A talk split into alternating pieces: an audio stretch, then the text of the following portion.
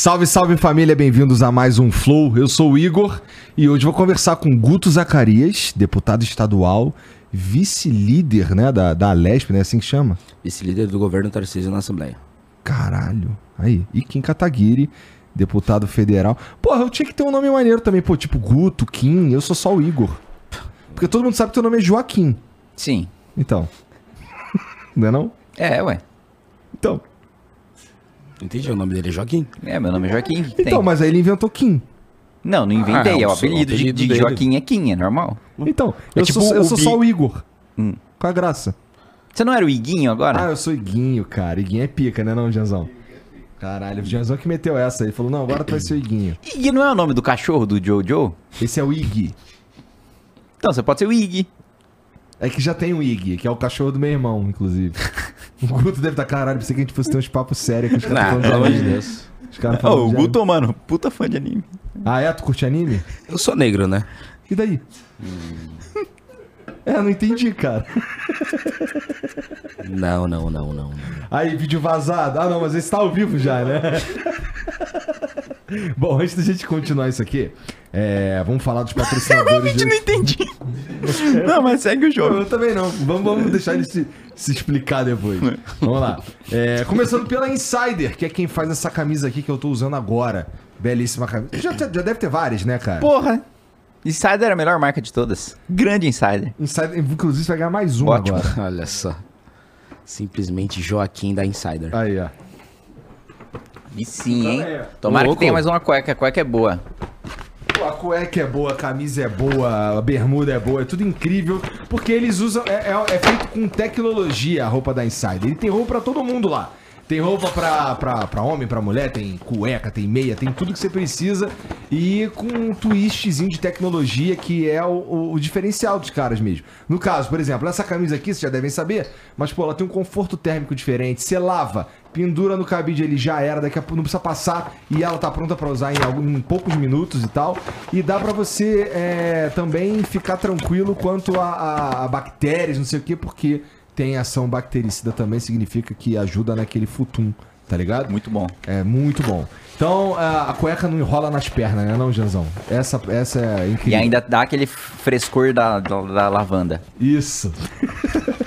então entra lá no site da, da Insider, enche o teu carrinho e você ainda pode usar o cupom FLOW12 pra ganhar 12% de desconto aí na tua compra, beleza? É insiderstore.com.br. O link tá aqui no comentário fixado e também tá passando no QR Code aqui ao longo do programa. E eu tenho certeza que você não vai se arrepender. Dá uma olhada no Future Shorts, que é uma bermuda que não molha. Simplesmente. Portanto, ela não mancha. Tá ligado? Você, você joga água nela. É impermeável? não acontece nada. É, é assustador até. Assim, eu que sou um dinossauro, olhando aquela porra ali, eu fico, caralho, maneiro isso aqui. Parece que quando, quando eu ficava brincando com Mercúrio, tá ligado? Jogar Mercúrio, fica, caralho, maneiro ali. Como assim você ficava brincando com Mercúrio? é curi- isso é pega curioso. O, pega o, o- o- Explica direito isso aí.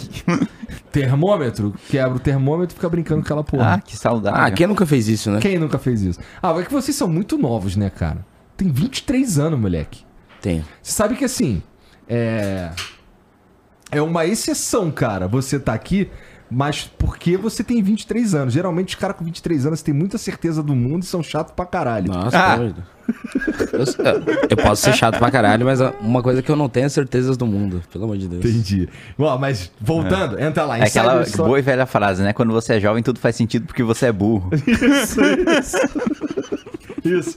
Entra lá, insiderstore.com.br, cupom FOL12. O Joaquim tá bom? saidinho, saidinho. Daqui a pouco ele é cancelado e eu tenho que fazer vídeo defendendo ele no Flow, né? Aí, caralho. Toda hora acontece isso aí, Guto. Pô, toda hora. Porque ele já tá de camiseta da Insider lá. Cada camiseta da Insider é um vídeo do Guto defendendo ele. Tá bom, então. Gente, mas o Kim Kataguiri nem falou nada demais. Vamos lá. É, bom, o outro patrocinador que tá com a gente hoje aqui é o Esporte da Sorte. É, bom, se você não sabe o que é, é um site para você. é, basicamente, ele tem outras funcionalidades que eu vou falar também, mas ele é basicamente um site que você consegue apostar em diferentes aspectos de qualquer evento esportivo. Por exemplo, domingo agora vai rolar a final do Cariocão, tá ligado? Flamengo e Fluminense, que nós vamos transmitir, inclusive, ao vivo com imagens, com a narração do Theo José lá pelo Flow Esporte Clube. E você, vamos dizer que você, por exemplo, Kim. O Kim, ele não é nem Flamengo nem Fluminense. Então o que, que ele faz? Ele vai assistir esse jogo aí porque ele gosta de futebol.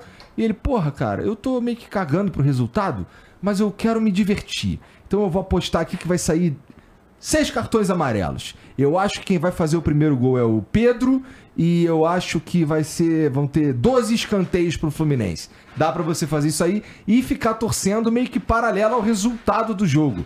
É, para você tornar, na, na verdade, qualquer evento esportivo muito mais interessante é, e divertido. Só você entrar lá no site do Esporte da Sorte, que inclusive conta com joguinhos online também, que você, aqueles jogos que você joga apostando dinheiro, que é muito importante que você jogue com muita responsabilidade e use o dinheiro que você já ia gastar com entretenimento mesmo, porque por mais que seja possível que você ganhe, que você ganhe, é muito possível que você perca também, tá? Mas tem jogos lá muito interessantes como o Aviator, que tem uma dica aqui que eu vou ler para vocês, que é a seguinte: é, a cada 30 minutos, 100 jogadores ativos são contemplados com uma free bet. Então, para você se divertir mais ainda. Então entra lá no site do Esporte da Sorte, tenho certeza que tu vai se amarrar, tá bom? Tem o link aqui no comentário fixado e tem também um QR Code passando ao longo do programa aí. Beleza? Isso aí, joga logo, porque já já o Haddad vai tributar. É o que a gente tava falando antes de começar, a gente ficar ao vivo aqui, fica esperto. Entra, esporte da sorte lá. Agora, irmão, senão fudeu. Entra lá e já aposta já na vitória do Mengão. É. Demorou? É, deixa eu ver o emblema aí, Janzão. Ó. Oh. Caralho. Caralho, mano. Esse ficou. Nossa, esse Kim tá com cara. Acho que é a primeira vez que fazem um emblema teu sério. É verdade. Né? Sempre estão tirando um com a minha cara. Sempre estão tirando com a tua cara, é que, que tu achou, Guto? Tá bonitão Ah, aí? o Guto tá de boa também. Não estão zoando o Guto. É, né? Vocês são filhos da puta. Vocês só zoam quando sou eu. É, é, muito difícil fazer uma imagem minha que eu fique feio, mas eu tô muito bonito. Ah. Entendi. Caralho, esse moleque tem autoestima aqui, assim, né? Quase nada. Tô brincando, tô brincando. Não, mas eu gostei do Mentex, olha lá. Tá bonito também, o sorrisão brancão, né não? Aí, ó, Boa. e você que tá assistindo, você pode resgatar esse emblema totalmente de graça. É, tudo que você tem que fazer é entrar em nv99.com.br é, barra resgatar e usar o código GUTUKIN, tá bom? GUTUKIN, é, você pega isso aí, você tem 24 horas pra fazer isso, depois a gente para de emitir e só vai ter acesso ao emblema quem resgatou. Então se fosse você, entrava logo lá para completar tua coleção e deixar teu perfil mais bonito também. E você pode mandar mensagem pra gente em nv99.com.br barra flow. Você manda lá, pode mandar uma mensagem de texto, eu vou ler aqui no final, mas é muito mais legal quando você manda um áudio ou um vídeo, tá? Manda um vídeo aí, pô. Manda um vídeo falando as merda pouquinho pra ele poder saber quem é que ele tá processando. É, aí sim, é lógico. Fi, agora eu tô numa sequência de ganhar processo que tá uma delícia. É mesmo? Puta, da época do Flow. agora tá saindo a sentença. Entendi. Saiu, já ganhei Jean Willis, já ganhei Marcia Tiburi, já ganhei Ivan Valente, cara, todo mundo. Vai ter, mano, no final do ano, juntando todos os processos, dá pra comprar um carro. Não, então, isso é a parte boa. Se você tá, tá ganhando esses processos aí de uma parada que aconteceu aqui, eu acho que acho que é justo tu fazer um churrasco e me convidar, pô. Acho justíssimo. Eu lembro que quando eu entrei no MBL lá para 2016, 2017, tinha ah, quem financia o MBL? Tipo, a João Willis, o João Willis falava isso, a Marcia Tiburi. Hoje em dia, quem financia o MBL é essa galera. Eles estão perdendo tanto processo pro MBL que eles já estão financiando o MBL. Então quem financia o MBL? João Willis e Márcia Tiburi. Não, e a Márcia Tiburi, ela foi tão burra, mas Eu tão não sei burra. quem é essa. A Márcia Tiburi foi candidata ao, ao governo do estado do Rio. Rio. pelo PT. E é uma, uma filósofa aí, intelectual do PT, etc. Maluquíssima, assim, que para ela tudo é fascismo, é machismo, é não sei o quê. Tanto que, né, eu ganhei dela na primeira instância, ela foi condenada a me pagar, aí ela recorreu. Ela recorreu na segunda instância, ela perdeu. E aí a Folha foi entrevistar ela, ó, você perdeu o processo contra o Kim na segunda instância, o que, que você tem a dizer? Olha, eu acho que a justiça é fascista e é machista. Tipo, caralho, que coisa inteligente de se dizer contra o tribunal que acabou de te condenar. que loucura. Caralho. Pois é, mas assim. É... Tipo, a justiça só deu ganho de causa pro Kim porque ela defende regimes autoritários e porque ela defende homens. Nesse, nesse caso, você processou essas pessoas. Isso. Tá. Bom, tem aquele monte de processo que tu sofre também, né? Tem, mas eu tô, eu tô macaco velho já. Eu já, já sei qual que é a. Cara, o, o, o grande segredo tá no tempo verbal que você utiliza. Hum. Ah, é? É lógico. Porque o Igor, ele não roubou, ele teria roubado. Sim. Usa o futuro do pretérito já era, né? Teria roubado, cara. Entendi. Entendi.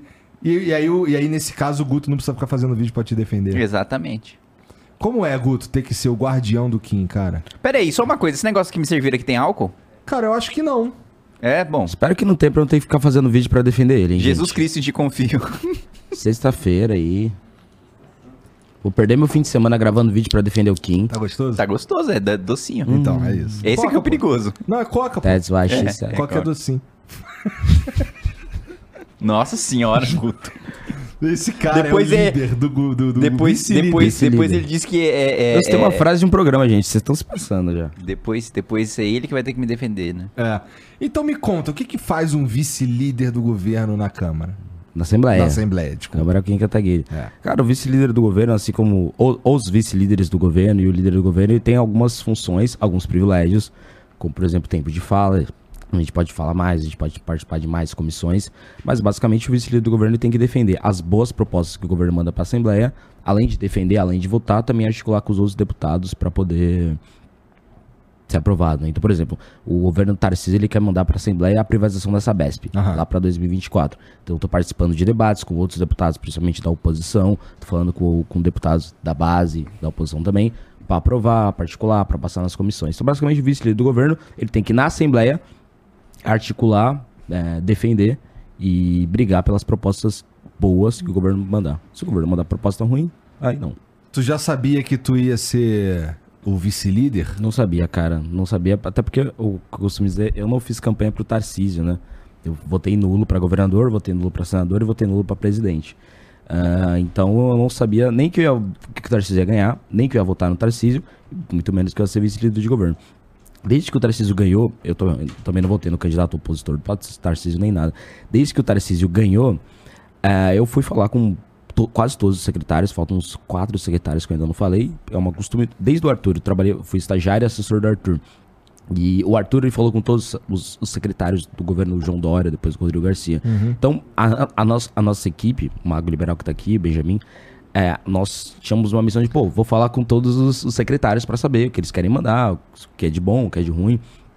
A gente foi falar, eles gostaram da gente, e quando na última reunião a gente foi falar com o Tarcísio, ele falou, pô, gostei muito de você, eu quero que você seja vice-líder, né? É, principalmente pela capacidade de defender as boas propostas do governo. Então eu não sabia que seria.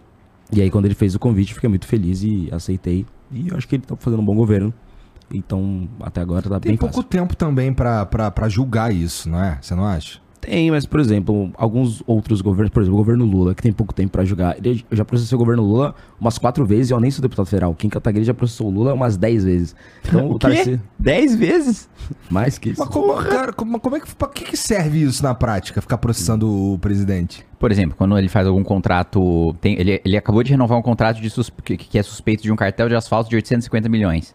Eu posso entrar com uma representação no Tribunal de Contas, pro Tribunal de Contas chegar lá e falar: Ó, isso aqui tem um cartel, você não pode fazer esse contrato e anula o contrato, você economiza dinheiro público. Tipo, no, no- na- nesse ano ainda não teve nenhuma conclusão de nenhuma representação, de nenhum processo que eu entrei. Mas na, na legislatura passada a gente suspendeu o edital do superfaturamento de picanha, de kit de robótica de 16 mil reais que está sendo entregue para a escola que não tinha privada, é, superfaturamento de Heineken, de Azenbar, de Viagra, de prótese peniana. Tudo isso a gente foi pro pau e conseguiu. Entendi. E aí, e aí o que acontece é, é- Mas assim, essas paradas você, você processa diretamente o presidente? É assim que funciona? Então, depende do caso. Tem coisas que é ato direto do presidente. Então, por exemplo, agora ele soltou o decreto para mudar critérios do marco do saneamento básico. né? Aí você entra, por exemplo, eu entrei com um projeto de decreto legislativo para suspender o decreto dele, para ele não gerar efeitos, porque na minha interpretação, ele é ilegal, porque o que que... Vamos explicar rapidinho, assim, como é que funciona a hierarquia de leis, né? Tem, bas- basicamente, você tem uma lei ordinária, a lei complementar, que foi aprovada pelo Congresso Nacional, e aí o Executivo solta um decreto para entrar no detalhe, né? Fala, olha, essa lei vai ser aplicada desse jeito. Só que, quando o presidente, ele extrapola o seu poder de regulamentar, quando ele atropela a lei, porque ele, ele não pode colocar no decreto uma coisa que vai contra o que a lei estabeleceu. Ele tem que entrar no detalhe daquilo que a lei estabeleceu e dizer como que aquilo vai ser aplicado na prática. Aí o Congresso Nacional tem uma, um remédio, que a gente chama, que é o projeto de decreto legislativo, que é para você basicamente né, suspender, anular o decreto do presidente. Que nesse caso é o que a gente tem chamado de bancada da merda. Porque a gente aprovou o marco de saneamento, básico que tem 110 milhões de pessoas que não têm esgoto tratado ou água tratada. E aí O que, que é basicamente o marco do saneamento? É o seguinte: hoje tem várias empresas estatais que fazem saneamento, né? E não funciona. Né? Tanto que metade da população não tem saneamento básico. E aí o que, a gente, que a gente determinou no marco de saneamento? É o seguinte: a gente tem essa meta de universalização para todo mundo ter saneamento e nesse preço, né? nessa qualidade.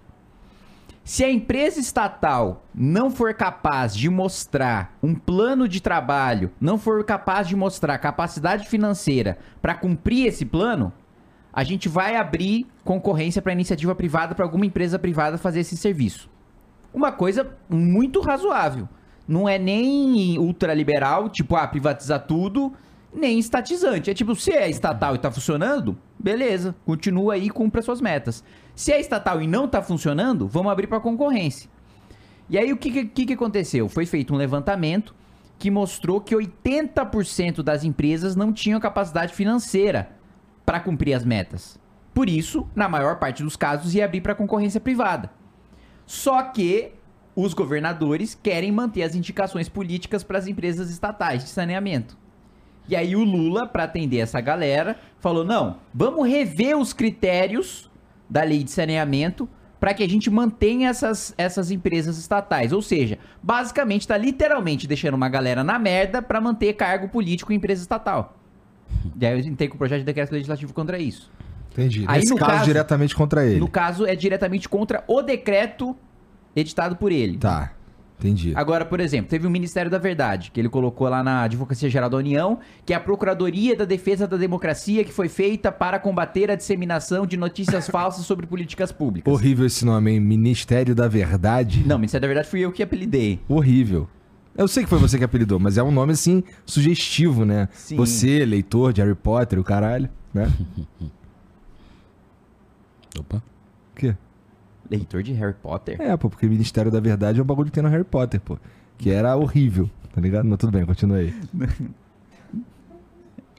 Gente, vou ter que fazer vídeo defendendo King. já. Não, não é defendendo. Tô não, brincando. não, não, porque, Igor, porque o Ministério da Verdade, na verdade, é um bagulho de, do livro 1984, do George George Orwell. Orwell. E do Harry Potter. Mas beleza. Aí o Ministério da Verdade. Aí o Lula mentiu, falando que teve um golpe no Brasil que ele deixou a presidência sem ninguém passar fome.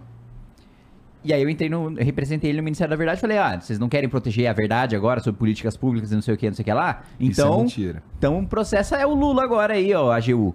Aí eles rebateram falando, não, isso é uma opinião, é pluralidade de ideias, não sei o que. Não, não é uma opinião. Ele não deixou o Brasil sem fome, ele deixou com mais de 11 milhões de pessoas passando fome. Não teve um golpe de Estado no Brasil. Tanto não teve um golpe de Estado no Brasil que agora os partidos que deram o golpe de Estado têm ministério no governo Lula. E ele chamou gente que votou o golpe de Estado pra fazer parte do governo. É, e sinceramente ainda bem, porque é, se a gente entra num- num- num- numa sinalização de vingança total e ampla desse jeito, a ponto de não co- compor o governo com, com pessoas que fazem parte desses, desses partidos aí, eu acho que ia ser pior ainda pro Brasil, não é?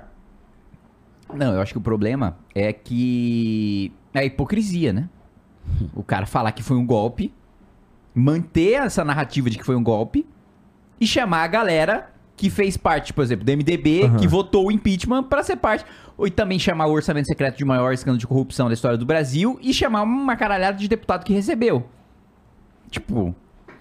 Então, uma- então você você tá dizendo, você tá chancelando, você tá falando, olha, se você apoia o golpe de Estado, você pode ser meu ministro. Se você é, faz parte do maior escândalo de corrupção da história do Brasil, você pode ser meu ministro. Mas isso é só, é, é assim, política não é meio que narrativa, é isso que é política, é Não, narrativa. mas desculpa, você precisa ter princípio e valor também, né, É, pô? pô, Até porque o golpe de Estado é uma coisa muito perigosa, né, gente? A gente não pode É, ficar... você não tá acusando o cara de qualquer coisa, né? Um É golpe verdade. de Estado. Porra, no- nesse país já teve vários golpes de Estado. Não pode ser, ah, fulano deu um golpe de Estado. Ah, daqui, daqui a pouco ele tá no meu governo. Não pode ser assim. Isso é muito grave. É, uma coisa é você, Ué, tipo... mas se você, se você levar em consideração que o, o- a gente usa argumentos extremos pra pra corroborar as narrativas e qualquer argumento extremo, esse é mais uma vez que a gente tá usando um argumento extremo pra corroborar uma narrativa. Por exemplo, é, a gente acusa as pessoas de nazismo quando a gente quando nem é isso que tá rolando de verdade, tá ligado? Então a gente tem que começar Então, a parar de exatamente. acusar as pessoas de É, nazismo. exatamente. Aí Eu também acho, Aí eu você também acho. processa a galera que fala isso pra justamente pararem de fazer isso. Que é um dos problemas do Brasil. As palavras têm perdido o seu valor. Tipo, é golpe de Estado, nazismo. Tipo, Calma aí, gente. Pelo amor de Deus. Tem que É, baixar e eu acho que isso é um problema de. E quando você banaliza, a palavra passa a significar nada. Exatamente. Daqui a pouco Exatamente. realmente tem um golpe de Estado, daqui a pouco realmente tem um nazista, e aí ninguém vai E a palavra não tem peso pra, é, É. pra Então, combater. o Lula chamando o Geraldo Alckmin de, de fascista, agora Não, o Geraldo o, Alckmin é o- vice o, do o Lula. PT já fez charge com uma suástica na bota do Alckmin pisando na cabeça de professor. Quando ele era governador e ele estava disputando o governo do estado contra o Alckmin. Então, é, é justa- mas é isso mesmo Na que eu tô Assembleia, falando. o PT, o PSDB governou o estado de São Paulo e também a, comandou a Assembleia por décadas. E aí o PT, a oposição ao governo Geraldo Alckmin, ele ficou por anos e anos e anos tentando passar a CPI da Dersa, que era uma estatal que tem vários indícios que teve corrupção, pronto, tomar processo aqui, teve delação do Paulo Preto, que falou que teve- Teria tido Isso. indícios. Enfim, e aí o PT sempre quis a CPI da Dersa, CPI da Dersa, CPI da Dersa. Aí agora, não é o governo PSDB, é o governo Tarcísio de Freitas. E aí, agora, por exemplo, eu sou a favor da CPI da Dersa. E aí a gente ficou, e aí, PT, vocês vão protocolar a CPI da Dersa? Eles estavam querendo protocolar outras CPIs. Aí não protocolaram. A gente, não, não, protocola a CPI da Dersa. Eles, não, não, não, agora não, deixa, ah, agora que é o companheiro Geraldo Alckmin, ninguém quer fazer a CPI da Dersa. Então, tipo, tem isso. Mas Eles tudo- são contra a Dersa. É, mas, ô, ô, Igor, Então, talvez não é o momento de vocês, então, meter a CPI da Dersa? Pois é, só que eu quero fazer outra CPI, como eu protocolei a CPI das invasões de terra. Porque teve MST, MTST, FNL fazendo, por exemplo, no Carnaval, teve o famoso Carnaval Vermelho, onde, onde teve várias invasões ao redor do Brasil e estado de São Paulo também, principalmente na região do interior. E aí eu protocolei uma CPI das invasões de terra, contra MTST, MST, etc. Porque não é possível que, independente do déficit que a gente tem habitacional, independente do. A questão que o MST levanta é realmente virtuosa. Tem muita gente sem casa, realmente, de fato. Agora, a solução pra isso não é você invadir casa. Ou seja, tem muita gente passando fome. A solução pra isso é eu criar um movimento e começar a assaltar supermercados? Não é isso. A gente tem que fazer políticas públicas, etc. Então eu criei essa CPI. É que é Então, foda, é foda, Guto. Eu entendo o que você tá falando, eu concordo, tá? Mas imagina que você não tem casa. E aí, vamos lá, vamos resolver esse problema. Vamos, vamos resolver esse problema aí, pô. Me liga amanhã. Não, vamos, vamos, com certeza, pô. Tem que resolver esse problema aí, pô. E não resolve, irmão. E tu tá sem casa. Mas aí que Aí tá. tu vai invadir a casa dos outros, irmão. Eu entendo Mas até. o ponto é, quem invade a casa dos outros não é essa pessoa. Essa pessoa, ela tá triste, ela, ela tá vulnerável, e aí ela cai no papinho de um golpista. Quem tá no MST, quem tá no MTST, quem tá na FL, são um golpista que pega essa pessoa vulnerável, engana ela pra ganhar dinheiro. Tipo, você tá sem casa lá, tal, tal, tal, e quer invadir a casa de alguém, etc. O que, você faz? Vai, vai chegar o MST, o MTST fala, ei, tá sem casa, vamos invadir tal coisa? Aí você invade, você tá, ocupa, invade, etc. E aí o MST começa a cobrar de você. Você começa a pagar para aquele líder do MST e você começa a morar num lugar totalmente vulnerável. E esse cara do MST, do MTST, ele fica rico às bases dessa ocupação. Ó, Então, eu não ponto acho é, que isso seja impossível, não, Guto. Mas é, você fala isso embasado, eu suponho. Uhum. Né? É, Não, no caso do MST, por exemplo, já teve um deputado caçado por unanimidade e julgado pela Justiça Federal por usar o MST para desviar 350 mil reais. E a, a própria. Já teve uma CPI, da, da- teve duas CPIs já do MST, que chega à conclusão de que eles eh, invadem criminosamente, toda invasão é criminosa, eles batem, eles ameaçam e eles extorquem. O Zé Rainha, que é o, o chefe do MST, já foi condenado pela Justiça Federal por extorsão. Ou seja, ele chega no proprietário fala: ó, é o seguinte, é, ou você é, é, me dá uma grana, ou eu vou invadir sua terra e vou deixar minha galera aí. né? E agora ele está sendo acusado, não foi condenado novamente, mas ele está sendo acusado agora, coincidentemente, pelo mesmo crime de extorsão. Então, tipo, tem base. Então, o negócio é, a- as invasões, elas viraram um negócio. As invasões, elas viraram mercado. Então, sempre que a gente fala em, invasão, CPI da invasão, MST, a galera, a galera lembra do cara, o usuário da invasão. O Aham. cara que invadiu, o pobre lá, que tá Aham. sem casa. A questão é, a CPI é pra pegar aquele cara que tá bilionário, José Rainha da vida, e tá pegando o sonho daquela pessoa de ter uma casa, de ter uma casa própria, de poder sair da rua. Ele tá ficando rico e milionário às bases da vida daquela pessoa pobre. Essa é a questão. Então, tipo, a gente tem que discutir déficit habitacional. Recentemente na Assembleia a gente criou a comissão da habitação. A gente tem que dev- de discutir essas questões. Mas o ponto principal de investigar o MST, o MTST, a FNL, é realmente aquele cara que tá pegando o sonho do cara pobre e tá ficando milionário de cima dele. Então, o, então, o que trabalho que vocês estão Tipo, Em fazendo. 2016, já teve relato de do cara cobrar aluguel. Cara, tipo, é, é, é, eu- era, era movimento urbano, não era invasão de terra, né? Era invasão de casa. O cara invadia prédio, né? E aí. Prédios abandonados, É. prédios públicos abandonados. É, ou públicos ou privados abandonados, e aí, ou em construção, E aí cobrava a mensalidade do cara, o aluguel do cara, como se fosse propriedade privada dele, né? Entendi. Bom, de fato é um, é um, é um- Talvez seja uma das principais mazelas, né, que a gente tem aí, que é a galera que não tem casa. O cara só não tem casa, não tem pra onde voltar. É, E ninguém. O fato também que ninguém resolve.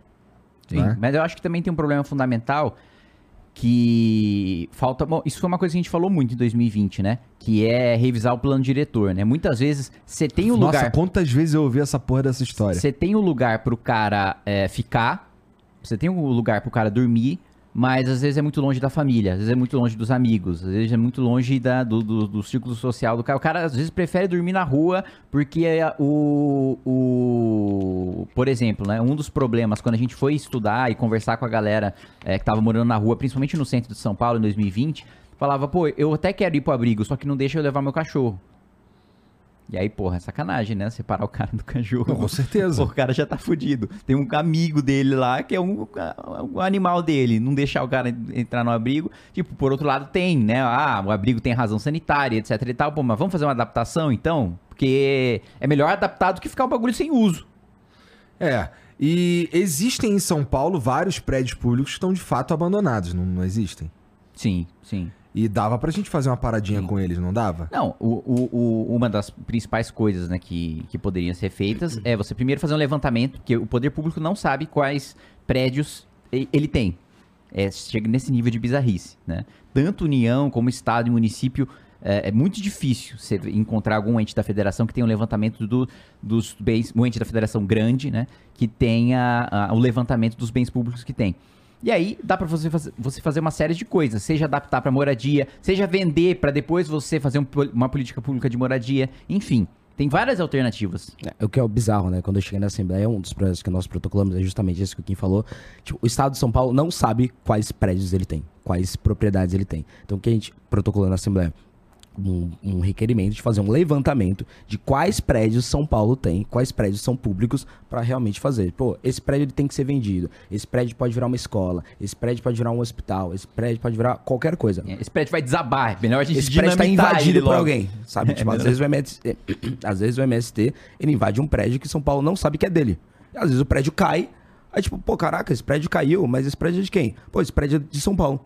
E o prédio caiu. Tem gente morando lá, ele caiu. Obviamente ele tá sem as condições, porque São Paulo não tá cuidando dele. Então o que a gente tem que fazer? Primeiro um levantamento, a gente protocolou esse projeto na Assembleia para fazer um levantamento de todos os prédios que São Paulo tem para depois vender, ganhar dinheiro disso, virar escola, etc. Que é uma coisa bizarra, né? Recentemente a gente fez o projeto do Name Rights da, da educação. Tem mil escolas no estado de São Paulo que São Paulo ainda não colocou um nome. Tem mil escolas sem nome.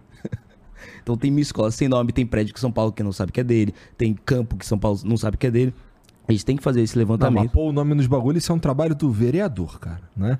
Mas não, que mas, tá. mas não é nem isso que, o- não é nem isso Realmente que o Gusto é. tá falando. O que ele tá falando é, se eu tô entendendo bem, é tipo arrecadar com isso, né? Com Name Rights? É. Sim, por exemplo, tem mil escolas sem nome. Então o que a gente vai fazer? Tem mil escolas sem nome. A gente pode botar os vereadores de cada escola, de cada cidade, etc., para definir ah, o nome? Podemos. Mas a gente colocar umas empresas para pagar por ter esse nome. Imagina mil escolas com nome, sei lá, Insider. Pô, a Insider deve ter um baita interesse em colocar esses nomes. Só que para colocar esse nome em mil escolas, que dá um baita, é, dá uma baita propaganda, tem vários, tem vários alunos, tem vários filhos, tem vários pais, etc. Ela tem que melhorar a infraestrutura da escola, tem que melhorar a capacitação dos professores, etc. Em troca, ela lucra com base na publicidade. É a mesma coisa que acontece no Allianz Parque, acontece Arena Corinthians. Nossa, duvido tem- vocês conseguirem passar um bagulho como esse, cara. é fácil, porque o lance é, ou a gente acha que as empresas privadas querem lucrar, ou a gente não acha. Se as empresas privadas querem lucrar, o que tem mais publicidade do que uma escola que seu filho vai todo dia, que tem milhares ou centenas de alunos? É, mas eu entendo o que você quer dizer também, porque tem um puta de um preconceito das esquerdas É isso de aí, que, ah, é isso, aí é deturpar a escola pública, isso aí é criar uma relação mercadológica, É, que, tipo, é o que todo... Tipo, você pega as 10 melhores É universidades quase do privatizar a É, escola. É, é, você pega as 10 melhores universidades do mundo, todas elas têm negócio de, de naming rights. Todas elas, puta, tem um prédio com a família que tal família que doou, Aham, tal aluno é que doou e deu o nome. Aqui não. Aqui você não pode porque tem um preconceito de que vai deturpar. Gente, peraí. O professor vai continuar sendo da rede pública, a gestão vai continuar sendo pública, o, cu- currículo escolar vai continuar sendo público. tudo vai continuar sendo público, só que, aquela, só que aquela escola vai receber mais dinheiro, que é um dinheiro privado, que vai se tornar público pra ser investido no equipamento público. Caralho, pega aí É, tipo, um, um calmante aí que o japonês ficou puto. É, Não, aquela coisa, é- tipo, não, nós é queremos melhorar é a daquela- educação. é então logo daquelas a educação obviedades. tem que ter menos dinheiro. Tem que ter menos dinheiro. Não pode ter, tipo, a educação tem. Tal escola tem tal verba. Eu quero colocar um pouco mais de verba privada. Não, não, não. Tira essa tal verba. Que vai ficar melhor a educação com menos dinheiro. Não é assim que funciona. É, eu já. Existem, existem outras coisas que já tem uma parada tipo essa aí. Talvez não seja a mesma coisa, mas é. Lembra? Que é, por exemplo, eu acho que a estação de trem Vila Olímpia é do Santander. Tá ligado? Tem lá os bagulhos do Santander, não sei se Santander é pra caralho, pra todo lado, não sei o que. Eles fizeram várias modificações é, de infraestrutura, não sei o que na parada lá. E tá lá, pô. Com isso aí eu não, não vi a galera encher o saco. Só que se, se a estação Vila Olímpia virar a estação Santander, a empresa privada Santander não vai querer que os trabalhadores e os pobres se locomovam até o seu local de trabalho. Não acredito que esse é o argumento. Esse, esse é o mesmo argumento da, da- do name rights da educação. É o mesmo argumento. Pois é, essa, essa, essa discussão específica já começou? Eu protocolei essa semana, porque a É? gente queria fazer um projeto de colocar detector de metais em escolas. E a gente falou, pô, como a gente vai conseguir fazer que o detector de metais em escolas seja uma coisa sustentável? Então a gente coloca como um dos motivos, ou seja, um dos, um dos motivos para tal empresa conseguir o name rights da educação é justamente colocar detector de metais em escolas, melhorar a infraestrutura, etc. E, em contrapartida, ela pode estampar o nome da sua empresa no Entendi. É, isso escola. acontece hoje com praça já, municipal. É. É. Tem, tem praça que pode ser adotada pela iniciativa privada. Sim, já vi. E aí a iniciativa privada cuida. E um dos argumentos que eles colocam é tipo, ah, mas tal, em tal interior de tal escola, tal empresa não vai ter interesse. Daí o que, que a gente fala? É o argumento das políticas públicas, é, o- é o- a concessão com filé com osso. Ou seja, você vai querer um filé, vai ter que ter osso. Então, quer pegar uma escola no bairro dos Jardins, na capital de São Paulo, vai ter que pegar uma, uma escola na, na periferia do estado de São Paulo, né, em alguma periferia de alguma da cidade de São Paulo. Então, tipo, O cara fazendo venda casada aí, Kim. Pode isso? Não, mas porra, isso aí é um modelo de concessão, é né? modelo de concessão filé com... modelo de concessão filé É com o, que, é o que fazem com aeroporto, né? Tipo, É? se você quer pegar os voos frequentes e bons que dão lucro, você precisa pegar os voos também para lugares que tem menos demanda, né? É, é o que a gente propõe também para privatização dos correios, né? Olha, você quer entregar, fazer não, entrega... já era, isso aí morreu. Você Lula quer- não tirou lá É, do... ele matou. É. Mas era o que a gente queria fazer, né? É, quando a gente colocou no Plano Nacional de Desestatização. Olha, você quer fazer entrega aqui na cidade de São Paulo? Beleza. Então você vai fazer entrega também, é, sei lá, em Rafar, lá no interior de, de- de- do estado de São Paulo. Entendi. E, porra, mas, mas assim, é, o, assim, a gente Sem nenhum que, demérito a Rafar, tá? Eu também sou de uma cidade pequena. A gente viu que sim, mas é, é realmente só o presidente não querer que essas porra seja privatizado que não é e acabou? É, depende do estágio em que parou a privatização. No caso dos Correios, estava no estágio muito inicial, né? E por isso ainda dava tempo do presidente tirar do Plano Nacional de Desestatiza- Desestatização. Agora, Eletrobras, por exemplo, não, já tá avançado demais, ele não consegue mais reverter, entendeu? Tipo, ah, ele consegue se ele mandar um projeto pro Congresso Nacional para reverter, mas aí o Congresso vai... vai Mas tipo, não é uma questão dele canetar e acabou, né? não, não consegue canetar e acabou. Aí o Congresso, primeiro, vai ter muita resistência, porque a maior parte dos caras que votaram estão lá, ainda no Congresso, e o cara vai falar, porra, eu acabei de votar, e aí agora eu vou votar ao contrário do que eu acabei de votar. Meio, é meio que visto como uma afronta ao parlamento, né, fazer um negócio desses. Aham. É, Mesma coisa com, por exemplo, reforma da Previdência. Puta, um monte de deputado apanhou né, na, na- na legislatura passada para votar e aprovar a reforma da Previdência. Aí veio o ministro da Previdência e falou: não, nós vamos revogar. Aí o Congresso ficou puto, aí o Lula falou: cala sua boca, nós não vamos revogar nada. Primeiro porque o próprio Lula e a Dilma defendiam reforma da Previdência quando eles estavam no governo. Eles só passaram a ser contra quando eles estavam na oposição, porque aí é fácil, né? Não é, ele não tá com, com conta pra pagar, né? Oposição, aí você pode bater na irresponsabilidade fiscal que você quiser. E então eles queriam, pra eles foi bom que aconteceu num governo que não é o deles, que eles falaram, ó, tá vendo a maldade que fizeram com vocês? E eles ficam com dinheiro pra poder gastar da economia da reforma da previdência, né? Entendi. É. É. Mas assim, cara, é, sobre esse lance aí das privatizações, daí que ele que falou que não vai privatizar, uma porrada de coisa, né? Sim. Uma porrada de coisa. É, tem, teve algum. Assim, tem coisas ali que você. Todas vocês achavam que tinha que ser privatizado mesmo? Vocês? Que foram jogados no plano? Acho que sim. É. Acho que sim. Então vocês ficaram puto, né? Eu gosto das privatizações, ou seja, o que falou sobre reforma da Previdência, é que o PT, quando está governando, ele sempre tenta fazer o ajuste fiscal que a gente pede, né? Por exemplo, ah, teve um debate sobre reforma da Previdência em 2019, nacional e estadual também, e os estados que fizeram uma reforma da Previdência mais cruel, ou seja, com mais com maior alíquota ah, ali, ali no imposto, foram juntamente os estados governados pelo PT. Então tem vários ministros verdade, do bem PT, lembrado. tem vários Em ministros do PT 2019, que eram quando- governadores, É. que basicamente o PT fez a reforma da Previdência em cada aquele estado. O Flávio Dino, por exemplo, foi- fez uma das reformas da Previdência com mais aumento da alíquota. Agora, o Flávio Dino é ministro do PT e ele tá lá dizendo que não tem que ter, ter reforma da Previdência, que o liberalismo, que o neoliberalismo e tal coisa. É, isso é engraçado. Porque em 2019, tipo, tava todos os deputados do PT contra, e aí os governadores do PT fazendo. É, teve o debate da reforma da Previdência aqui no estado de São Paulo, que o governo do João Dória fez, e provavelmente a gente vai ter que fazer uma nova reforma da Previdência, que basicamente, pô, os deputados do PT falam, não, não pode ter reforma da Previdência, e os governadores do PT ao redor do Brasil estavam lá fazendo não só uma reforma da Previdência, como mais cruel, com mais aumento de alíquota do que o próprio estado de São Paulo. Por que, que você acha que vai ter que provavelmente fazer uma nova, uma nova reforma da Porque Previdência? a Previdência no Brasil ela não é sustentável. Ela não é sustentável. Ela tem um modelo de imposto que basicamente você tem que ficar tendo novas pessoas entrando no mercado É de um esquema de trabalho. pirâmide. Pra, Sim. é, pirâmide, um modelo de imposto que você tem que ter novas pessoas entrando no mercado de trabalho para financiar as pessoas aposentadas. Só que o que acontece? As pessoas estão tendo menos filhos, as pessoas estão. Acabou aí- o bônus demográfico, né? A gente já não tem mais a vantagem de ter muita gente jovem trabalhando, e aí uma previdência superavitária pra caramba, porque tem pouco velho e muito jovem. Agora, ao contrário. É, você faz uma reforma e- da Previdência. E mais do que isso, mesmo quando a gente tava com bônus demográfico, a gente já gastava mais em previdência do que o- Japão, que era um país que já tinha passado bônus demográfico há muito tempo, já tava muito velho, e a gente, mesmo jovem, já tava pagando Percentualmente falando. percentualmente falando, a gente já tava pagando muito mais caro, na- proporcionalmente falando, a gente já tava pagando muito mais caro do que o Japão. É, a gente tem sindicatos, a gente tem vários mecanismos que daí a gente começa e inicia o debate sobre a reforma da Previdência, e quando a, reforma da Previdência pa- passa nas comissões, é aprovada, etc., ela fica uma reforma da Previdência pior do que o necessário. Aí passa alguns anos e tem que fazer uma nova. Ou você, você faz uma boa reforma da Previdência, ou a gente vai ter que ficar fazendo uma nova, nova É, reforma da por exemplo, Previdência da, da anos. última vez que a gente discutiu a reforma da Previdência, na legislatura passada, né? Uma das ideias era você colocar a parte em capitalização, né? Ou seja, se deixar o dinheiro daquele cara que vai se aposentar rendendo, sendo investido. Claro, com uma regulação para ser um investimento de baixo risco, né? Porque você não vai né, é, ficar brincando no mercado de ação com a aposentadoria do cara, né? Mas é, deixar investimentos, sei lá, renda fixa, né? Coisas mais, mais seguras, né? Que fundos de pensão privados já fazem, né? Aí a esquerda foi contra, porque não, né? é, capitalização é você jogar o dinheiro da previdência do pobre pro mercado, e, e é o que o mercado quer, e é o que o mercado financeiro quer tirar do pobre, etc e tal. Mas é bom, é basicamente o que todos os sistemas de previdência de países desenvolvidos fazem, né? Deixa o dinheiro render, porque para você não ficar dependendo tanto da contribuição, né? Porque se, se você tem rendimento, né? Você pode abater daquilo que você tem de contribuição.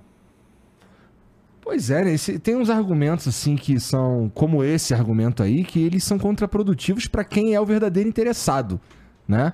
Que assim, ah, o verdadeiro interessado nessa porra é o trabalhador, o cara que tá lá no ônibus, caralho, e provavelmente ele não tem nem conhecimento dessas paradas aí, né? É, quando, eu, quando eu tinha a carteira assinada lá e o caralho, era assim, eu, eu nem sabia o que, que tava acontecendo com, com a minha a parte que eu era obrigado a, a porra. É, não dá pro governo. Era meu, mas tava ali. O governo, ele.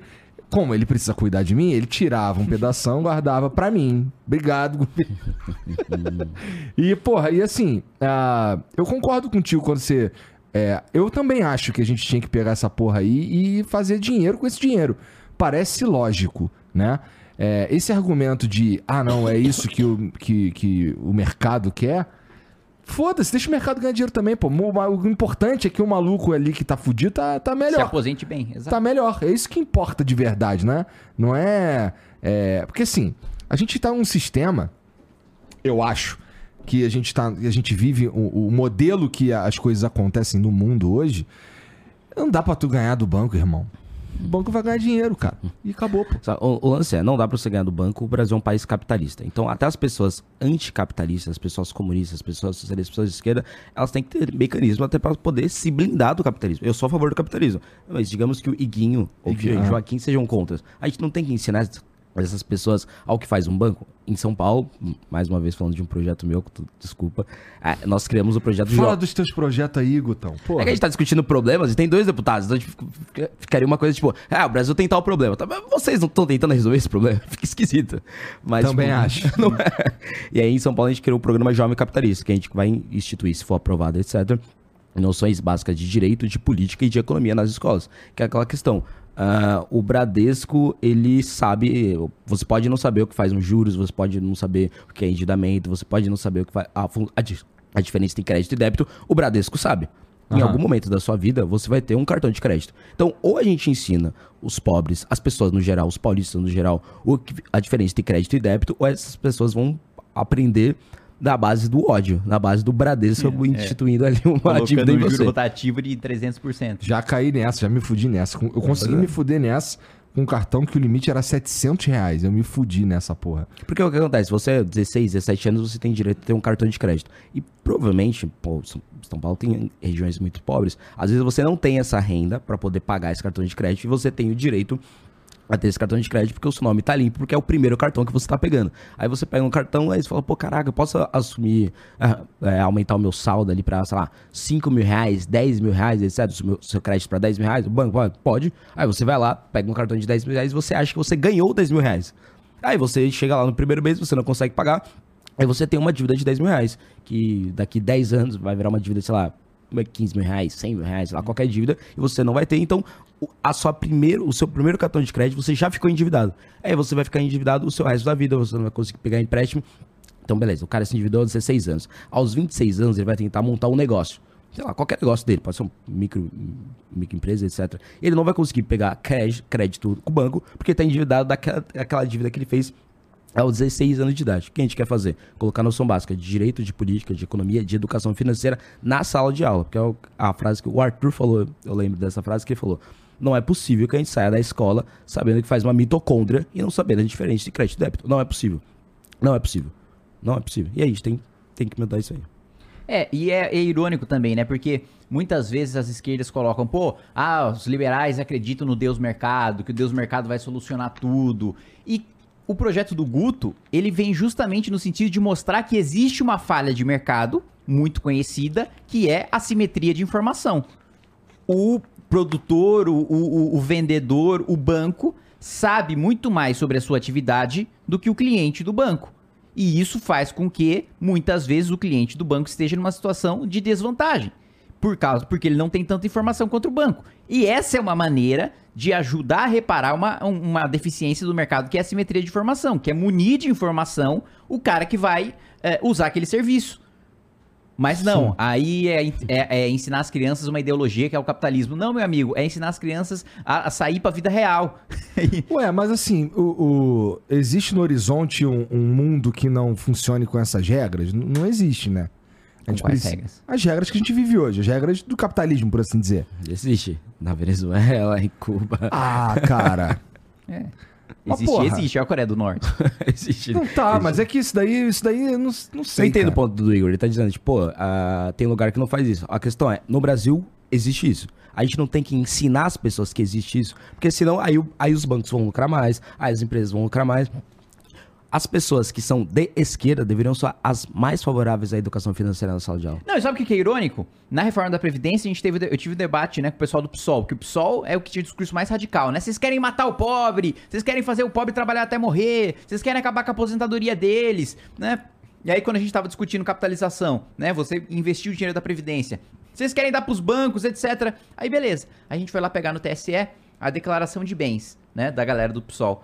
Ah, que engraçado, você tem um milhão aqui em CDB, né? Ah, bonito você. Você tem um milhão em CDB rendendo no banco, né? Que você critica tanto. E o pobre não pode ter o investimento dele na Previdência pra ele ter uma Previdência mais digna quando ele for se aposentar. Bonitão você, né? É, nesse caso, eu acho que isso é uma das paradas que me dá mais nojo na política, em geral, que é eu vou ser contra só porque sim. Sim. Vocês não sentem isso pra caralho? Caralho, por exemplo, eu tive um Não é debate nem, por, não é, não é nem essa só semana. porque sim, né? É pra eu alimentar uma militância é, radical, ideológica Que minha. vai votar em que, mim. Que vai me votar em mim, exato. É. Eu tive um debate essa semana com o Guilherme Cortez, deputado estadual do PSOL, que eu gosto muito, mas eu discordo dele, obviamente. E aí ele tava defendendo, o debate o tema era privatização da Sabesp, universalização da água. Ele tava defendendo, pô, direito à água. Eu falei, cara, eu acho que as pessoas não têm direito à água, mas ok, a Constituição diz que as pessoas têm direito à água. Se a gente Explica privatizar... direito isso daí, que É. você acha que as pessoas não têm direito à água. Guto. Eu acho que o, o direito à água necessariamente tem que ser uma Se coisa... faça entender em uma frase, pelo amor de Deus. Eu Acho que o Estado, ele não precisa investir nisso. Eu acho, acho que o Estado não tem que investir em algo que a, propriedade privada conseguiria fazer. Então, por exemplo, a Sabesp. Se a Sabesp for privatizada, todos os paulistas terão direito ao saneamento básico, segundo um estudo do JP Morgan, em 2030. Se a Sabesp continuar sendo estatal, todos os paulistas vão ter universalização da água, direito, a direito à água em 2035. Então, para todos os paulistas terem direito à água, se a Sabesp for privatizada, vai ser daqui a pouco. Se for- Direito a pagar pela água. não, não, Também, mas tipo, todos os paulistas terão coleta É, mas de hoje esgoto, você paga sendo tratamento estatal, de água. sendo, sendo privado, você paga do mesmo jeito. Eu sei, o, o ponto não é esse. O ponto é, é que é, direito à água, é, quando eu ouço isso, é me dá água aí, eu não vou pagar, não. Entendeu? As pessoas acham isso, mas as pessoas pagam. Sim, sim. É. É. isso daí que você tá falando. é, é, em, que, em que você acha que consegue fazer passar. A privatização da Sabesp. É. Por exemplo, cara, eu acho que é bem difícil, mas a gente não tá aqui pra fazer o fácil, a gente tá aqui pra fazer o certo mesmo que seja difícil. Por exemplo, por exemplo, a CPI do MST. Quando eu comecei a co- coletar as assinaturas, a galera falou, pô, ah, será que você vai conseguir? Você precisa de 32 assinaturas. A gente conseguiu quase 40. A gente foi lá, explicou que a questão é o MST, não é que a gente quer. Não é que, pô, ah, as não tem gente sem casa. Não, é que tem gente é, usando as pessoas sem casa. Tem uma, uma galera que tá milionária usando as pessoas pobres. E a gente conseguiu 40 assinaturas. Eu eles acho que fazem, eles, eles conseguem fazer parecer que, que, que a luta é contra as pessoas que querem casa. É. Eles conseguem fazer parecer que, que- sei lá, que ah, você não quer que. Você quer que alguém ganhe dinheiro com a água. Tá isso, ligado? a privatização da Sabesp. É tipo, pô, você quer que as pessoas fiquem sem água? Não, eu quero que as pessoas fiquem com água mais tempo, com o Estado sendo mais eficiente, com menos cabide de emprego, de emprego, com menos corrupção e que mais pessoas fiquem com água com menos tempo possível. Eu quero isso. Ou seja, se a gente privatizar a Sabesp, todos os paulistas terão direito à água, tirando o estudo do JP Morgan, em 2030. Se a gente deixar estatal, todos os paulistas vão ficar com água em 2035 e é uma previsão do JP Morgan sobre política brasileira. Ou seja, pode ser que entre o governo do PSOL e aí 2035 vire 2041. Eu quero que mais pessoas fiquem com água. Existe o argumento que essa BESP é estratégica? É lógico, mas é aquela famosa frase, né? Nada é mais estratégico do que comida. E não tem uma estatal de comida. Porque a gente sabe exatamente o que aconteceria se tivesse uma estatal de comida. Ia faltar comida. É aquela famosa frase do Milton Friedman, é, se É. o Estado brasileiro... Mas como vocês lambem o saco do Friedman, hein, cara? Ah, eu tenho, eu tenho críticas ao Friedman Ah, também. É, mas o Friedman é bom. Ele é Friedman bom. o Nobel de é Economia. bom.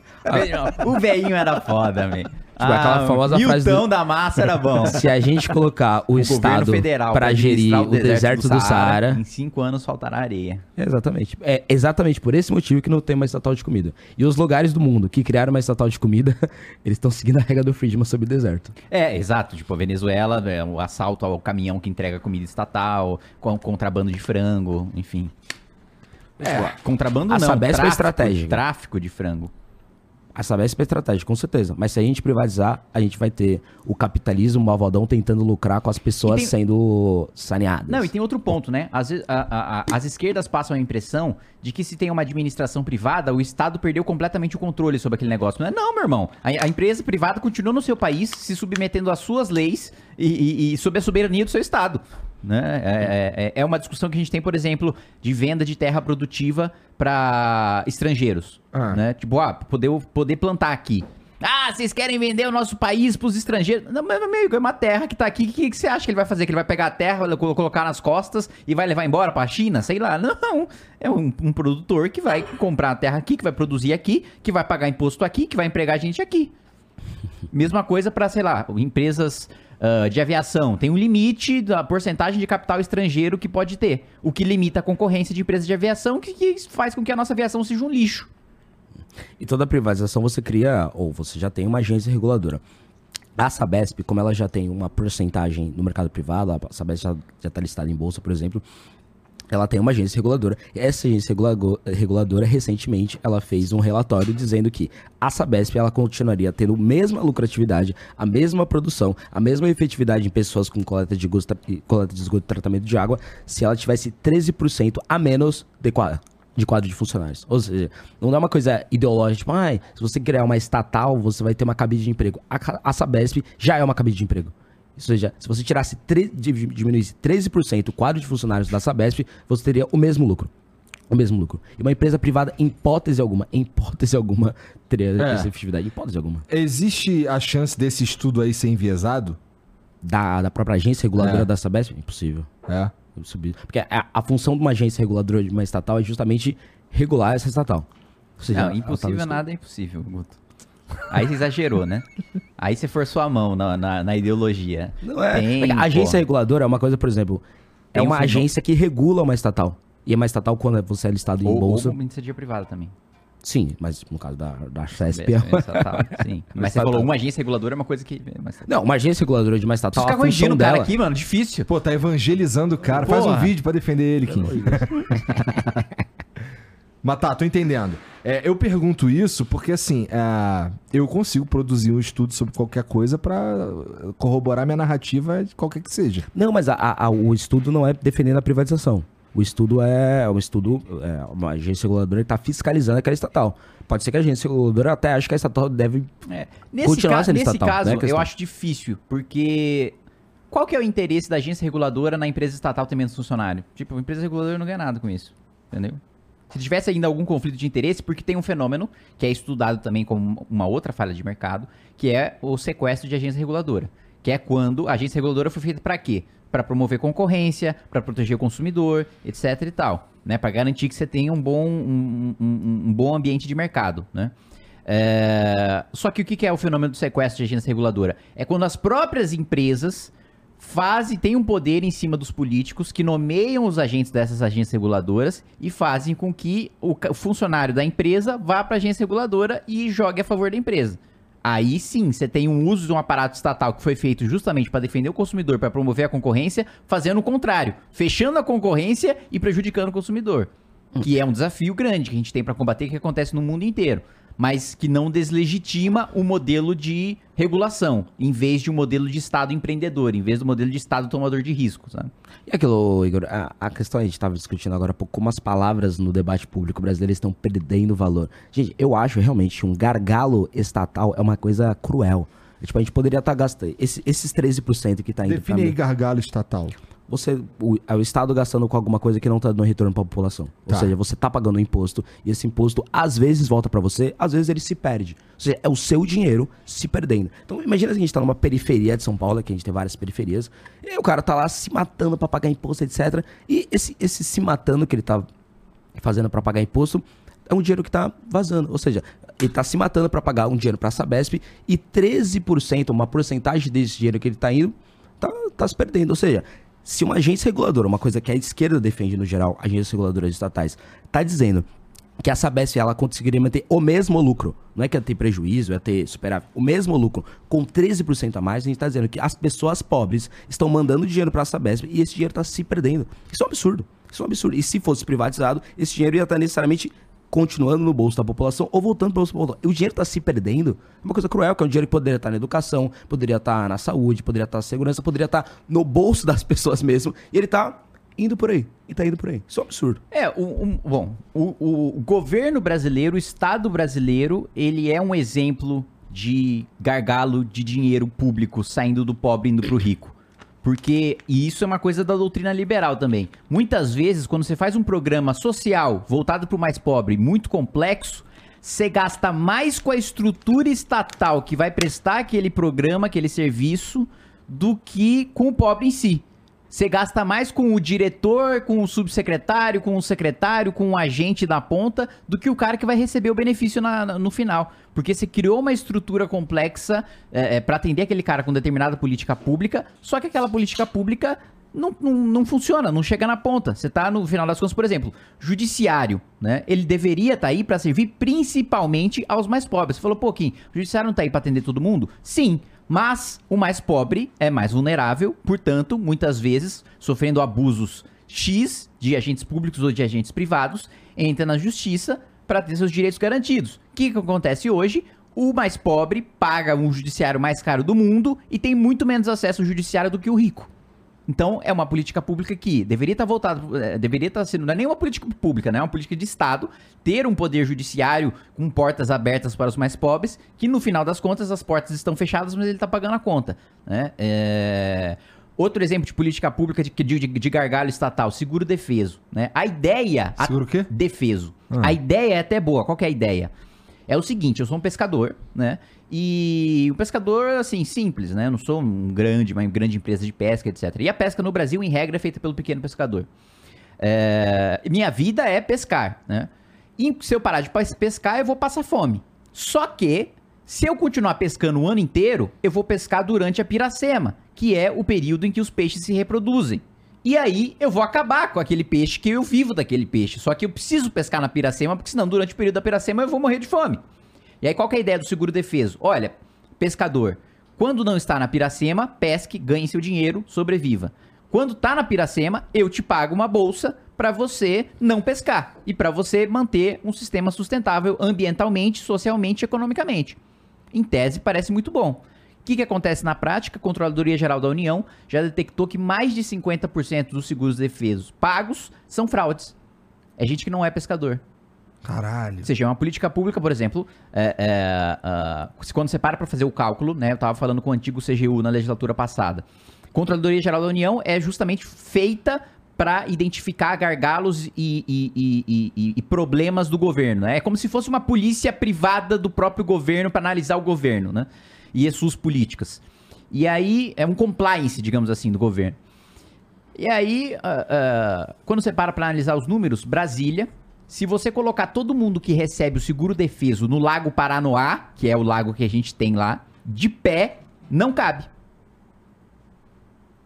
Se a gente pegasse todos os pescadores que recebem seguro defeso em Brasília e colocasse de pé um do lado do outro no Lago Paranoá, não caberia. É óbvio que a gente não tem essa quantidade de pescadores, então um ia estar tacando a rede na cabeça do outro. Ou seja, uma política pública é um exemplo extremo, mas real, de gargalo de dinheiro público, que Se a deveria gente ir transformasse tudo isso daí, junto o dinheiro dessas todas essas políticas aí, o cara. e faz uma renda mínima. E faz uma renda universal. Obrigado. É o que eu defendo. É o que eu defendo. Ah, não, cara. Eu queria que você discordasse. Tu discorda, ô? É o que eu defendo. 100% favorável. Mais Sabe quem é eficiente. favorável a isso? Milton Friedman. É, é o Conceito mais de renda eficiente é, mínima é dele. é- é o, é o que ou você chama de renda mínima universal ou você chama de imposto de renda negativo, né? Que é, que é isso, você transforma os programas do governo em dar dinheiro pro cara. Porque, pô, por que que eu vou ter, ah, vou ter uma política pública voltada pro pobre ter acesso à higiene. Aí eu faço uma estrutura estatal, uma secretaria, uma subsecretaria, uma diretoria, pra no final entregar produtos Mal tem de que pagar esses caras todos. pra fazer uma licitação, uma não, várias licitações de papel higiênico, de escova, de dente, de sabonete, etc, pra ir chegar no mais pobre. Aí eu faço outra política pública de combate à fome que, bom, é, é- é um contraste muito claro do governo Lula, né? O governo Lula tentou os dois modelos. Ele tentou o modelo pra combater a fome. Ele tentou o modelo política pública estatal com 100% do, do, do início ao fim. É o Estado que tem o dever de garantir a comida no prato do sujeito Ah. e o dinheiro na mão. O governo Lula tentou primeiro a, a saída 100% estatal, que foi o Fome Zero.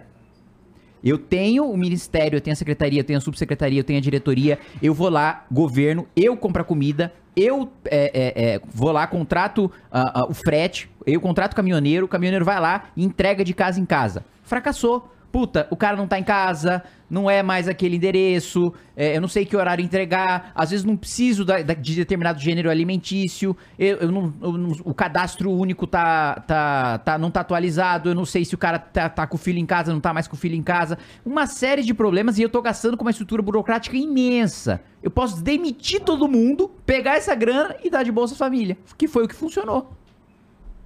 Tem um livro, o Kim tocou no ponto, tem um livro do Roger Scruton, né, pra sair do Milton Friedman, que, que é o livro Tolos, Fraudes e Militantes, Pensadores da Nova Esquerda. Onde ele, obviamente, faz uma redução brutal, mas ele, ele faz a diferenciação esquerda e direita em os dois polos políticos, eles notam que há- problemas na sociedade. a desigualdade. Só que a esquerda necessariamente acha que esses problemas, essas desigualdades têm que ser, ser geridas pelo Estado e a direita acha que algumas vezes essas desigualdades têm que ser feitas pelo mercado. A questão do saneamento, a questão da alimentação, a questão da moradia, a questão. Todas as questões, ou quase todas as questões, para não ser muito exagerado, a história mostrou que podem ser geridas pelo mercado e quando é gerida necessariamente pelo poder público, falta. Então eu, eu tive esse debate com o Guilherme, onde ele falou o direito à água, etc. Eu falei, cara, sempre que alguém fala que alguma coisa é o direito a tal coisa, eu sinto que se for gerida pelo Estado, esse direito não vai ser exercido. Ou seja, vai faltar. Seja, ah, as pessoas têm direito à propriedade. Se for gerida 100% pelo Estado, vai faltar propriedade. As pessoas têm direito à água. Se for gerida necessariamente pelo Estado, como é, por exemplo, a água no Brasil, ela é gerida necessariamente ou majoritariamente pelo Estado. As- a- a- tem o marco do saneamento ali que vai, vai mudar, etc. Agora, em vários em séculos do Brasil, o saneamento básico no Brasil foi gerido pelo Estado. O resultado em 2023 é 100 milhões de pessoas sem acesso ao saneamento básico, 50 milhões de pessoas sem água tratada. Ou seja, esse direito ao saneamento básico gerido pelo Estado tá faltando. E aí, se tá faltando, e é uma coisa que a iniciativa privada já mostrou ao longo do mundo que conseguiria fazer, por que não deixar de gastar dinheiro ou investir dinheiro brasileiro de imposto nessa coisa? Pegar esse dinheiro investir em outras áreas e deixar a iniciativa privada com a sua vontade de lucrar, obviamente, sendo com agências reguladoras estatais gerindo isso. Por que não? Quanto custa a Sabesp?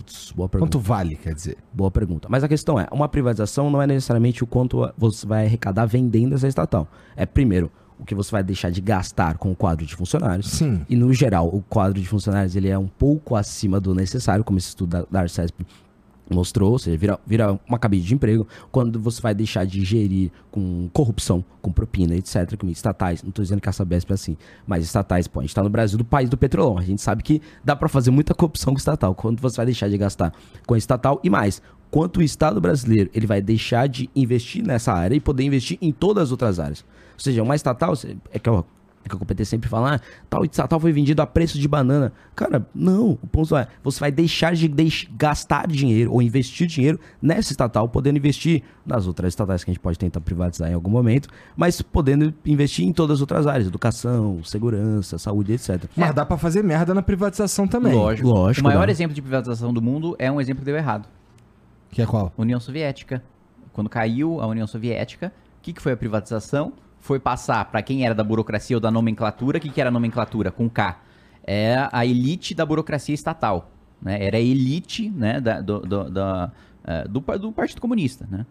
E caiu né, da- do dia para noite né, a- o regime comunista e tudo passou a ser propriedade privada. Só que aí as empresas passaram a ser propriedade privada dos burocratas e deixaram de ser um oligopólio estatal para ser um oligopólio privado. Aí o serviço continuou caro e uma porcaria. Continua a mesma merda. Ou seja, não muda nada. Privatização não é panaceia, precisa ser bem feita. Exatamente. É. Eu, é, eu sempre falo sobre a privatização da Petrobras. Eu defendo a privatização da Petrobras, mas eu não quero uma Petroprive, sabe? Não, eu não quero uma, uma coisa que seja uma única empresa, mais um monopólio, etc. Eu quero abertura de concorrência. Porque se a gente abre a concorrência, necessariamente pro, o, serviço melhora. Ou seja, os, os táxis, por exemplo. Os táxis eu acho que melhoraram nos últimos anos, mas por que eles melhoraram? Porque teve a Uber, porque teve a Cabify, porque teve a 99. Isso faz a qualidade do serviço melhorar e o preço do, do serviço diminuir. Ou seja, se você abre concorrência, ou seja, uma privatização não é nem pelo, pelo preço da estatal, mas necessariamente pelos ganhos de mercado e sociais que você abrindo concorrência, diminuindo o preço de custo, etc. Acontece. É, é, privatizar a Petrobras do jeito que. e a gente manter o mesmo, o mesmo jeito que funciona, aí a gente tá se matando. É ruim. Né? Principalmente porque você tem distribuidoras que têm monopólios locais. E aí, tipo, só tem aquela distribuidora de combustível naquele lugar, que é da Petrobras. E aí o cara ia poder praticar um preço abusivo, né? Então você precisa, pelo menos na minha avaliação, se for fazer um modelo de, de privatização da Petrobras, você precisaria dividir as distribuidoras entre diferentes atores, você precisaria dividir a exploração entre diferentes atores. Banco do Brasil, por exemplo, eu defendo a privatização, mas precisa quebrar o Banco do Brasil em três, quatro partes diferentes, em três, quatro bancos diferentes, e aí vender para agentes de mercado diferentes para você ter concorrência, senão você vai estar dando muito poder pro agente de mercado. Tipo, vai que, sei lá, é, o, o- o- o Bradesco compra o, o Banco do Brasil. Porra, fudeu do- no mercado de banco, vai ter um puta do monopólio. É, e banco, assim, se a gente for falar como é o mercado de banco no Brasil, ele já, na minha opinião, já é um mercado, assim, Já é um que tá oligopólio. desenhado de um jeito escroto mesmo. Porque a gente vai em outros países que tem dezenas de bancos, né? Aqui a gente tem, sei lá, cinco grandes, assim, de verdade, Sim, grandes que domina mesmo. 80%, 90% do É. mercado. É, é isso. Não, e o bom é que, tipo, eles viraram um cartel. Existe um cartel de bancos no Brasil. Então, tipo, é, é- é outra coisa que eu queria discutir é, tipo, como a esquerda, ela taxa a direita no geral. Óbvio que existem várias direitas, mas uma coisa, tipo, ah, toda direita defende de privatização. A gente tá aqui o Kim Kataguiri, fundador do MBL, fazendo que, pô, dá pra ter privatização ruim. Ou seja, banco é a mesma coisa. A direita não defende banco. A direita defende banco quando ele não é um cartel. Os bancos brasileiros, eles viraram cartéis. Eles não só cartéis, ou seja, não é cinco bancos. Cada banco tem sua área. Então, tipo, a microempresa. Quem, quem, quem, quem, tem micro- microempresa consegue crédito com qual banco? Tal banco. Quem é do agro consegue crédito com tal banco? Tal banco. Eles estão se dividindo e colocando ali suas funções em cada, Cada banco. um, cada um com seu espacinho. Exato, cada um com seu espacinho e ninguém entra no espacinho do outro, ninguém diminui tal coisa pra não. É. Aí fudeu, né? Aí não Aí tem fudeu. concorrência mesmo. E o Banco Central, que deveria regular isso, né? É, o, salvo engano, né? A lei ou, ou resolução do CMN, não, não me lembro exatamente qual que é o, o- o grau de legislação. Mas, tipo, para você abrir um banco, você precisa de um capital, acho, mínimo de um milhão de reais, né? Que é bem pouco para você abrir um banco. Só que o, o Banco Central, basicamente, ah, cara, eu tenho um milhão de reais, eu quero abrir um banco. O Banco Central coloca, impõe uma série de burocracias para fechar mercado que não deixa o cara abrir. Então tem uma dificuldade imensa também para você abrir uma instituição financeira. é, é, que, no, por exemplo, uma fintech é muito mais fácil de abrir uma fintech, porque a fintech não tem os mesmos poderes, por assim dizer, não tem as, as, as mesmas. não pode oferecer os mesmos produtos que um banco tradicional pode. O banco tradicional tem um leque muito mais amplo de produto que pode ofertar do que uma fintech. Por isso que é muito mais fácil abrir uma fintech, apesar das fintechs ajudarem na concorrência. Né? Ajuda você Com ter certeza. um Nubank da vida, um C6 da vida, ajuda, né? Você ter, você ter essas empresas. Mas elas ainda assim não podem ofertar o mesmo produto eh, que um banco tradicional. E o Banco Central, em vez de incentivar a ter novos bancos, não incentiva. Para mim, uma das soluções seria você permitir empréstimo de pessoa jurídica a, a pessoa jurídica. Coisa que acontece hoje de maneira muito similar ao empréstimo é factoring. né? A factoring, ela basicamente pega lá um- um- um- tem um- um- uma nota promissória, né? Tem um, um esquema Um que contrato de mútuo. é isso, contrato de mútuo que eu vou lá e, e troco, né? é, é, eu, eu antecipo o dinheiro que eu vou receber da minha produção, da minha venda, Aham. né? E aí eu pago depois o cara. Aham. É como se fosse é, é, é, um empréstimo. É, mas, mas é, né? Mas tem. Não é tecnicamente, né? Legalmente não é. É, Na é, prática e- é, mas e- na- não- e não- teoricamente não. Mas você poderia liberar para ser uma- realmente um empréstimo com todas as possibilidades que o empréstimo pode ter. Entendi. É, cara, se a gente for falar de banco aí, tem que chamar o Ciro. Não, mas outra coisa, assim, por que, que a direita, ou tipo, nós somos contra, ah, não é contra o banco, mas acho que tem que ter uma, uma- uma- uma- uma- um debate so- sobre a questão dos bancos no Brasil. Porque um monopólio, um oligopólio, um cartel, ele necessariamente, ou muito dificilmente, ele consegue se, se formar sem a ajuda do Estado. Ou seja, é o Estado brasileiro. Tipo, não é, ai, a- a- a- o capitalismo malvadão, a iniciativa privada, etc., ele tá tentando matar as pessoas, etc. Não, mas o Estado brasileiro, ele tá aceitando que tenha cinco bancos no Brasil. Só tem cinco e não tem seis, sete, dez, porque o Estado brasileiro tá deixando. A gente tem que o Estado brasileiro parar de deixar que as pessoas se individem sem essa Mas educação são os financeira. bancos que mandam, irmão. Mas são os bancos, os bancos só conseguem mandar porque o Estado brasileiro ele deixa que os bancos que mandem. Por exemplo, os bancos, o, o, o, a década que os bancos mais lucraram no Brasil foi no governo do PT. Sim, sim, isso aí, isso aí todo mundo sabe, eu suponho, né? Que todo mundo sabe. Mas o, o ponto é que, assim, agora eles têm tanto poder, irmão, que tá todo mundo no bolso. Assim, de certa forma, não tô nem falando de corrupção nem nada. Tô falando de a estrutura tá posta de tal maneira que agora o jogo é, é esse. Eu nem acho que a gente consegue fazer, mudar essa porra assim sem uma briga muito grande. Tá ligado? Uma Beleza, briga. Um des- concordamos nisso. um desgaste político também muito grande pra fazer uma mudança nesse sentido. Porque, é, obviamente, não é do interesse de quem manda, né? E quem manda é eles, pô. É, exato, os bancos estão governando o Brasil. Mas a questão principal é que, ah, em algum momento, a gente vai ter que ter essa discussão. Hoje no Brasil nós temos 71% das famílias endividadas. Tipo, em que momento a gente vai. a gente vai falar, ô galera, e aqueles bancos ali? A gente não pode fazer. A gente vai esperar ser todas as famílias do Brasil, 71%.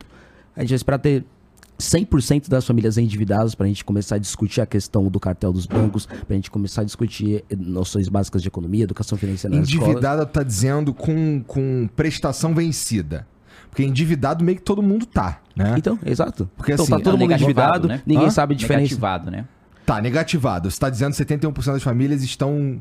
não podem adquirir crédito Exatamente. no mercado. Tá bom. E aí o que acontece, por eu exemplo? tô, assim, eu tô pagando meu carro, eu tô pagando minha casa também, Sim, tá não, mas isso não significa que tá endividado. Você tá financiando uma coisa. Sim, por exemplo, mas você É consegue dívida, pegar né? crédito não, no é banco. uma dívida que, você, que, que tá, você tá pagando em dia. Aham. Exato. Mas vocês estão falando de outra coisa. De outra Você tá falando, tipo, pô, o Bradesco me dá mil reais de crédito. Não, por quê? Porque você tá endividado. E isso afeta, por exemplo, na questão racial, que é, uma, obviamente, uma pauta que eu discuto bastante. Hoje, a direita, aquele famoso Liberbober, fala, ah, a solução pros pobres e pros negros é assim, empreendedores. Hoje no Brasil, a maioria dos empreendedores são negros já. A gente já passou. 50% dos empreendedores brasileiros Cara, são é um negros. número interessante A esse. maioria. Só que o que acontece? Por que, que você acha interessante isso? Porque quando você pensa no empreendedor, você não pensa no cara negro. Por quê? Porque desses 51% dos empreendedores Você que tá negros. dizendo. Tá ok, mas no Brasil no geral. Pô, caraca, um dano de empresa, você pensa no cara negro ou no cara branco? Mas- mas- Eu sou você- preto ou eu sou branco? Você é branco, Igor, desculpa.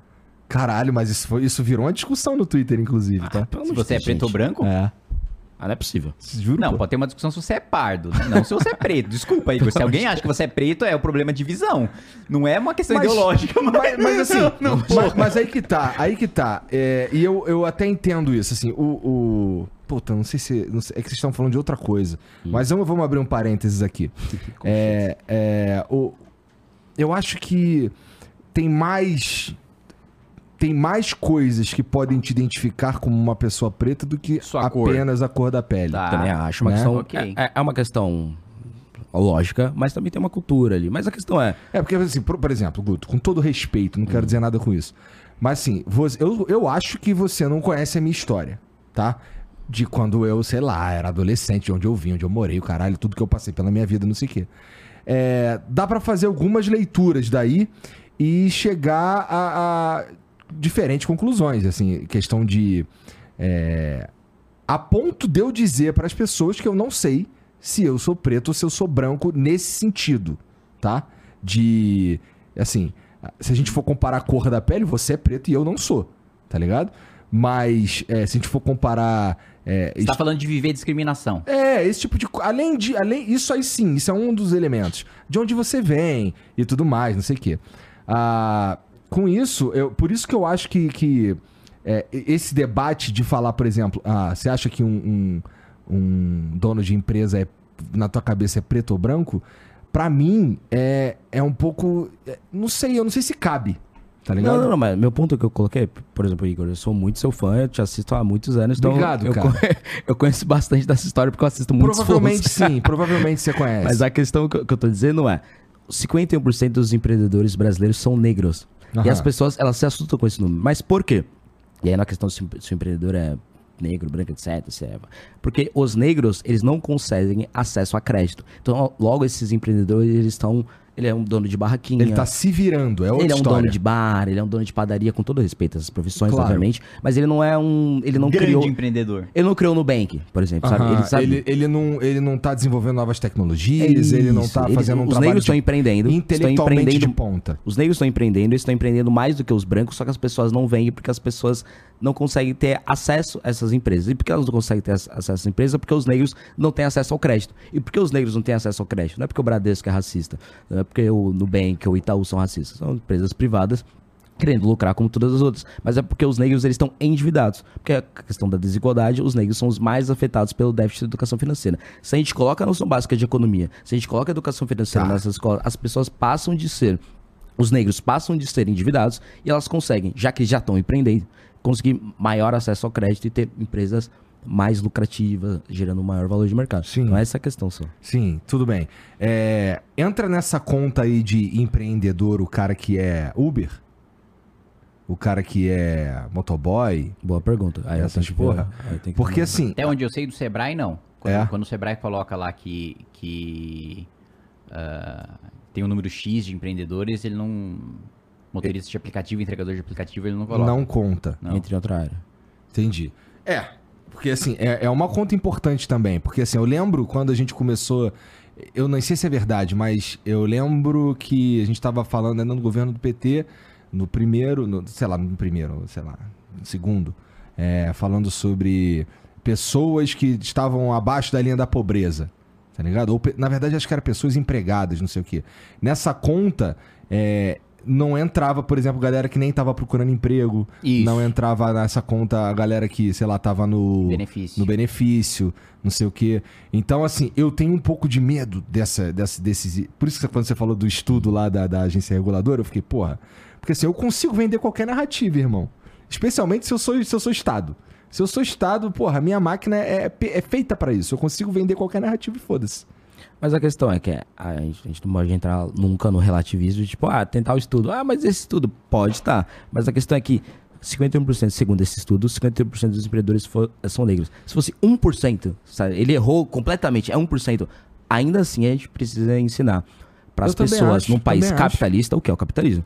Que é o famoso, pô, você pode ser de esquerda, ainda assim você precisa saber a diferença de crédito e débito. Ainda mais que o Brasil é um país concordo. capitalista. Então a gente tem que necessariamente ensinar as pessoas a viver na sociedade brasileira. Irmão, eu sou a favor de ensinar as pessoas qualquer porra. Porque assim, hoje a gente faz um trabalho de merda quando a gente tá falando de ensinar as pessoas, tá ligado? Então, assim, ensinar as pessoas educação financeira, eu tô dentro. Ensinar as pessoas a tricotar, eu tô dentro. Eu Então tô pede dentro, palestra pra aprovar meu projeto. eu tô dentro dessa. Ah, Alesp, aprova o projeto do Guto. Por favor. com todo respeito, assim. Sem puxar o saco do Guto, tá? Só porque, porque é educação, cara. Porque, ô, necessariamente. A prova Igor, sem nem citar ele. Eu acho que esse projeto é, um foda-se. projeto não O ideológico. importante- Eu acho que ele. Eu acho. Gosto de acreditar que ele. Foda-se também. Se aprovar sem licitar ele, tá bom. Eu também acho. Eu acho que esse é um projeto ele deveria ser pautado pela própria esquerda. A esquerda deveria pautar esse projeto. Tipo, eu sou contra. Eu não, né? Mas a esquerda. Eu sou contra o capitalismo. Logo eu vou ensinar para as pessoas a não se endividarem com os bancos. A esquerda deveria estar querendo fazer isso. Não é necessariamente a direita. É um projeto que é não ideológico. Aí quando eu fui protocolar, agora, não, mas esse nome Jovem Capitalista, que é o nome do pro- programa Jovem Capitalista, é um nome. Ah, esse nome é polêmico. Eu falei, cara, não é polêmico. A Constituição fala que o Brasil Ah, é um muda país. o nome, porra. Foda-se. Por exemplo, se o projeto fosse jovem democrático, isso é um nome ideológico? Pra mim é. Quem defende a democracia é a direita. A esquerda, algumas esquerdas defendem a ditadura. Então, tipo, é um nome ideológico. E a Constituição brasileira, ela diz que o Brasil é um país capitalista. Tá na Constituição. País de economia de iniciativa privada, Mercado. economia aberta, economia de mercado. Então, beleza. Aí o que, que eu fiz? Mudei o nome. Coloquei programa Jovem Paulista. Pro- o problema é o nome? Ah, tu Eu mudou o mudei, nome. mudei. É, É, todo jovem aqui no estado de São Paulo é paulista. né? Falei, é, o problema é o nome. Eu mudei de programa Foda-se. Jovem Capitalista no nome geral, né? Na comunicação a gente já falou outra. Falei, beleza, eu- a questão não é o nome. Eu posso dar para esse projeto para É. outro deputado. A questão é que a gente tá com 71% das famílias endividadas, gente. A gente vai esperar quando para começar a discutir a questão da educação financeira? Em que momento? Vai estar todo mundo endividado, a gente, é, realmente a gente precisa de educação financeira nas escolas. Agora que todos os paulistas, todos os brasileiros no geral estão endividados. Já tá na hora de começar esse debate, né? É, eu acho que eu também, eu sou a favor, especialmente. Bom, eu disse, né? Eu sou a favor de a gente ensinar a galera qualquer porra, basicamente, porque o trabalho que a gente faz na educação é uma merda. Porra, é. Cara, assim, se a gente for parar pra analisar, você tava falando que você curte, tá curtindo aí o, o governo do Tarcísio e tal. A gente falou rapidamente sobre. é, acabou de vencer 100 dias, né? Foi, sei lá, esses dias aí. Não, ainda não. Não, ainda não venceu? Não. Então, falta, falta pouco. Falta pouquinho. É, tá bom. Então, estamos aí na iminência dos 100 dias e tal. O evento de 100 dias é segunda-feira, no Palácio dos Bandeirantes. Ah, é? comunicado aqui do vice-líder do governo de São Paulo. Então, Aí, cheio de marra tua, hein? segunda-feira, segunda-feira de manhã, no Palácio dos Bandeirantes, evento de 100 dias do governo. Cheio de marra, mané. Tô cara. brincando, para. Fácil ser Porra. governo, né, mano? Quero ver ele na oposição agora. É, pois é. Mas então, é, 100 dias, 100 dias de, de, de, de Tarcísio. E depois eu quero falar um pouquinho sobre 100 dias de Lula também. Tá? Tá, deixa ele falar 100 de Tarcísio que eu vou mijar, porque pra falar de 100 de Lula, eu vou. O bagulho vai ser louco. Tá bom. Pô, 100 dias de Tarcísio é fácil, o problema é 100 dias de Lula. Por exemplo, eu que sou deputado estadual... Ah, mas aí tu tá pelando o saco do Tarcísio não, eu também. não tô, cara. Pô, não é pelando o saco do Tarcísio, eu tô criticando o Lula. O Lula é fogo. Tá, Por exemplo, eu sou deputado estadual, eu já processei o Lula umas 5 vezes. Entendi, entendi. Mas o que, que, que você acha que aconteceu de, de mais relevante nesses 100 dias de Tarcísio? Ó, eu acho que é, a, tá dando uma moralzinha pra galera do CBD aí, pra mim é foda. Gostei. Salve Tarcísio. CBD é nós. Eu nem fumo, tá? Só pra deixar claro. Mas vai lá. Não é ele que tá dando. O Caio França, que é um deputado de esquerda, pô, meu colega, eu gosto dele, mas discordo de algumas questões dele. E ele lutou por anos, assim, pela, pela aprovação da cannabis medicinal, que é uma coisa que eu defendo, a cannabis medicinal. A maioria das democracias do mundo, elas já aprovaram a cannabis medicinal e a maioria das ditaduras do mundo são contra a cannabis medicinal. Ou seja, pelo amor de Deus, gente, tem que aprovar. E São Paulo sendo vanguarda mais, um- mais uma É. vez, já aprovou. Eu tenho menos de um mês, mês como deputado, então esses 100 dias eu tenho 30 dias como deputado estadual, menos até. A questão principal do Tarcísio é que eu não votei, não votei nele, nem na oposição dele, não votei no Tarcísio, não, sou um- não fui um tarcisista na minha campanha, ou seja, ganhei a eleição sem precisar do Tarcísio, ele sabe muito bem disso, das críticas que nós fizemos a isso. A ele, a questão principal é um novo modelo de governar São Paulo. Isso é o principal. Por exemplo, você pega o secretário de Educação de São Paulo. Ele é um secretário não só técnico, mas é um secretário que já foi secretário de Educação do Paraná e recentemente ele ganhou a, a- a votação como o melhor secretário de Educação do país quando ele foi do Paraná. Ou seja, pô, vou escolher o novo secretário de Educação. Quem eu vou escolher? pegar Pô, o melhor. oi? Ele vai pegar o melhor, é? idealmente, O né? melhor secretário de Educação é o cara que ganhou a eleição como secretário, o melhor secretário de Educação do país. Então, ou seja, é um novo modelo de governar São Paulo, com secretariado técnico, sem corrupção, sem comprar base, etc, etc, etc. Então, Cedo pra dizer sem corrupção. É, mas a gente tá falando dos primeiros 100 dias de Tarcísio. É verdade, é Não é verdade. dos 200, 300. É, é. Até agora, o que eu gosto do Tarcísio é isso. É um novo modelo de governar São Paulo. É o secretário de Educação, de o Renato Feder. Foi o melhor secretário de Educação do Paraná. O secretário da Fazenda. São é um pessoas liberal, também que não têm histórico de corrupção e tudo mais, né? Com certeza. Mais, mais do que não ter história, isso é fundamental, óbvio. Isso é... Pô, corrigir, principal, fundamental é o caralho, Falou Guto. que o Renato Feder foi o melhor secretário de Educação do Paraná e foi o melhor secretário de Educação do Brasil. É isso, foi, não, foi do país. Exato, sabe? Pô, é, é um novo modelo de governar São Paulo com cargos... fundamental não ter corrupto no governo, ser Fundamental, fundamental. É a primeira Espera coisa. é 100 dias corrupto ou não é? Depois a gente discute as outras coisas. Tá. Então, tem cargos técnicos nas áreas técnicas, ele tá mandando bons projetos para a Assembleia, e mais do que mandando, por exemplo, a gente estava discutindo a privatização da Sabesp, o Tarcísio ainda não mandou. O Hum. que, que ele fez? Ele contratou um estudo do Banco Mundial, Ele me disse que ia fazer isso. Achei foda. ele contratou um estudo do Banco É Mundial. foda, porque assim, eu não, em geral eu não gosto de políticos, tá ligado? Que é isso aí, Kim? Eu já, eu já falei isso porque infinitas ele falou vezes. infinitas vezes, que é É. assim, que ele, né, me mama, mas ele não gosta que eu sou político. Não, eu falei pra ele hoje, inclusive. Tô esperando o dia que ele vai chegar aqui de carrão cheio de puta. Entendeu? Não vai fazer isso, não. Ele falou que ia demorar dois anos. Já Ah, passaram quase cinco. É, nesse eu já, eu já perdi. Eu já perdi. Ainda bem. Na próxima, acho que a gente tem que apostar. Vamos apostar alguma coisa? Vamos apostar, cara. Vamos? Determina o período de tempo e, e o, o que é a aposta. Tá. Eu vou pensar nisso. Vou pensar. Eu vou te mandar no WhatsApp. Eu espero que daqui, tipo, Kim Kataguiri com uns 80 anos, o Igão com uns 80 anos também, tipo, e aí, Kim, quando você vai chegar com esse carro? Eu eu espero que seja isso. Eu também espero. Tomara que demore bastante tempo, hein, Kim? Quando eu falo isso, Guto, eu falo num tom de provocação mesmo. Eu Mas é falo isso. num tom de, assim, louco pra tá errado. Entendeu? De coração. Mas eu tava falando do Tarcísio, que assim, eu tive a oportunidade de conversar com ele duas vezes, com o Haddad também duas vezes, e confesso que é, eu curto as ideias dos dois, sabe? Eu, eu, eu cheguei a um ponto que eu tava assim, tá. Eu conversei com eles antes do segundo turno. Eu fiquei, cara, tô com a sensação de que quem ganhar vai fazer um bom trabalho. No caso, quem ganhou foi o Tarcísio.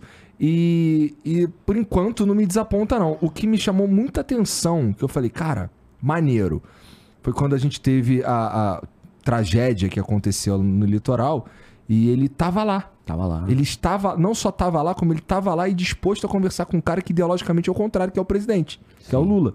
E eles estavam ali juntos tentando resolver o problema ali. E, porra, eu achei muito foda essa porra, sabe? É meio que. Ah, chega de. Vamos brigar. Meu irmão, ó, o importante mesmo é aquele cara ali que tá fudido, entendeu? O que a gente aqui discorda, a gente discorda depois. Agora vamos resolver essa pica aqui.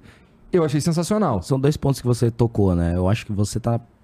Não tem que achar nada, mas eu acho que você tá na posição correta. A popula- população tem que ter sempre vigilante com os políticos, né? Aquela, aquela frase do Ronald Reagan, que ele fala que a população, ele é o cara que senta de trás do táxi, senta no banco de passageiro do táxi, e o político, ele é o cara que, que tá dirigindo ali o táxi. Ou seja, a, a população que fala, vira à direita, vira esquerda, vou pra tal lugar, não quero mais, tal, vou pagar, etc.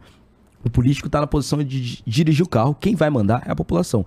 E o Tarcísio com o Lula, é, não acho que eles pararam de brigar ideologicamente, tem que brigar ideologicamente, Aham. mas a questão é, é o político tentando resolver um problema. A função do político é resolver problemas da população. Então, ocorreu uma tragédia. o governo estadual tem que falar com o governo federal. É uma tragédia. Com a gente vai ter que certeza. resolver o problema. O foco tem que ser sempre em resolver o problema. Com quem você tem que falar, é lógico que não pode ter corrupção, não pode ter nada disso, mas você tem que resolver o problema. Ponto, acabou. E aí é o Tarcísio e o Lula resolvendo o problema. Que tem que ser, como o Ronald Diego falou e como eu tô falando agora, a, a função primordial do político. Isso aí que você falou, é, eu acho que nem sempre é verdade e ainda bem. Quase nunca, é verdade. Não, tá, mas assim, ah, vamos lá. É verdade, quase nunca é verdade. mas, por exemplo, se a gente for levar, se a gente for falar de reforma da Previdência, por exemplo, eu acho que a maioria da população vai ser contra, tá ligado? Não, quando, a- quando, quando ela foi aprovada, foi com acho que 56% de aprovação. 50 aí? 6. Então falei merda. Mas é porque a reforma da Previdência é uma discussão, eu concordo com o que você está dizendo. A reforma da Previdência foi uma discussão que começou muito antes dela ser votada. Começou no governo É, ela, Temer, ela etc. começou, No Temer ela tinha 5% de aprovação. Então foi maturando, as pessoas foram discutindo. Kim Kataguiri é o cara que mais. Eita, quase derrubei aqui. Kim Kataguiri foi o cara que mais subiu no plenário pra defender a reforma da Previdência. Sabe, tipo, teve uma discussão longa Adora uma sobre reforma, isso. né, não, Kim? Aí foi aprovado. Cadê a reforma política? É, isso aí tem. Você sabe que toda, toda eleição tem reforma política? Antes de toda eleição, o parlamento muda a lei eleitoral? É mesmo? É. Mas é uma merda, né? É. Tô falando uma boa, pô. Fazer direito essa porra. Mas tá bom, vamos lá. Você tava falando Mas de. teve o- a de, a de. do período do governo Temer foi boa, que instituiu a cláusula de barreira. Uhum. Isso eu acho bom. Por quê? Porque o parlamento hoje é muito difícil de você compor, de você formar governo. Porque tem muitos. O problema não é ter muito partido, porque o Brasil não tem muito partido. Ah, todos os países da Europa, dos Estados Unidos, têm muito mais partidos do que o Brasil. O problema é muito partido com representação no Congresso Nacional. Que aí sim fica muito difícil de você eh, negociar, porque são muitos, muitas lideranças, porque são muitos partidos, né? E não tem essa quantidade de ideologia. Porque se, beleza, tem 25 partidos com representação no Congresso, mas tem 25 ideologias na população que precisam ser representadas. Beleza, precisamos representar as minorias. Mas não é o caso, né? Tipo, a maior parte são partidos sem ideologia, é a agremiação de pessoa que tá lá pra disputar o poder e que muitas vezes discorda muito entre si, mas quer formar chapa pra ganhar a eleição. É isso, né? Então, isso, isso é um problema, né? A gente não pode ter partido cartorial, a gente precisa ter partido partido, né? Que tem ideologia, que tem militância, né? Que tem eh, formação política, democracia interna, né? E a cláusula de barreira contribui pra isso. Por isso que o MBL não vira um partido? Então, ele não vira pela dificuldade de se tornar um partido político, não virou até hoje, mas a gente tem um plano desse ano de começar a coletar assinaturas e se tornar um partido político. Não vai ser mais um partido que, que tem uma ideologia parecida com os outros partidos, com alguns outros partidos? Não, porque a gente tem uma ideologia, né? Diferente da maior parte dos partidos que não tem ideologia nenhuma. Olha o meu partido, União Brasil. Tem 59 Tu deputados. vai no com- falar mal do teu partido? Tá vendo? Kataguiri? Tem 59 deputados. Tem, te- teoricamente, três ministros no governo Lula. Tu é União também, né? É da União Sou. também. Tem três ministros do governo Lula. Né?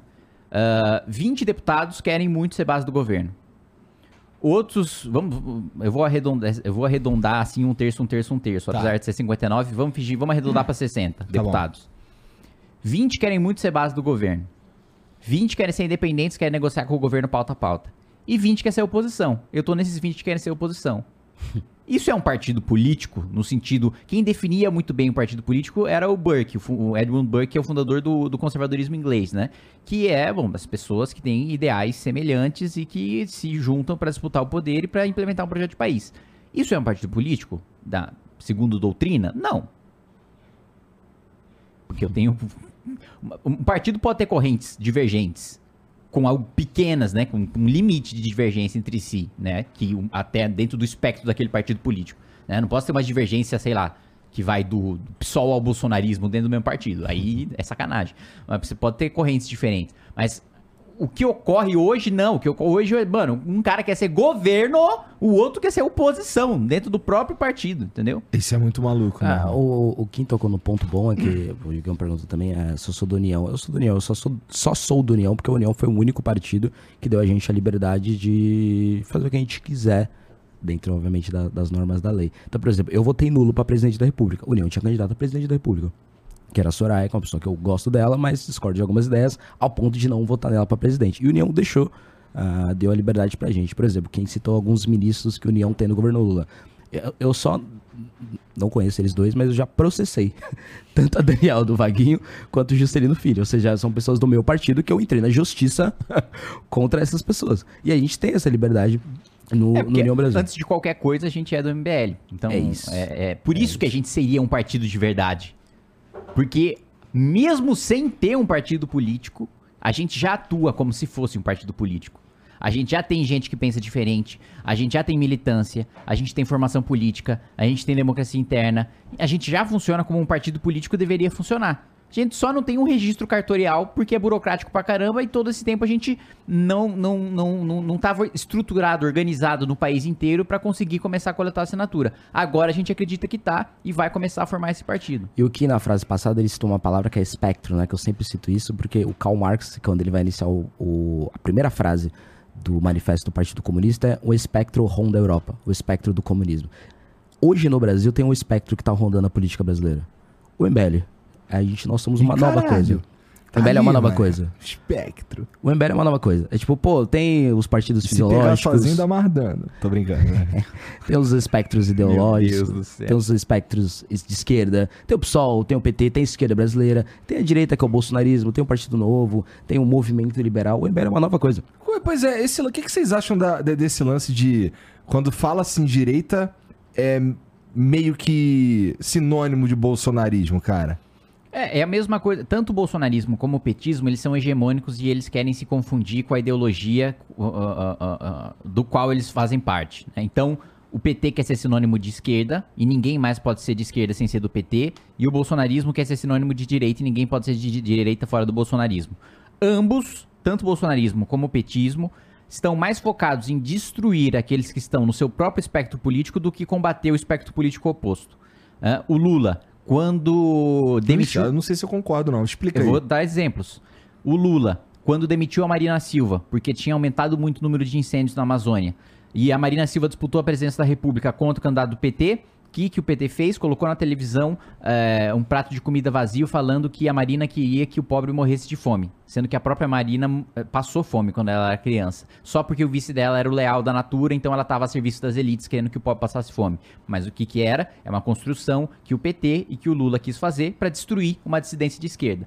Mesma coisa aconteceu quando a Dilma demitiu o Cid Gomes de ministro dela, né? E brigou com os Ferreira Gomes, né? É, o Lula saiu descendo pau, a Dilma saiu descendo pau, eles saíram numa disputa do- no, no Ceará para tentar tomar, né? o- Os, os currais eleitorais dos Ferreira Gomes pro PT, pra, justamente porque eles pararam de se submeter ao petismo.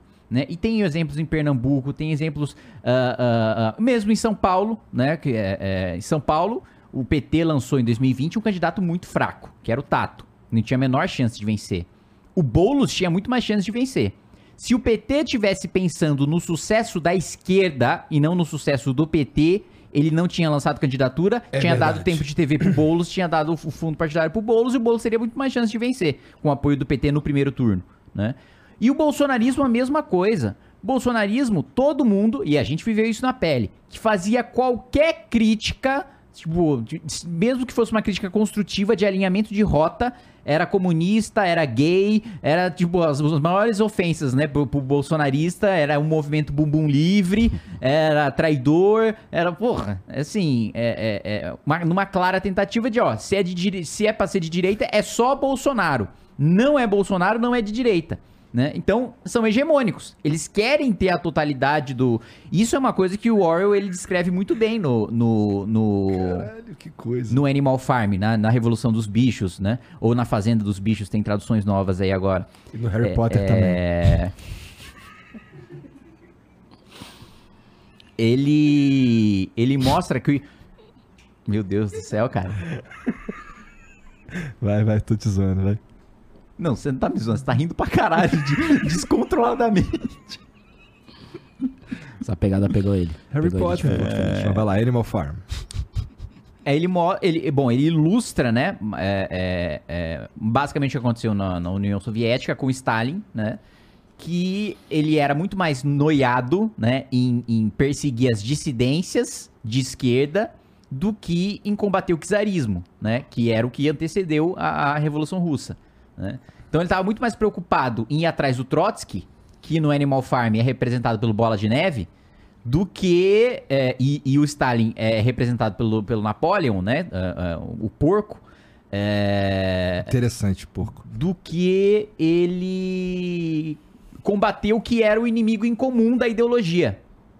Ele estava mais preocupado em ter a hegemonia da ideologia, em ter a hegemonia lá do, do Estado Vermelho e por aí vai, do que é, combater o inimigo, o capitalismo, ou o que quer que seja.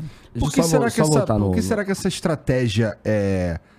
Eles têm como. Quer dizer, tem-se essa estratégia como a melhor estratégia? O que, que você acha? Porque aí você não tem concorrente, né? Porque aí se pensa em. Você tem um monopólio ideológico.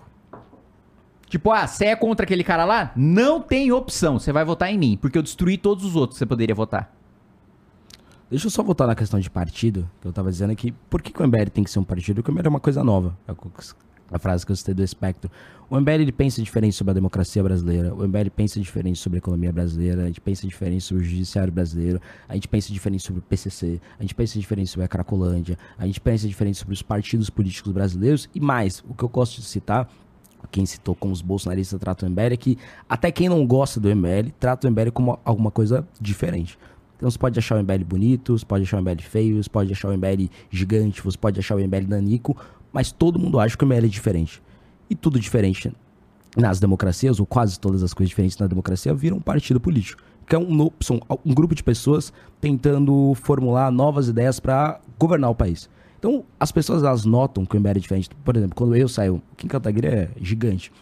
Mas, por exemplo, quando eu saio na imprensa, tipo, a Folha de São Paulo nunca cita Guto Zacarias. E não tem que citar mesmo, porque eu sou ninguém. Agora, a Folha de São Paulo, ela cita deputado do MBL fez tal coisa. Sabe? Se sai polêmica do Guto, é sempre maior do que a polêmica de quem não tem grupo político. Por quê? Porque eu sou do MBL. O MBL é uma nova coisa e essa nova coisa na democracia brasileira tem que virar um partido. Então, pode não virar nunca, pode virar daqui um ano, pode virar daqui dois anos, pode virar daqui três anos, pode acabar enfrentando os problemas da burocracia, só que, primeiro, é a missão das nossas vidas virar um partido político e tentar governar o país, e segundo, se a democracia brasileira não transformar o MBL num partido, ela vai estar falhando. Eu acho, por exemplo, o PSOL é uma coisa diferente. O PSOL ela pensa diferente, inclusive, do PT. O PT pensa diferente do PL, o PT pensa diferente do Novo. E tem que estar tudo numa discussão no parlamento. O MBL pensa diferente de todos esses grupos políticos. E as pessoas notam isso. E as pessoas têm que legitimar que o MBL vire um partido. Eu acho. E também tem o nosso trabalho de tentar se legitimar com o partido. Entendi. Tá. Mas. Caralho, essa, aqui, essa foi impactante. Até o Kim ficou calado. Olha lá. É que o Kim tava observa. falando, eu tava pensando nisso. Foi tipo, pô, as pessoas não vão deixar o MBL virar um partido? Até pra ganhar da gente nas eleições. Tipo, o PT não quer. Mas não corre esse risco. Se vocês, se vocês é, é, conseguirem o que precisa pra se tornar um partido político, não tem um- alguém que possa falar, não vai virar. Tem? Tem? Acho que não, pô. Tem? Não, não. O, o máximo que pode ser feito é, é a justiça eleitoral impor um monte de burocracia pra dificultar, mas dizer não, não. Pois é. Então, sei lá, é só uma questão de tempo, eu acho. Deus te ouça. Eu entendo, eu também tenho essa percepção, assim, que o, que o, que o MBL é, de fato, assim, diferente. Isso não quer dizer que eu acho que é bom ou ruim. Inclusive, já Exato. falei pro Kim várias vezes que tá fazendo MBL, cara. várias vezes, né? Várias É. vezes. E, porra, é- mas assim... Assim, Kataguiri que sai do MBL, ó, que eu vou colar cinco aqui, ó. Tá vendo essa mão? Você que saia. Ô, louco. Que menino bravo. Colar cinco nele, na hora. E assim, eu, eu- quando a gente pensa, é, isso que você falou é bem verdade, o lance do, do PT e do bolsonarismo e tal. E pra mim, ah, parece contraprodutivo mesmo pro lance da, da, da sobrevida ou da manutenção das ideologias. Porque esses ava- os avatares que a gente tem, tanto de um lado quanto de outro, na minha opinião, eles são, porra. Não é nem ultrapassados, mas eles são, sei lá, eles não são confiáveis. Eu não, não gosto de pensar que se eu tô alinhado com a direita, eu sou Bolsonarista. brother do Bolsonaro, eu tenho que comprar tudo que ele fala. E idem pro, pro PT também, tá ligado? Não quero imaginar que se eu sou a favor da legalização da maconha, eu sou, porra, brother do Lula. É, é, pra mim, é, Sei lá, cara. é- é- isso me cansa também. Mas fala pra mim aí, o que, que você tá achando dos 100 dias do Lula, cara? Ele tá fugindo dessa pergunta, hein? Pelo amor de Deus, já foi no banheiro, já mudou de Não, assunto. Ele, não, é que ele Não, nem não fugiu, não. Eu que levei pra outro lugar É, mesmo. não, pelo contrário. Pô, quer falar de governo Lula é com nós mesmo. Aqui é o balcão do governo Lula. Pode vir aqui que nós sabe tudo de alguém aqui na mesa quer falar mal do Aqui governo quer Lula? falar de qual aspecto que você quer falar? Qual pasta? Qual ministério? Hum, Escolhe o ministério. do- Ministério da Justiça. Ministério da Justiça, muito bem. O ministro da Justiça, recentemente, Flávio Dino, né, foi à Comissão de Constituição e Justiça se explicar sobre ah, os atos do dia 8, né, a invasão aos três poderes, etc e tal, né. E ele disse que não sabia de nada, que ficou sabendo em cima da hora, que não recebeu um relatório da ABIN. Não é saiu na- verdade Saiu na imprensa que todos os, os integrantes do CISBIN, inclusive N- o Calma Ministério não da seria Justiça verdade isso. inclusive o Ministério da Justiça receberam um alerta, etc. Um dia depois eu tive acesso a um documento que mostrou que o delegado-geral do Ministério da Justiça, o delegado-geral da Polícia Federal, que, que integra o Ministério da Justiça, falou pra ele um dia antes que, olha, a intenção é tomar o poder, enfrentar as forças de segurança, entrar e destruir patrimônio. Ele é Por que, que ele, que- por que, que você acha que ele não acreditou ele, nessa ele porra? foi muito explícito. Ele foi muito explícito. Assim, eu, eu acho que cheira muito mal, assim. É- é- é- é- eu acho que a gente só consegue uma explicação objetiva instaurando a CPI, que vai ser instaurada, acho que dia 11 já, o, o presidente da- do Congresso, Pacheco, já anunciou que vai ser instaurada a CPMI. E lá a gente vai conseguir ter as informações com precisão, porque é tudo muito esquisito. Porque ele recebe esse aviso. E aí, no outro, aí nesse dia, ele manda um ofício pro governador do Distrito Federal. E ele fala: "Olha, parece que tem um pessoal aí que quer causar dano ao patrimônio público, mas ele não usa as expressões que o delegado usou, de tomar o poder e enfrentar as forças de segurança. Ele não avisa o governador do Distrito Federal da gravidade. É, o delegado nesse, nesse documento aí, ele parece até expressar um pouco de urgência, né? Isso, exatamente. E aí, o que, que o Flávio Dino faz? Governador, a minha sugestão é só impedir o acesso de ônibus à esplanada dos ministérios. Mas peraí, se o objetivo é tomar o poder, enfrentar a força de segurança é, e quebrar o patrimônio público, você tem que impedir a passagem de pessoas, como já foi feito em várias ocasiões. Não seria novidade essa. Você tem que impedir o acesso à Praça dos Três Poderes. Por que ele não impediu o acesso à Praça dos Três Poderes? E mais do que isso, no, no ofício que ele faz, que ele manda ao governador, ele fala: Nós estamos monitorando a situação e nossas forças estão de prontidão. Ué, se as forças federais estavam observando e estavam de prontidão, por que só mandaram reforço depois que já tinha. duas horas depois que já tinha acontecido a invasão? Por que, Kim? Fala não sei, mim. cara. É esquisito, não é? Mas você tem uma opinião sobre isso? É, eu acho esquisitíssimo. Eu acho que, no mínimo, é uma omissão criminosa do ministro, por isso que eu denunciei ele. Eu acho que é um. Vamos lá, eu não tenho certeza de nada aqui, mas o que parece pra mim? Parece que foi feito um cálculo político ali. E nesse cálculo político aconteceria exatamente o que aconteceu, que é o Lula sai fortalecido. É uma tese que pra mim faz muito sentido. Eu tirei do meu cu. Não, não acho que você, tinha, você tenha tirado do seu cu, não. Eu acho que do seu. Tem, Não, tem- total tirei. tem- eu acho que tem mais elementos fáticos no seu cu do que você imagina. Tá bom. Eu também acho. Eu não tô. Assim, eu, eu tirei do meu cu, mas baseado no que eu tô. no que parece. Isso. Tá ligado? Perfeito. Por que, que o Gabinete de Segurança Institucional tirou o destacamento das Forças Armadas responsável por fazer a segurança do, meu Palácio do cu, Planalto? cara. tô brincando, continua. Desculpa, cara. Tipo, por que que o GSI mandou embora o destacamento de Forças Armadas que existe pra proteger o Palácio do Planalto? Por quê? Tá lá todo dia. Todo dia tá lá. No dia da invasão pediu pra tirar? Muito estranho isso aí. Tem que chamar o cara, do- o ministro do GSI também pra depor. Né? Aham. Aí o ministro da Defesa da entrevista falando: é, a gente não, desmo- não desmobilizou os acampamentos porque tinha muita gente boa lá. Inclusive tem parente meu lá. Falei: ah, você tá me tirando? Você não vai cumprir a lei Porque tem porque parente tem teu. parente teu lá? E aí o Flávio Dino, ele passa pano. Ele fala: não, a gente não cumpriu a lei porque tinha uma pequena parcela das Forças Armadas que estavam ouvindo vozes satânicas, na palavra- nas palavras dele, e que não queriam cumprir a legalidade. Então, peraí, o governo se submeteu a uma minoria das Forças Armadas que não queria que a lei fosse cumprida? Isso também é, é ilegal. O governo não pode se submeter a uma minoria de, de, de golpista dentro das Forças Armadas que não quer que a lei seja cumprida. Né? Então, tem muita coisa aí pra ser investigada, tem muita coisa pra ser esclarecida. E na semana que vem, o ministro vai estar de novo na, na, na Câmara, porque a gente conseguiu é, chamar ele na Comissão de Justiça e também na Comissão de Segurança Pública. Eu sou membro das duas. E vou questionar dessa vez com um documento em mãos do porquê que ele só fez a sugestão de parar a circulação de ônibus. E gera, gera uma curiosidade, ou seja, por exemplo, as manifestações do 8 de janeiro foram manifestações do bolsonarismo contra o PT, em resumo, contra a classe política, o judiciário, Alexandre de Moraes. Aí a- as pessoas criaram uma CPMI para investigar essas invasões e justamente quem tá defendendo essas, essa CPMI, CPMI são os bolsonaristas, quem tá contra o PT. Tipo, Gera uma coisa, tipo, É, como assim? Não, mas além disso, né? Quem primeiro propôs a CPI foi o PT. E, e os primeiros deputados a assinarem foram os, foram os deputados petistas. Falando, ó, te- te- tentaram dar um golpe aqui contra a gente tirar o Lula do poder. Aí o Lula vem a público e fala, não, gente, calma, tira esse pedido de CPI, tira as assinaturas da CPI, porque a gente é contra. Ué, por quê? É estranho. Tipo, gente, tentaram me dar um golpe, mas não vamos investigar esse golpe, hein? Para de falar disso. Tem quem, tá, quem tentou dar o golpe, É, Vamos decretar lá. sigilo nas imagens, inclusive. Não é, não, gera Por que sigilo nas imagens da invasão? Não é Ah, porque vai as pessoas vão saber como é que é, é- é- é- é- as instituições são por dentro. Meu filho, tem visita guiada em Brasília toda quinta-feira que você passa pelos prédios do- dos três poderes inteiros. Não precisa de imagem de segurança pra isso. né? Então é uma, uma desculpa muito esfarrapada. Isso sem falar que ele falava que sigilo era coisa de bandido. Aí já teve sigilo no dia 8. Teve sigilo, esse é o mais absurdo, na minha opinião, sobre os visitantes do Palácio da Alvorada. A população tem o direito de saber com quem o presidente da República se reúne. Em toda democracia. Tem o direito de saber com quem se reúne. Pode se reunir com o chefe do Estado-Maior para discutir a declaração de guerra contra outro país. Tem o direito de saber quem foi. O conteúdo, beleza, segurança nacional, etc e tal, tudo bem. Aí sigilo. Agora, quem com quem ele conversou, por quê?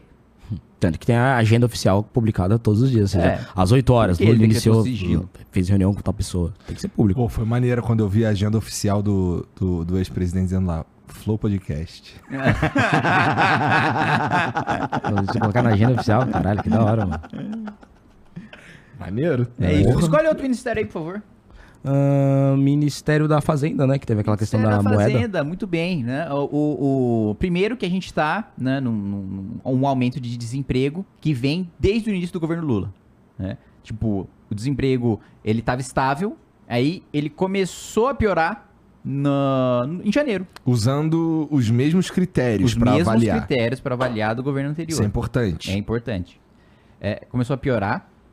A arrecadação foi já no. Primeiro, você teve uma arrecadação recorde, né? Do início de ano, que nunca o governo tinha arrecadado tanto no início de ano. Passou o primeiro mês, a arrecadação já começou a ir pro buraco. Foi a pior da série histórica. Desde que começou a ser feito é, o cálculo. Então, a gente está no, no- no pior cenário possível. A inflação tá alta e o juro tá alto. E aí o governo, por que, que o juro tá alto? Não é porque o governo gasta demais. A gente tinha uma previsão, quando a gente votou o orçamento no ano passado, Hum. de um rombo de 66 bilhões. Aí o governo manda uma PEC para pedir para gastar mais. E aí a previsão de 66 passa para 200 bilhões. É óbvio que eu vou cobrar mais caro para emprestar para um sujeito que tá pegando cada vez mais dinheiro emprestado que não tá conseguindo pagar. Porque a gente não consegue pagar a nossa dívida há algum tempo. A gente só tá pagando juro amorti- a- e amortização. A gente não paga, não abate do que a gente tá devendo de fato há algum tempo. E quanto mais tempo passa, mais tempo, mais eu devo. Menor é a chance de eu pagar. Quanto menor a chance de eu pagar, vai ser maior os juros. Não é culpa do presidente do Banco Central. É culpa de quem tá gastando. E aí, beleza, tem uma grande expectativa sobre a âncora fiscal. Eu tava muito esperançoso, né? O que, que é a âncora fiscal? Estão chamando de arcabouço fiscal. O arcabouço fiscal, né? Qual, qual que é o, Todo li- mundo foi entender que porra que era arcabouço. o limite de quanto o governo pode gastar? Eu falei, tá aí. Uma coisa que vai substituir o teto de gastos, que vai vir do governo Lula, que eu vou votar a favor. Porque, pô, vai vir uma coisa que vai limitar gasto. Pode até limitar menos gasto do que o teto, mas vai limitar gasto. Né? Pô, eu acho que, independentemente de ser oposição, é uma coisa que precisa ter. Uma âncora fiscal. Né? Beleza. Aí o que, que ele manda? Ele manda um negócio que tem um piso de gasto. Então, no mínimo, você precisa ter crescimento de gasto de 0,6% real acima da inflação. Quando antes você tinha o teto, que você não podia gastar até a inflação. Agora você precisa gastar no mínimo a inflação mais 0,6%. E para além disso, ele faz uma projeção completamente falsa da economia. Porque ele parte da premissa de que a arrecadação vai subir quando ela tá caindo, de que a economia vai crescer e de que ele vai conseguir criar novos impostos que vão arrecadar 150 bilhões de reais para os cofres públicos. Só que aí tem um detalhe. A maior parte dos tributos, dos impostos, a União, o governo federal, precisa dividir meio a meio com os estados e municípios. Ou seja, para conseguir 150 bi a mais de arrecadação de imposto, ele precisa criar 300 bi de imposto. E o cenário que o Haddad está projetando é o seguinte: olha, a gente vai ter aumento de arrecadação porque a gente vai aumentar o imposto e a economia vai crescer. Só na cabeça dele. Aí ele ainda apresenta. E pior, ele não apresentou texto. Ele só apresentou um PowerPoint. Não tem o texto ainda, não tem a lei. A gente está discutindo em cima de um PowerPoint do Haddad que colocou é, é, é, 2.3 acima de 2.5. Na Mas proporção o, ali. o- mas o mercado recebeu até que bem essa porra, não foi? Recebeu porque o mercado esperava nada. É isso que eu escutei, né? Do, da- da- do pessoal que trabalha com o mercado. Tipo, a gente não esperava nada. Veio alguma coisa, a gente já se animou. Tem uma coisa que, eu, que não só o mercado tá assim, mas a imprensa, né? tipo, tudo que o Lula faz pode ser a coisa mais simples possível. A galera, uau! Porque como a galera não esperava nada do governo PT, principalmente pelo foi o governo Dilma 2, tudo que o Lula faz, ou que ele projeta fazer, não, não tem nada, né? Então, é bizarro. né? E tem outro ponto, né? Quando começar de fato, quando vier a lei pra aumentar imposto e a gente souber onde é que ele vai aumentar esse, porque assim, é um grande aumento de imposto, 300 bi. É. 300 bi, você vai ter que pelo, você não vai afetar um setor só, você vai afetar a população inteira. Você não consegue arrecadar 300 bi taxando só um setor. Tem que ser a- o povo inteiro pagando 300 bi.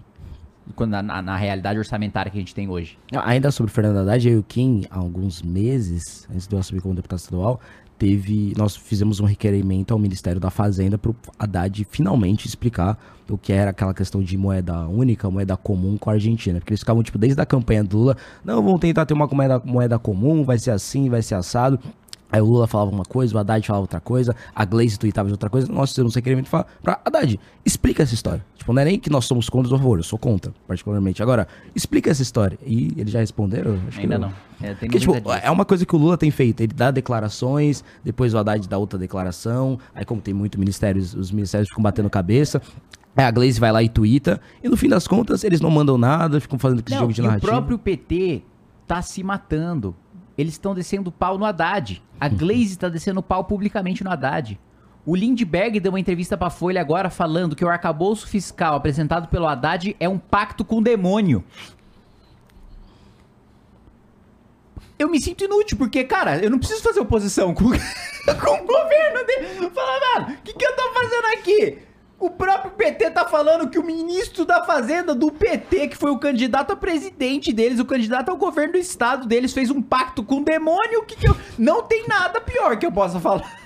assim, eu não consigo imaginar, assim, uma adjetivação pior, assim, pro, pro arcabouço fiscal. Não precisa nem redigir um texto pra fazer discurso na Câmara, é só ficar lendo o tweet da Glaze, né? É, É, eu preciso dar uma estudada nesse, no que foi proposto nesse arcabouço fiscal aí, nesse, nessa, nesse A PowerPoint. palavra arca arcabouço fiscal é muito Porra, meu irmão, os caras O meteram arcabouço essa. fiscal É, de Fernando Haddad. Tipo, Parece, Deus. parece um, um- algo muito foda, Sim. né? Parece que foi feito pelo Milton Friedman. É muito lambisaco do velhinho. Mas, é. Porque assim, eu, eu. Ouvindo o que você tá falando aí, parece ruim. Especialmente a parte de criar um novo imposto que vai, vai doer. Vai doer. Não tem, não tem a chance de não doer, sim. né? Porra, é. E vamos dizer, o, Kim, que tudo que ele espera que aconteça, aconteça mesmo. Aí funciona. Aí funciona. Aí a gente chega na meta dele, que é ter superávit, Aham. que é começar a pagar dívida. Mas isso não é sinônimo do Brasil tá indo bem. Isso só significa que o governo tá arrecadando bastante pra pagar a dívida, mas nesse arrecadar o bastante, ele pode estar esfolando a população. O governo arrecadar da- no país com a maior carga tributária do mundo é dureza, né? O governo tá arrecadando mais. Eu consigo imaginar alguém, tipo, pô, meu Por Deus, exemplo, não aguento mais. É... O problema, na não época é, o do aux- problema não é, na minha opinião, tá? Posso estar falando merda também. Mas vamos lá. O problema não é que a gente paga imposto pra caralho. É que assim, eu não sei onde tá esse imposto. Tá ligado? Sabe? É isso. Sei, sei. É isso. Você Mas paga, eu assim, Tá naquela. BMW do Arthur Lira, você sabe mas tá assim, é, mas assim, o, o, o que eu quero dizer é que assim, a gente paga imposto pra caralho. Mas como não retorna nada, a gente meio que não vê, tá ligado? A gente meio que fica, caralho. Se eu pagasse imposto pra caralho e eu não precisasse pagar a escola pública, escola, escola da minha filha e, e plano de saúde, por exemplo, aí foda-se. Sim, é o país com a maior carga tributária do mundo sem ter o maior IDH do mundo. Então, esse pra mim é que é foda. É, é, e a gente falar de criar um novo imposto assim, eu fico até com medo, porque assim. Cara, já é muito difícil empreender nessa porra, né? E onde é que ele vai bater? Vai bater em nós aqui, pô. Classe média é onde ele vai bater, É.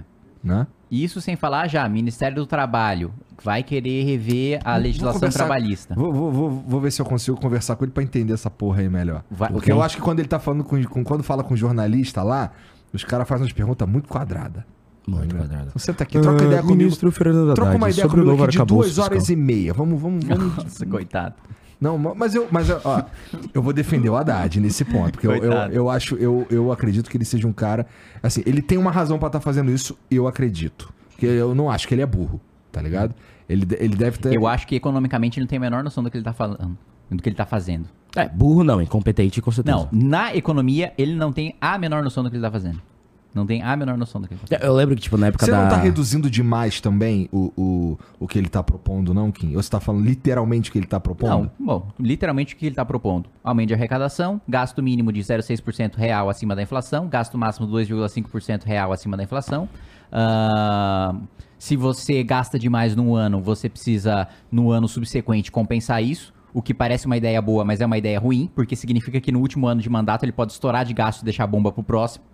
Ah, a gente não sabe se esse, se esse limite de gasto vai se aplicar um teto geral que, que é só para o executivo, ou se vai ser igual ao teto de gastos, que é para o legislativo, que é para o judiciário também, o que é ruim, porque se for um teto geral, o que, que vai acontecer? O judiciário e o legislativo vão aumentar salário, vão pressionar o executivo para aumentar salário também, e os 2,5% de gasto real vai ser aumento de salário, não vai ser investimento, que é infraestrutura, que é coisa que dá retorno no longo prazo.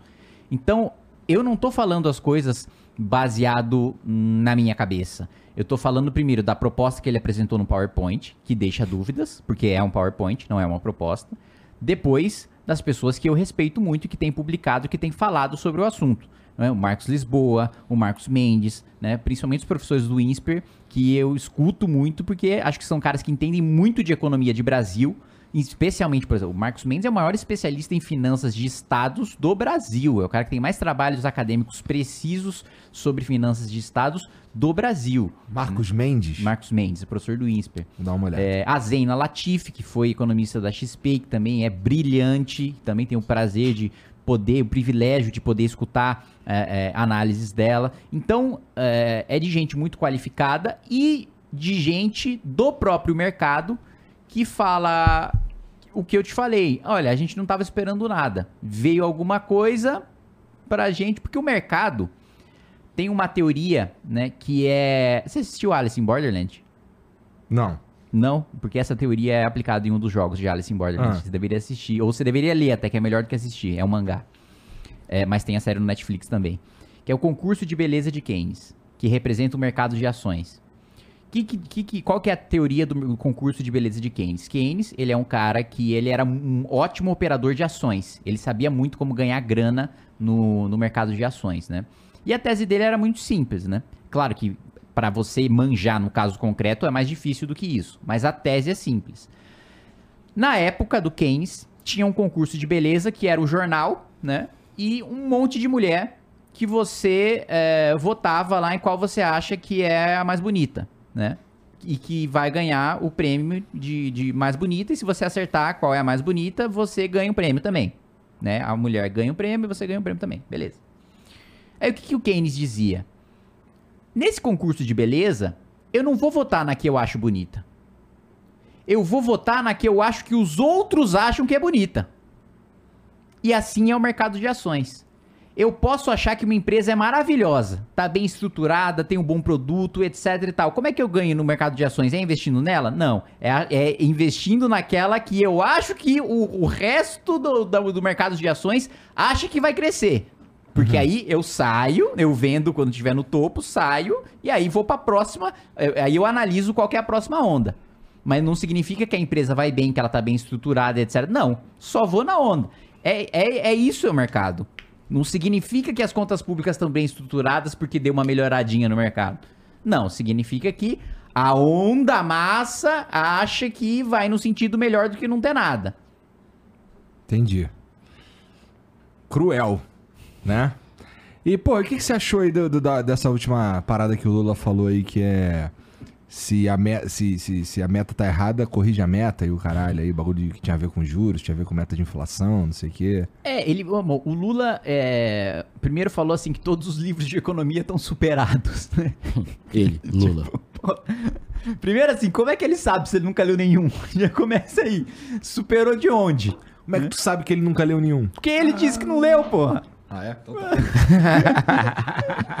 Pelo menos nisso eu acho que ele tá falando a verdade, né? Uau! Caralho, uma, uma, uma tapa com luva de película. Você vê como ele faz? De película. É, que eu vi no Harry Potter. película. De película, tá bom.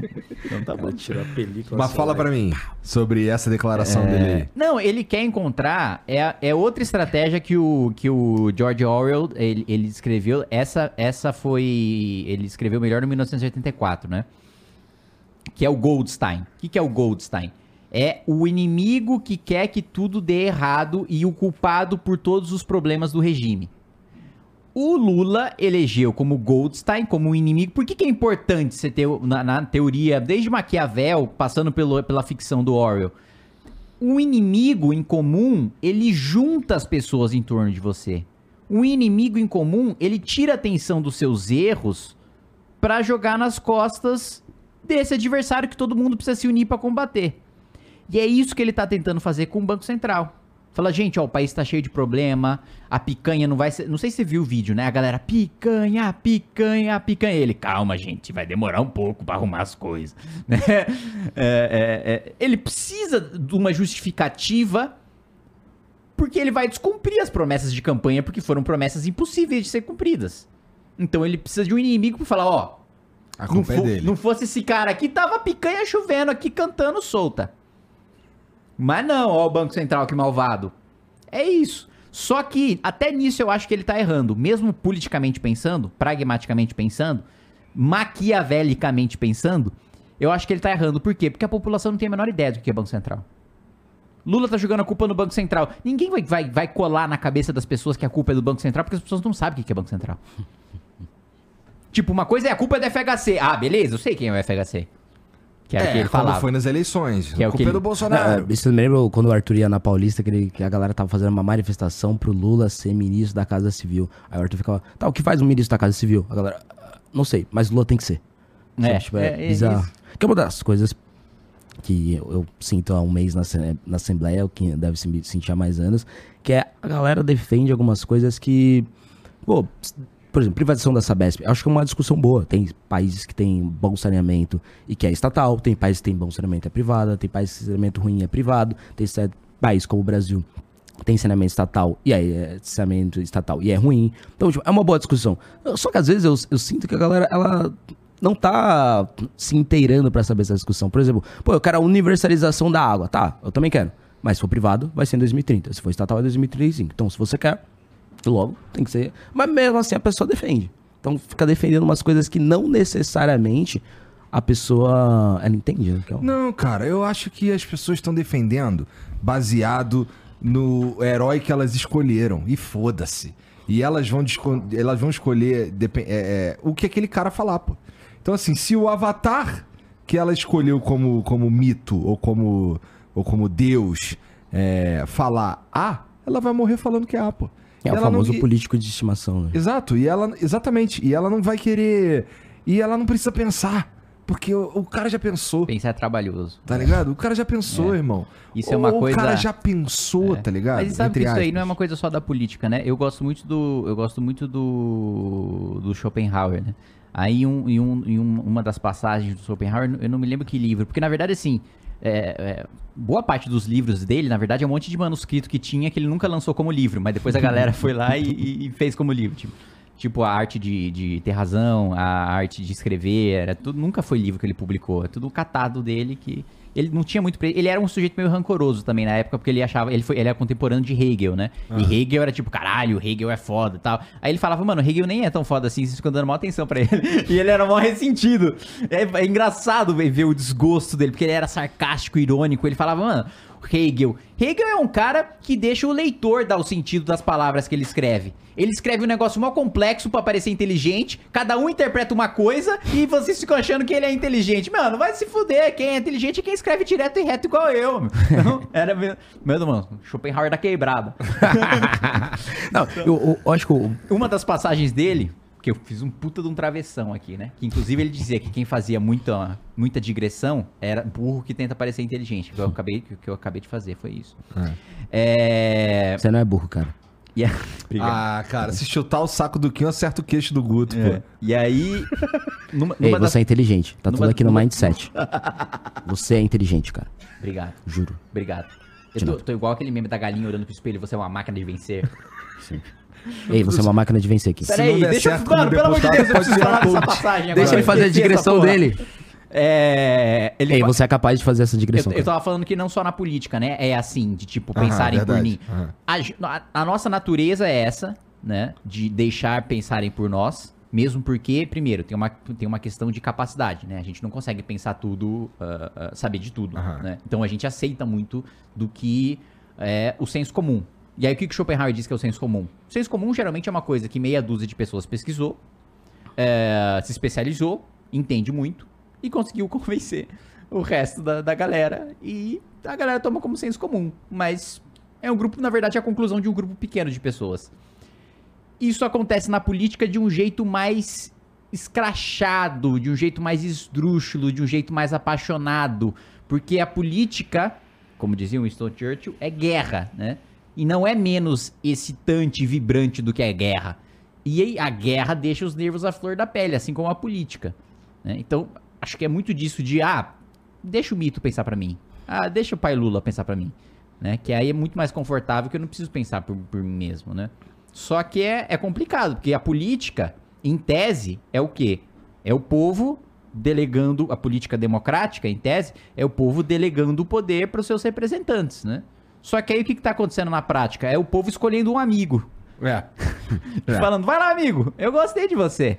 Você é um cara legal.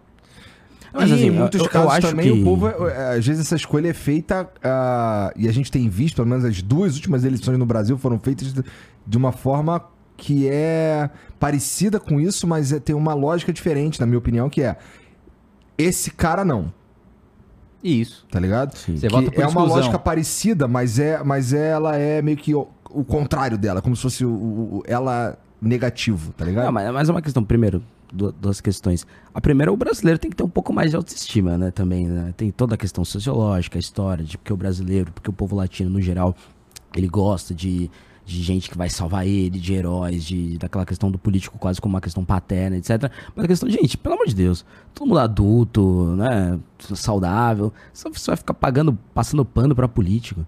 Tipo, tem que ter um pouco mais de autoestima de, ah, eu, eu vou, vou tomar minhas próprias decisões, eu vou votar em alguém que defende minhas ideias, não, ah, vou, ah não, tal pessoa, mas ah, tal pessoa, é, é- é- ela foi corrupta. Ai, mas o processo tá errado. Pelo amor de Deus, não é você, não é alguém da sua família, é um político no geral. Vamos ter um pouco mais de autoestima. E no, no segundo ponto, que é da questão que o Igor perguntou agora, eu fiz a minha campanha basicamente fazendo o que eu faço, ch- chamo de Change My Mind, que é na Avenida Paulista, colocar barraquinha e, e na campanha eu alternava entre Lula e Bolsonaro, e agora eu faço só contra o Lula, porque o presidente é o Lula. Que eu falava mil reais pra quem me convencia a votar no Lula, mil reais pra quem me convencia a votar no Bolsonaro, depois de 2000, etc. E o, o que eu achava legal é que sempre que eu colocava, sei lá, mil reais pra quem me convencia a votar no Bolsonaro, chegava um petista e ele falava, cara, ah, o Lula, eu falei, não, não, não, não. Você quer me convencer a votar no Bolsonaro? Esquece que o Lula existe. Me convence a votar no Bolsonaro. E o cara não sabia. E aí, se eu mudava, era a mesma coisa. Tipo, ah, eu, ah, eu vou votar no Lula, porque se eu não votar no Lula, o Bolsonaro vai ganhar. Vou votar no Bolsonaro, porque se eu não votar no Bolsonaro, o Lula vai ganhar. E, tipo, no fim das contas, daí eu lembro que uma vez eu tava. Não sei se era com o Quinho com o Beraldo, inclusive um abraço pro Beraldo, foi outro candidato do MBL federal. E eu tava numa. Acho que era Americana ou Araraquara, não lembro da cidade. Eu tava no podcast também. Aí o cara me perguntou, pô, e aí, como é que é fazer campanha, etc? Teve aqui um candidato da bolsonarista. Eu falei, pô, pra ele é fácil. Ele vem no podcast, ele só precisa falar Armas! problema de Lula. Não, não é nem de arma, não precisa nem falar de propostas do, do Bolsonaro. Mas e o PT? É só falar disso. É E por, o Lula? por que votar em você? Porque se você votar, não votar em mim, o Brasil vai virar Venezuela. Ponto. É, Por quê? Daí você é um petista. Por que que você vai votar no- nesse candidato petista? É, porque se você não candidato, votar nesse candidato petista, não vai ter vacina. Aí se vai eu, se vai o Kim, se vai o Renato, se vai a Amanda, se vai o Beraldo em entrevistas, tem que falar de programa Jovem Capitalista, de todas as nossas propostas. Isso que você e tá os caras é é só falar, é, por que Eu votar no falta- Bolsonaro? Ah, porque senão o Lula vai ganhar. E vice-versa. Eu sinto falta de votar num projeto, votar em propostas, tá ligado? Vota no MBL, Gão. Não, eu não voto, cara. Eu- assim, uma coisa que eu posso te garantir é que eu nunca vou votar em nenhum de vocês. Olha que desgraçado. Não, Ele é beleza. assim, ele é assim, Beleza, ele é espera assim. só, a gente tá, tá no poder aí e tal, implementar uma ditadura, te prender, te fuzil. Pô, não, brincadeira. Mas assim, o que eu tô dizendo é que é, é realmente, eu sinto, eu sinto. Mas você que tá ouvindo, você tem que votar, tá? Porque senão, senão Isso. você só não tá representado, cara. Faço o que É- eu digo, não faço o que eu faço. Porque assim, ó, é, a galera fala, pô, mas você, você fala isso, você, porra, num programa como esse que atinge milhões de pessoas, não sei o quê. Meu irmão, eu acredito, gosto de acreditar, que, porra, trazer pessoas como vocês aqui, envolvidos com a vida pública, caralho, eu faço constantemente isso. De diversos é, ideologias diferentes. É, pra gente trocar ideia, é o meu jeito de tentar fazer quem tá ouvindo formar sua própria opinião, tá ligado? Ouvir o que vocês têm pra falar aqui. Não, e assim, beleza, não é cara, eles falaram seja- que é verdade, não, viu, família? Tem que pesquisar, pô. Mas, é, beleza. Tipo, você, você gasta, sei lá, duas mil horas fazendo isso e não quer gastar 30 minutos pra votar. Você é um desgraçado. Não é que eu não quero gastar 30 minutos pra votar, é porque vocês não me convencem. Caralho! É. Sinceramente, tô falando pra você. Eu já falei isso pra você também. É.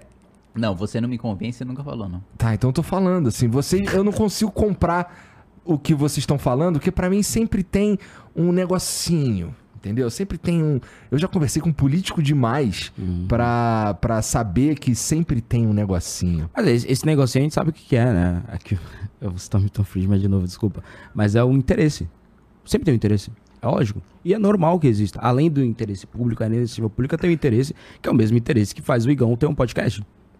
Tipo, não é apenas. Iguinho ter um podcast, não é apenas que o Kim Kataguiri consiga comunicar com o seu eleitorado, com a população, expandir grupo. Todo, todo mundo tem um interesse. e Isso a questão é, quer isso dizer- é, isso é, se bem gerido e com bons incentivos, pode ser bom ou pode ser ruim. Se virar na política é um modelo de você poder roubar, você, você tem esse, você tem motivos para poder roubar, isso é um incentivo negativo. Se estar na política, o melhor político vai sempre ganhar a eleição, aí você vai colocar um incentivo positivo para estar na política. A questão é, interesse tem, é óbvio que tem. Tem de você estar no podcast, Aham. tem que estar todo mundo que tá aqui, tá todo mundo que tá assistindo, tem um interesse. A pessoa quer aprender, a pessoa quer xingar o Kim, quer xingar o Guto no chat, tem um interesse. A questão é, a política tem que ter Você tá incentivos. olhando o chat, guerreiro? Não tô. Isso é um erro capital. Eu não vejo, eu não vejo. Tem, um- inclusive o Renato que tá assistindo, que a gente tinha. Como é que tu sabe que ele tá assistindo?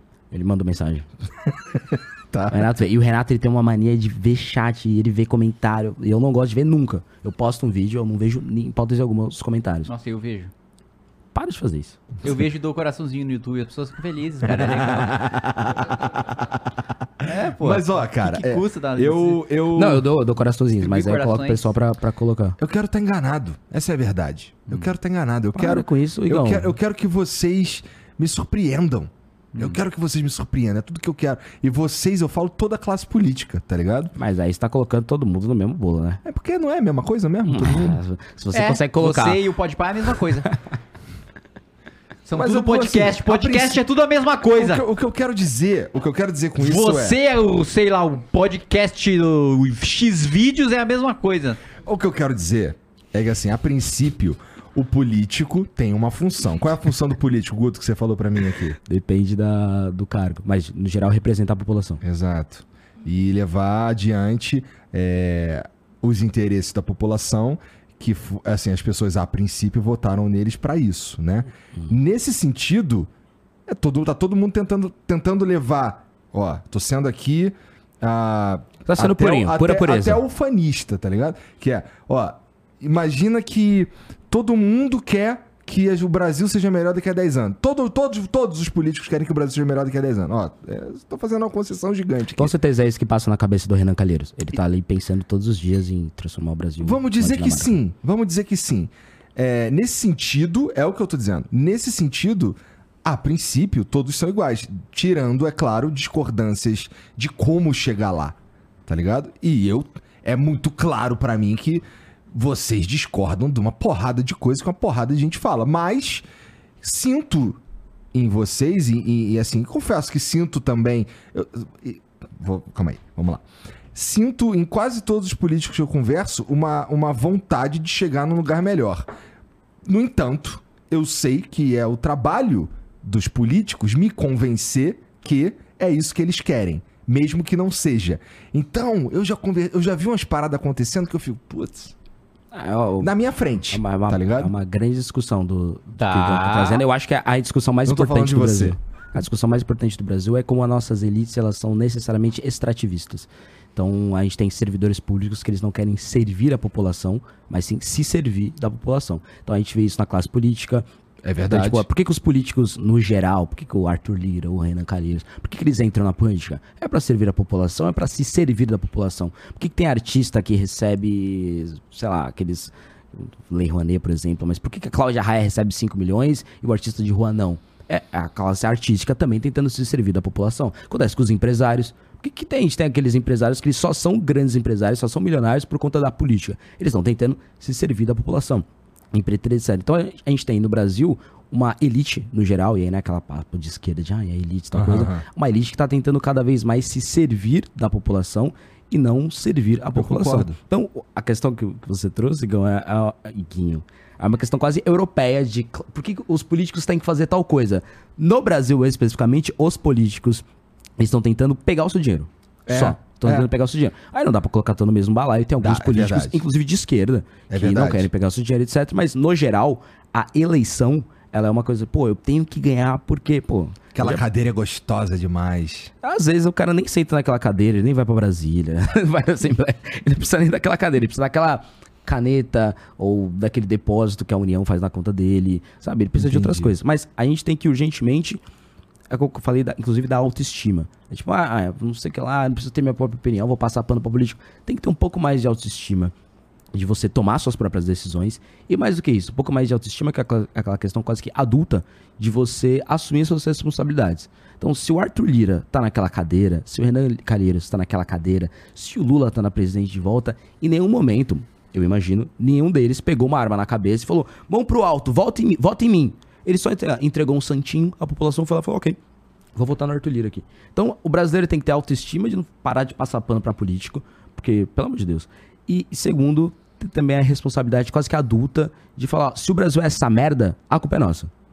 A culpa é, É. nossa, não é dos outros. É, é inverter a, a mentalidade também, que existe uma mentalidade que, ah, que assim, os políticos, ele- eles são, se você é um político, você, caralho, é, tá numa posição, que de fato tá, numa posição privilegiada e você é o líder e não sei o que, na verdade, e, e sendo que, pô, a realidade é idealmente o contrário, é a gente que, é eu que cobro você, porra.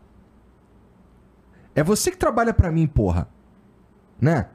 E a gente. E, e a sociedade brasileira meio que entra numa parada meio paternalista mesmo. Tá ligado? Não, De- é patrimonialismo, né? Quem tem o poder acha que o poder é dele. O que quer dizer?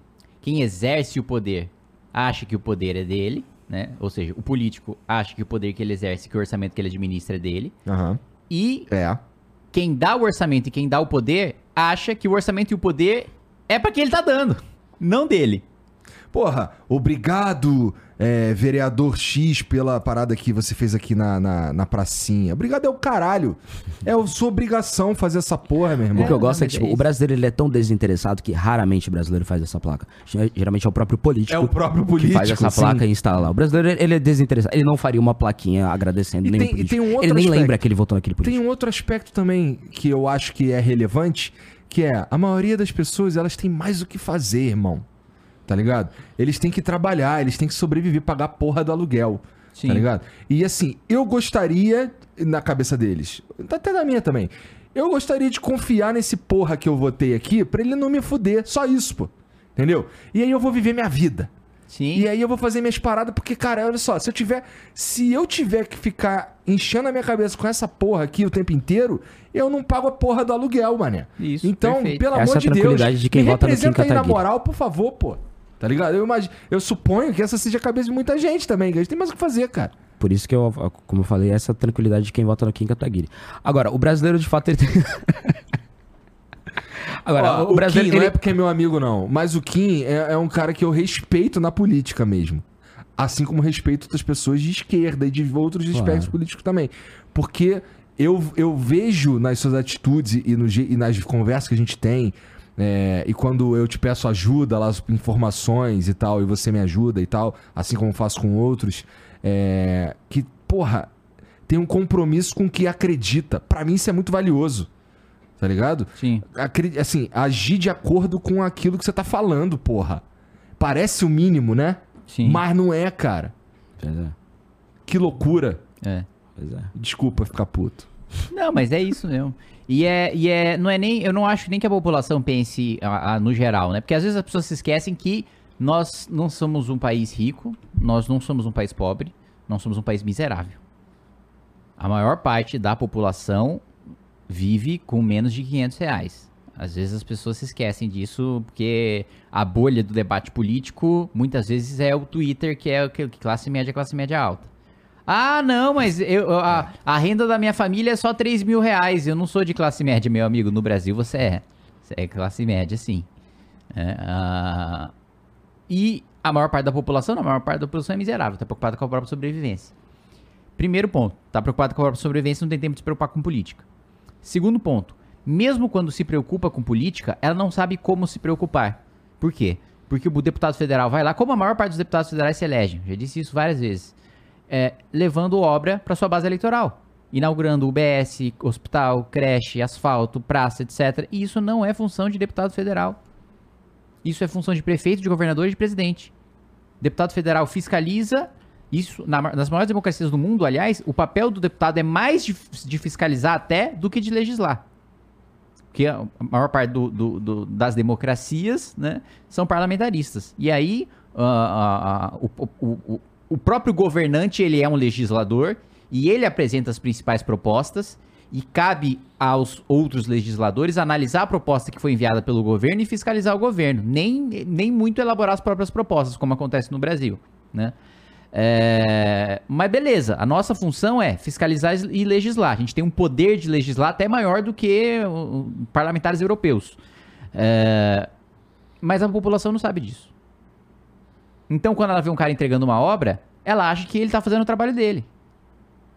Então, eu concordo com o Guto que a culpa é da população. Mas ao mesmo tempo eu concordo com você que. Como é que eu vou cobrar desse cara? Que não cara sabe a nem foi função. de- educado que não isso. sabe a função do deputado. É, modéstia à parte, assim, mais uma vez citando meus projetos, a gente tem um programa Jovem Capitalista que a gente vai, se for aprovado, tramitar nas comissões. Jovem assim, Paulista agora. Jovem Paulista vai ser, vai colocar noção básica de política também na sala de aula. Como eu falei mais uma vez sobre a questão do da, da mitocôndria. Não é possível que a gente saia da escola sem saber a diferença do deputado federal e o senador. Não é possível. Porque você vai votar, e no Brasil o voto é obrigatório, sou contra o voto obrigatório, mas é. Então você vai votar, o mínimo que você tem que fazer é ter na sala de aula a diferença entre deputado federal e o senador, já que você vai votar nos dois, inclusive. Sim. Então, é, é um dos déficits do Brasil. A gente falou do déficit de noção básica de economia, que acaba gerando o endividamento e a dificuldade do acesso ao crédito, mas também tem um déficit de político. Eu lembro que no, no dia da eleição eu fui votar com o Beraldo, Cristiano Beraldo, é um cara que eu adoro muito. E eu fui votar com ele, votei nele, né? Não votei no Kim. É, votei nele. Ah, mas já votei em você uma vez, tomara que eu continue sempre votando. Eu Se você não, tomara- chegar aqui tomara no que- Flow com o carro com cheio não, mano. Não, não vou ficar o resto da vida nessa porra, não. Ah, então, enfim, vou ter que ficar votando no Beraldo, então. e aí eu fui votar nele, aí eu recebi mensagens, né? Tipo, pô, Guto, votei em você hoje, etc. Aí uma mensagem me marcou que o cara falou, pô, Guto, tentei em vo- votar em você e no Nicolas, e não deu. Aí eu olhei a mensagem e falei, é claro que não dá. o Nicolas é um deputado federal de Minas Gerais, eu sou candidato a deputado estadual de São Paulo. Não dá pra votar nos dois. Então, tipo, o brasileiro, E o nosso voto é muito mais considerado, porque a gente é de ideológica, de rede social. Então, pro cara conhecer o Guto, ele tem que estar gostando de política nas redes sociais. E rede social, ele pode estar vendo vídeo da MC Pipoquinha. É verdade. então, pro cara chegar, ele gosta muito de política. E mesmo essas pessoas, tem algumas pessoas que não conhecem política. Imagina pro cara que vê rede social só pra ver a Pipoquinha. Aí não sabe nada mesmo. Então, tipo, a gente, urgentemente, um dos déficits que a gente tem que tratar é o déficit de política. Não é possível que, pô, o meu próprio eleitor tentou votar em mim. em Uberaba, em Minas Gerais. O cara tentou votar, pô, vou votar. É, no- ele tava tranquilo. A pô, pra caramba. Ah, ele tava tranquilo, tipo, não, hoje eu vou votar no Nicolas e no Guto. Ele, tava, ele ficou o processo eleitoral inteiro. Não, não, você vai votar pra ganhar em deputado. Não, não, eu já tenho um candidato. É o Guto. Lá de São Paulo. Caralho. Então, tipo, a gente tem que tratar esse déficit também, o déficit político, além do déficit também econômico. Ô Guto, me fala como é, como é que você, ah, vamos lá. Vou falar da maneira mais crua possível. Como é ser um cara preto que defende é, pautas que tem a ver, pautas raciais e tal, é, sendo identificado com a direita? Se esse é um, é um, um tema, um, um aspecto social é, geralmente associado à esquerda. Cara, vou. Uma pergunta, eu não fiquei vendo o celular de, de má educação. Eu, recebi alguns comentários.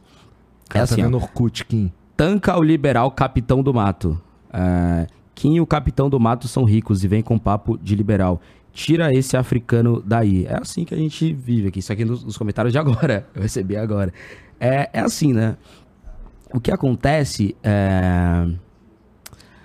No Brasil, né, a gente tem, obviamente, o racismo, só que o racismo, para quem é negro e de direita, ele é duplo. Você sofre o racismo dos racistas e você sofre o, o racismo de quem é de esquerda. Independente de ser negro, ou seja, o movimento negro, ele defende os negros quando eles são negros de esquerda. Se você é um negro de direita, você sofre o racismo dos racistas e os racistas e racismo também do movimento negro. É, recentemente, no meu segundo discurso, né, no meu primeiro discurso na Lesp, eu coloquei um vídeo do Arthur Duval. Meu Puta, segundo- tu pede pra se fuder também. não, mas é um vídeo pacífico do Arthur Duval, falando que eu não sou um, um deputado pra fazer revanche com os outros deputados, né? Vai, putz, o, o candidato do Arthur ganhou a eleição, ele vai ficar aqui me enchendo. Não, não, tipo, não, gente. Pelo amor de Deus. São quatro anos que eu quero fazer um bom mandato. No segundo discurso, eu li uma série de postagens e fiz uma denúncia porque a Folha de São Paulo fez uma matéria falando, ah, preto, periférico e de direita, conhece a vida de Gus Zacarias, sei lá, um painel. Sobre o Arthur, rapidinho, só pra, só pra eu falar um bagulho aqui que eu, que eu penso que eu acho que é, seria vacilo deixar passar. É, Achei que o que aconteceu com, com o Arthur, putz, no mínimo tinha que acontecer com aquele outro cara lá que apalpou também a, a moça. Sim. Então, nesse caso aí, é, acho que dois pesos e duas medidas ficou claro. Mais do que dois pesos e duas medidas, mostrou que a cassação do Arthur não foi por machismo. Porque se for por machismo, não pode ter machista na Assembleia, um cara que apalpa uma deputada no meio da Tomou sessão um da... ganchinho de nada, né? Ah, então, então são outros motivos que não É. o machismo, obviamente não falando que ele não foi machista, não foi, sei lá. Mas a É, questão não é nem, principal... não é nem defendendo o que rolou. É, é mais uma pira de.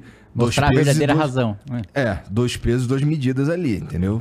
Claro, É isso. claro. E aí eu fiz uma denúncia na Assembleia, que protocolei no Ministério Público, etc., de o que ela, até agora, pelo que a minha equipe já me falou, é a maior denúncia de ataque racial virtual dos últimos 20, 30 anos. Ah. 10 anos, 15 anos. Que é vários comentários numa postagem, tipo, pô, um deputado negro ganhou eleição. Tem vários comentários racistas, quase 300 comentários racistas, todos pô, printados com a ficha da pessoa, de que essas pessoas eram racistas e eram seguidoras do PSOL, do PT, do MST. Ou seja, eles defendem os negros ou eles só defendem os negros de esquerda? É, na época da eleição teve. Mas eu- o teor dessa, dessas mensagens aí podem ser considerados racistas ou com são certeza de são fato? racistas. Com certeza são racistas. Eu posso pegar algumas aqui pra ler. São bem Depo- racistas. Depois tu lê umzinho pra mim. Vou, vou pegar agora aqui. Se meu grupo do gabinete ele não tem aquela mensagem temporária que ó, E, Google. e garantidamente Achei. são pessoas associadas a esses partidos. que Achei você falou. O capataz defendendo o feitor da Casa Grande. Guto Zacarias é traidor. A hora que ele for chutado pra fora da Casa Grande, ele cai na realidade. Dê chicote para o capataz. Um preto de direita é tão útil quanto olho azul em gente feia. O inseto que apoia o inseticida. Li só até negros silenciados pela, espesa, pela esquerda, entre aspas, Vi que era só mais um animal domesticado a capim, da mesma linhagem de Nicholas, Kim Kataguiri e Holiday. Quer mídia, triste fim do nosso país. Olha o capataz da, sen, da senzala, o famoso judeu nazista. Cachorro de rico, defende a casa e dorme do lado Nossa, de fora. complexo, A hein? galera ali do sul não perdoa não, coloca pra trabalhar numa vinícola. Uma alusão clara Escravidão americana, aliás. Sugiro ele ir mais pro sul, colher uvas em alguma vinícola. Quem sabe ele iria gostar. Então, a questão é, todas essas pessoas são de esquerda. Provavelmente elas seguem algum movimento negro e elas estão ali lutando contra o racismo. É que o discurso do capataz, né, do negro traidor, é um discurso de É, esse esquerda. De que, ah, se você é contra a cota, se você é contra as políticas de esquerda para negros, logo você é um cara que tá a favor dos brancos. E na época da eleição, o que, aconteceu, Iguinho? O que aconteceu na época da eleição? Eu sempre faço Change My Mind no mesmo dia, todo domingo, no mesmo horário, uma da tarde, no mesmo lugar, na frente do MASP. Eu cheguei na eleição, tava o meu coordenador de campanha, vereador de, de Santo André, Márcio Colombo, e tava lá um monte de gente lá com uma ca- camiseta, etc. Vote em preto. Eu falei, pô, será que a gente recebeu alguma doação boa, que a gente tá com mais equipe, etc? Pô, que bacana. Aí ele, não, não, essa galera não tá com você não, eles estão com a galera do PSOL. Aí eu achei curioso, eles estavam atrapalhando a minha gravação. E eu fui falar com eles. Eu falei, pô, galera, né, vocês estão desse voto em preto? Ele falou, é um site, tem candidatos negros. Eu falei, ó, beleza. Fui lá, entrei no site pra ver se meu nome tava lá, né, já que eu era candidato. Eu acho que tá claro pra todo mundo que eu sou preto. E aí eu, eu fui lá e falei, pô, eu não, eu, não, eu não era um dos candidatos que estavam lá. Eu falei, pô, eu sou candidato, eu sou preto. Pô, eu sou um candidato grande, tanto que eu ganhei eleição. Por que, que meu nome não tá aqui? Eu falei, esse voto em preto é voto em preto ou pode ser preto do MBL também? Não, não, não, não pode, não pode ser preto do MBL. Tem que ser preto que defende cotas raciais. Eu falei, não, eu sou contra a cota racial. Então, e tudo bem, quem, quem concorda, eu acho que é uma política pública ruim, etc. Aí eu falei, pô, então muda esse nome. Vote em pretos que defendem cota racial. Tudo bem, defende esse direito. Não, não, não, não. Eu falei, não, pode ser. uh, O voto em preto é em voto em preto ou pode ser preto de direita? Não, tem que ser preto de esquerda. Aí quando eu fui fazer a quarta pergunta pra outra pessoa que tava lá, eu fui agredido. Agredido. Pegar, tem vídeo lá, tudo documentado, etc. Pegaram uma bandana de uma deputada estadual de esquerda e me agrediram. Daí saiu uma matéria na imprensa, no G1, que é deputados do candidatos do MBL, do PSOL fazem uma arruaça. E aí essa deputada do PSOL, desse voto em preto, ela fez um, ela tentou en- en- entrou na justiça contra mim criminalmente. E nas provas de que eu agredi ela, ela coloca um vídeo meu sendo agredido e do Beraldo, com o logo do MBL lá, com a marca d'água do MBL. Eu falei, não, olha o que aconteceu. O movimento negro estava fazendo uma manifestação na Avenida Paulista. Tinha um candidato, jovem, preto, periférico, um um candidato preto. Ele foi agredido no meio da Avenida Paulista, no meio da campanha dele. E o que o PSOL entra na justiça é pra prender esse cara preto. Então, tipo, como assim? Eu não tô no voto em preto. Eu tô sendo agredido pelo movimento negro. Então, o movimento negro hoje em dia, ele tá, tá trabalhando pelos pretos ou ele tá trabalhando pela esquerda? Tá claro que tá pela esquerda, né? Eu falei no discurso, não me alongar aqui. Teve uma deputada recentemente do PSOL, não vou citar o nome dela, que é uma pessoa que eu gosto, mas discordo politicamente. Ela começou a citar os deputados pretos da Assembleia. Eu falei, não, calma aí, pô. Eu, eu sou preto, não foi citado. Ela só citou os deputados pretos de esquerda. Tipo, ah, pô, tem tal, tal deputada, tal deputado, tal deputada, tal deputado, etc. Eu falei, pô, como assim? Eu não, eu não sou preto? Porque o que acontece? Eles não suportam o fato de que os negros não foram secretários para a esquerda. Que os negros, eles são livres, que os negros tomam suas próprias decisões. E lugar de mulher é onde ela quiser. Lugar de gay é onde ele quiser. E lugar de preto é onde ele quiser. Inclusive no movimento de direita, inclusive no partido de direita, inclusive não nessa casa grande que eles colocam, mas sim na casa da Assembleia Legislativa do Estado de São Paulo, sem passar pano pro mensalão, sem passar pano pro petrolão e sem passar pano pra esse tipo de vagabundagem. É isso que é ser um preto de direita no Brasil. A gente sofre racismo dos racistas e sofre racismo da pessoa de esquerda. Parece uma posição complicada, né? É muito Essa- fácil. Esse teu, é- essa tua, a construção, tua construção política foi feita de que forma, cara? Como é que tu é, se tornou um cara identificado a ponto de, se, de entrar pro, pro MBL? Boa pergunta, né? Eu sempre cito o caso daquela moça puta, muçulmana que ela tentou entrar pra. Ela tava tentando ir pra uma escola e o carro dela foi. ah, foi atacado porque mulheres não podem estudar, etc. E ela entrou pra política. Eu sempre sinto que. Eu não tenho uma história dessa. Não tenho. É, realmente. Minha família sempre foi de direita. São pessoas negras, mas são pessoas de direita. Pessoas liberais, assim. né, contra a ditadura, mas defendem as privatizações do FHC. São tucanos. A classe paulista tucana, né, que votava no PSDB por, contra, por ser contra o PT. Então eu sempre li, escutei nas rodas de conversa da minha família que privatização é bom, que o PT é corrupto, eu sempre entendi isso. E eu sempre gostei de política, sempre gostei de ler Milton Friedman, Roger Scruton, todos os também sempre gostei de política. E aí, aos 16 anos, eu fui no Congresso do MBL. Aos 17 anos, eu fui também no Congresso do MBL e comecei a gravar vídeos e entrei pro MBL aos 17 anos, vendo, obviamente, coisas do Kim Kataguiri também. Quando ele tinha aquele cabelão e tal. Era bem melhor aquele cabelo, Não, não era melhor, não. Eu acho. Mas Cara, enfim. um E aí entrei pra, pra política aí, entrei pro MBL, eu comecei como militante do MBL, Estiloso. segurando faixas ali, segurando faixas, tomando cuspida, etc. Depois eu comecei a gravar vídeo, o Renan me chamou pra trabalhar no MBL Aham. na, na organização, etc. Aí trabalhei na campanha do Kim e do Arthur como voluntário, etc. Ah, e eu era, já virei coordenador do MBL na cidade de São Paulo nessa época, depois virei estagiário do Arthur no gabinete, depois que ele ganhou, depois assessor do Arthur, depois pré-candidato, candidato, deputado eleito. Então minha trajetória política é 100% Movimento Brasil Livre. Entendi a tua, a tua história até de criação, de, de, de jovem, já tinha uma galera da tua família que Não, era minha, mais minha família nunca tive membros Não, da minha família na política. mais mas, alinhados ao pensamento de sim, direita. tipo, eu nunca fui de esquerda, Entendi, em nenhum momento. entendi. Ô Janzão, tem pergunta pra nós aí? Tem algum vídeo? Cara, adoro quando tem vídeo. Vamos Lá ver. vem. Aí, Kim, fica esperto pra processar esse. Boa. Peraí que o Jean vai pegar ali. Mauase. Esse pra ouvir a gente tem que tirar o fone. Já tá no fone? Pardon, vai lá.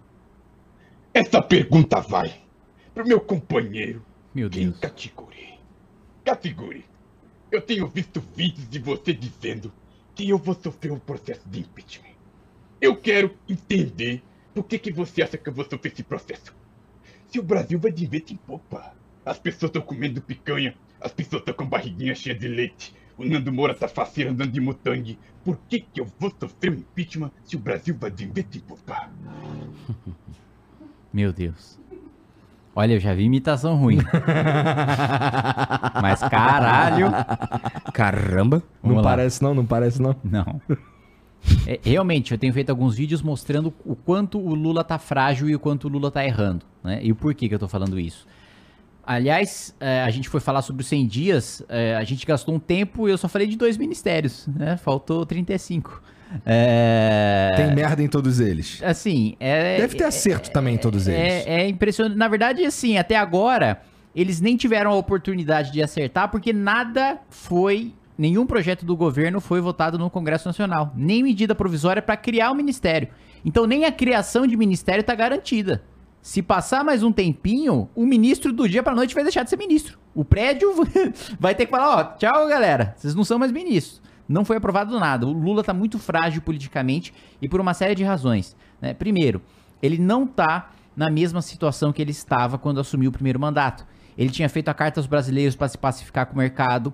Ele estava com uma oposição muito mais frouxa, que era o PSDB, é, é, é, é, fazendo um contraponto a ele, que aceitava muitas vezes ter o desgaste. O que, que o PSDB fazia? Ele era uma oposição que praticamente ajudava o governo, porque o Lula, quando queria fazer ajuste fiscal, ele passava o projeto para algum deputado tucano, seu relator, e não deputado petista.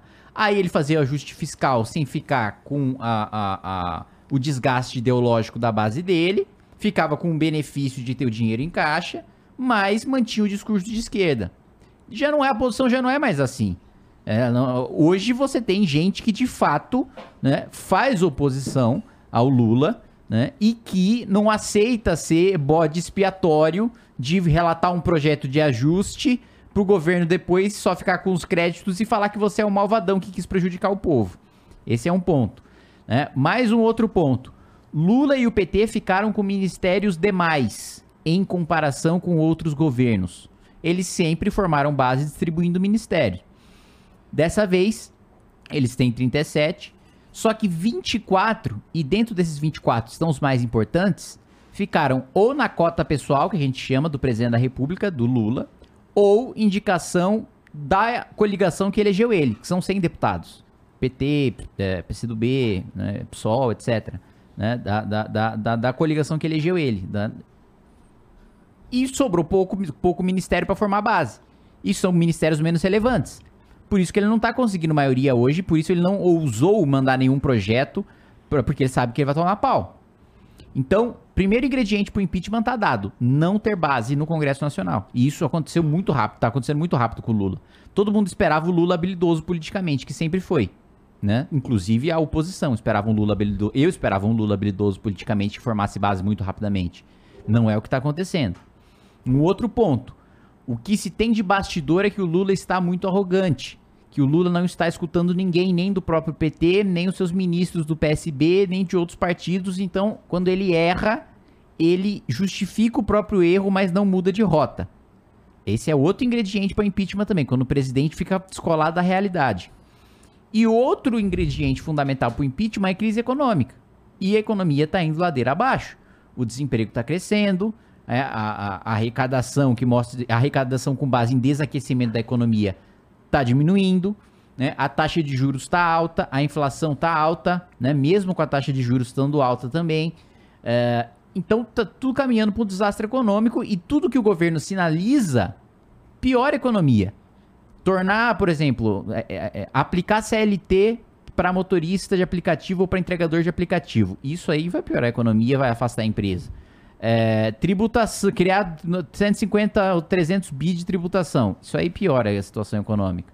É, aumentar o gasto real em pelo menos 0,6% ao ano. Isso aí piora a economia também. Então, outro ingrediente de impeachment é a economia tá indo mal, que irrita a população e leva a população pra rua, independentemente do seu espectro ideológico. Né? A gente não derrubou a Dilma só com gente de direita, a gente derrubou a Dilma com o eleitor da Dilma indo pra rua também. Né? É, que é o que agora tá, pô, Paulo Coelho, que é um cara hiper de esquerda, descendo o pau no Lula, falando que se arrependeu de fazer campanha pro Lula. Tipo, Paulo, Co- Paulo Coelho é um cara, assim, que trata a direita como lixo. Como gente que tá a serviço de banco, de rico e que odeia pobre. Ele é de esquerda nesse ponto. E tá falando que se arrependeu de votar no Lula. E aí só falta um elemento pro impeachment, que é o crime de responsabilidade. E esse me cheira muito que nós vamos encontrar na CPMI do dia 8. Por quê? Um dos elementos principais. Teve um relatório da ABIN avisando com antecedência que ia acontecer. Esse relatório da ABIN, necessariamente por lei, precisa ser passado para o GSI, para o Gabinete de Segurança Institucional. O Gabinete de Segurança Institucional, por lei, precisa passar esse relatório para o Presidente da República. Então, das duas, uma. Ou o ministro do Gabinete de Segurança Institucional cometeu crime, porque desrespeitou a lei, ou ele passou pro Lula e o Lula foi também cometeu uma omissão, é, é, é, uma negligência criminosa em relação a- aos ataques do dia 8 e, portanto, também está passível de sofrer impeachment. É por isso, por essa construção, por essa combinação de ingredientes, que eu acredito que há sim uma possibilidade razoável do Lula não terminar o mandato. E aí a gente vai ter Geraldo Alckmin de presidente, cara. Isso. E aí? Aí não sei. Esse- isso é foda, hein, Aí eu cara? não sei se ele segue a política do Lula, aí eu não sei se ele vai seguir política própria, porque o- a exemplo do que aconteceu com a Dilma, o Temer mudou radicalmente a direção do governo. Não sei se o Alckmin faria a mesma coisa. Ou se ele ainda tentaria manter alguma lealdade aos petistas. Eu, eu, Escondam tendo, suas merendas. eu tendo a achar que não. Eu tendo a achar que o Alckmin é, meio que deixaria de canto, assim, boa parte da esquerda e o PT, inclusive, caso o Lula sofresse impeachment. Vai Mesmo ter, car- porque, vai ter cargo pra Janja, será? é, mesmo, mesmo porque, se chegar num ponto do Lula sofrer impeachment, significa que ele ficou muito impopular. Outro ponto. Lula já é o presidente mais impopular no primeiro mandato desde 1988. Já é. Mas isso, isso, é, isso é um retrato óbvio. Até como se deu, como, como se deram as eleições, né? Hum, a Dilma Mas a Dilma não tava no mesmo cenário de polarização insana que a gente tá agora. Mas, mas calma, se você for falar de eleição apertada, Não tô falando. É que não é a eleição apertada, especificamente a eleição apertada de 2022, foi uma eleição que, que ódio estava envolvido. sim. Então, concordo. quando o o ódio tá envolvido, eu vou responder uma pesquisa com ódio, Sim. né? Teve Não, gente que perfeito. morreu na eleição. Gente matando gente. Então, né? Então, o que eu quero dizer é, é, não me parece absurdo que ele tenha esse índice de reprovação, tá ligado? Não, tudo bem, não é absurdo, mas é um elemento que é, prejudica muito ele. Independentemente da- do porquê. É um elemento que prejudica muito ele. É, aquela, tipo, um presidente extremamente impopular, um presidente sem articulação política no Congresso, com possível crise econômica, no Brasil geralmente termina em impeachment. É, é, é a receita, geralmente é essa. Que coisa. Ao mesmo tempo. Não, não é, nem, não é nem questão de gostar ou não do, do Lula. Eu fico pensando. Eu, eu sinto pena do Brasil, tá ligado? Mas aí que tá. Eu lembro que quando eu defendi o impeachment do Bolsonaro, vi a gente falando, pô, mas mais um impeachment, isso vai fazer mal pro Brasil. eu Cara, era um desses caras, tá? Desde a redemocratização, todos os impeachments que aconteceram, o Brasil melhorou. No governo Collor veio o plano real, depois o impeachment dele veio o Itamar Franco com o plano real. E o Temer foi muito melhor que o governo Dilma. Tipo, no Brasil, impeachments, historicamente, impeachments, não golpes Aham, militares, etc. aham. Impeachments deram bom. Isso significa que tem que fazer impeachment, impeachment toda da- hora. Mas- não, é. mas aí a eu gente sou tá- um entusiasta do vice-presidencialismo. Isso significa que tem que fazer impeachment toda hora? Não. Agora, esse a gente medo... elege o cara, ele sai logo, assume o Tipo, esse medo especificamente eu tenho menos. Por exemplo, eu acho que o impeachment do Lula, eu acho que o Geraldo Alckmin pode não fazer um grande governo. Faria um governo melhor do que o Lula. Mas se liga, é, nos outros dois eventos que aconteceram, é, os, os vice-presidentes eles não tinham é, pretensão política de se reeleger. Será que o Alckmin tá nesse mesmo barco? Porque o que acontece? Quando você não tem uma pretensão de se reeleger, você consegue fazer coisas que, que são boas ao longo prazo que não dão voto, né? Tipo, reforma que o Temer arrumou lá, tá ligado? É que não é bem, não foi bem assim. Então me explica. O Temer, por exemplo, eu não sei, eu não sei o Itamar, mas o Temer, é, nos seus últimos seis meses de mandato, estava cogitando sim reeleição se É. ele tivesse viável. Porque Tanto, que tanto- ele, ele, ele um- um- duas, ah, ah, uma tacada que ele deu, que ele botou muita esperança nela, foi a intervenção no Rio. Que foi o Braga Neto, o interventor, inclusive. Foi, foi, foi, foi fazer a intervenção no Rio e achar, olha, a segurança tá, be- tá boa e ele começou, ele teve a oportunidade de começar a colher os frutos da- de, de duas reformas que ele fez, que foi a Previdência e que foi a, a Trabalhista. Porque ele, ele pegou o começo da retomada do emprego, ele pegou juro muito baixo, inflação muito baixa, né? Logo depois que ele que, que, que, que teve o teto de gastos, desculpa, ele não fez a Previdência, fez o teto, me confundi. Depois do teto, caiu assim, o juro caiu muito, muito, muito, muito, muito, a inflação caiu muito, muito, muito, muito, muito, e ele colhi- começou, começou a colher esses frutos. E ele estava também colocando esperança na intervenção para a reeleição dele, mas não deu certo. Mas se tivesse dado, ele teria feito essa aposta de se Ele teria se reeleger. lançado. É sim. que eu- tanto o, o Itamar quanto o Temer, eles são políticos de carreira. O Temer foi político vários anos, o Itamar é a mesma coisa. Eles queriam se reeleger. A questão é que o Temer, com a, com a popularidade que ele tinha, ele sabia, ok, ah, eu não vou conseguir me reeleger, então vou fazer um bom governo. um bom governo. A questão não é eles quererem, a questão é que o povo não tava querendo reeleger eles. É, que- querer, eu acho que assim, o Alckmin iria querer. E, Também acho. E os outros, mas eu também acho que os outros queriam também. Tá bom. Vou pensar mais sobre esse assunto.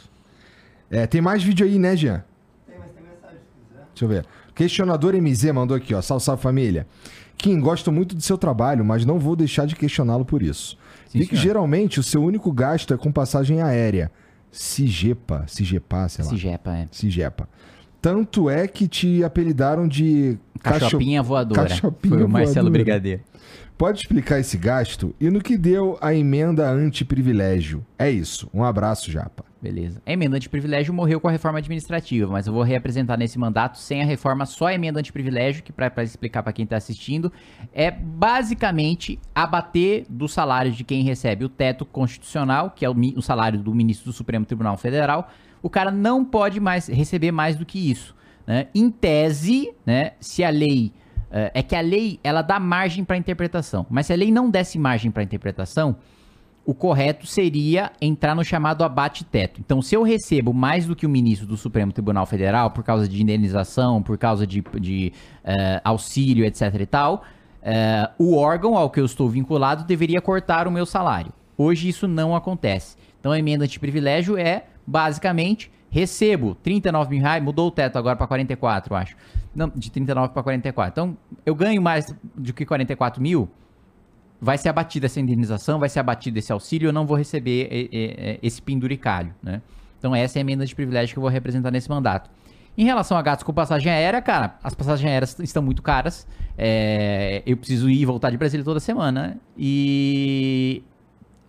Às vezes também tem que é uma assessoria. Cachopinha? Cachopinha, eu acho que ele. Acho que é. Acho que é, tipo, sei lá, cabeçudo. Acho que é um Ah, é? né? Ah, tá. Bom, então faz sentido. Faz sentido. É isso. O Marcelo Brigadeiro é muito bom de apelidos. Ele é bem bom. Ele ainda não criou um pra mim, tomara que não crie. Mas assim. Cachopinha voadora é bom, gostei. Tá, o Rick. O Rick 0890 mandou. Salve, salve família. Parabéns, Guto, por conseguir se eleger. Seus vídeos na Paulista foram incríveis. Kim, muito obrigado por nos representar. Nós, os japoneses com cara de boliviano, temos alguém pra ter orgulho. Representatividade? Essa é uma minoria, mano. Quero ver quem vai falar que, que representa uma minoria menor que essa aí. Ah, ele tá super representado Eu- eu no Congresso. um Já tem uma minoria que já tem representante no parlamento. É, né? Caralho. Bom, é, o Energia Liberal mandou. Salve, salve família. Kim, já que você falou sobre o sequestro, sequestro do regulador, qual a sua opinião sobre a ANEEL, onde os direitos foram todos de concessionárias de energia e os diretores foram todos de concessionárias de energia e taxaram a energia solar, quebrando centenas de empresas de energia solar no Brasil.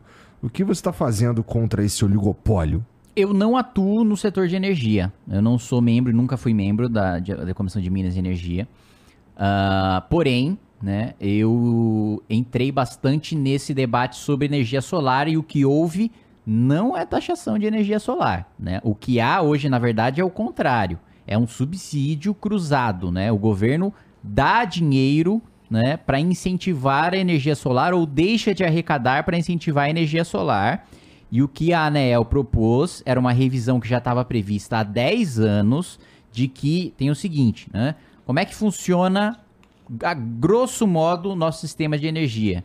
Você tem a geração, e aí da geração você tem a transmissão. O que, que é transmissão? Quando a gente vai na rodovia e vê ali o, o linhão, o linhão é transmissão. E tem a distribuição, quando o linhão chega na cidade e a cidade, os, os postes, os fios que vão levando às casas.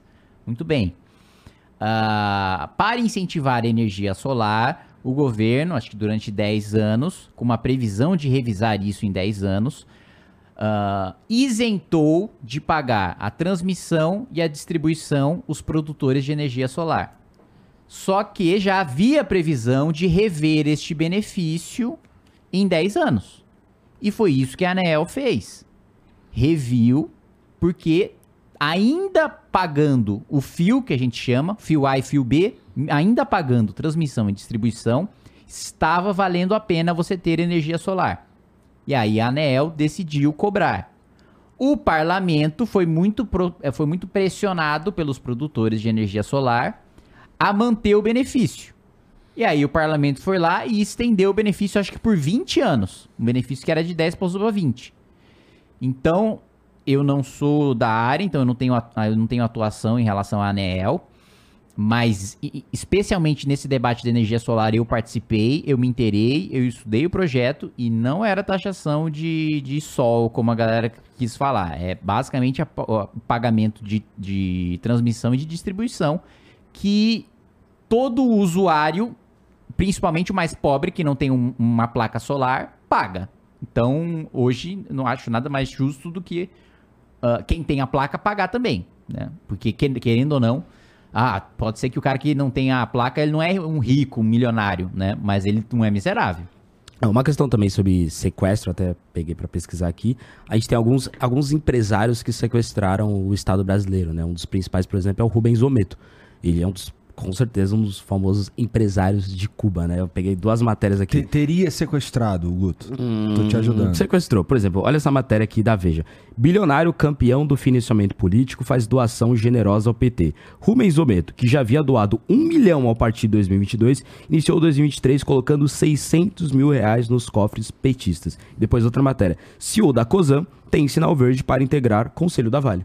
Sabe, o cara, ele doou um milhão em 2022, já doou 600 mil reais depois da eleição pro PT e, curiosamente, ele recebeu um sinal verde para integrar o Conselho da Vale. Vale lembrar o Rubens Ometo, ele foi o primeira, uma das primeiras pessoas a ter uma reunião com o Lula, o primeiro empresário a ter uma reunião com o Lula.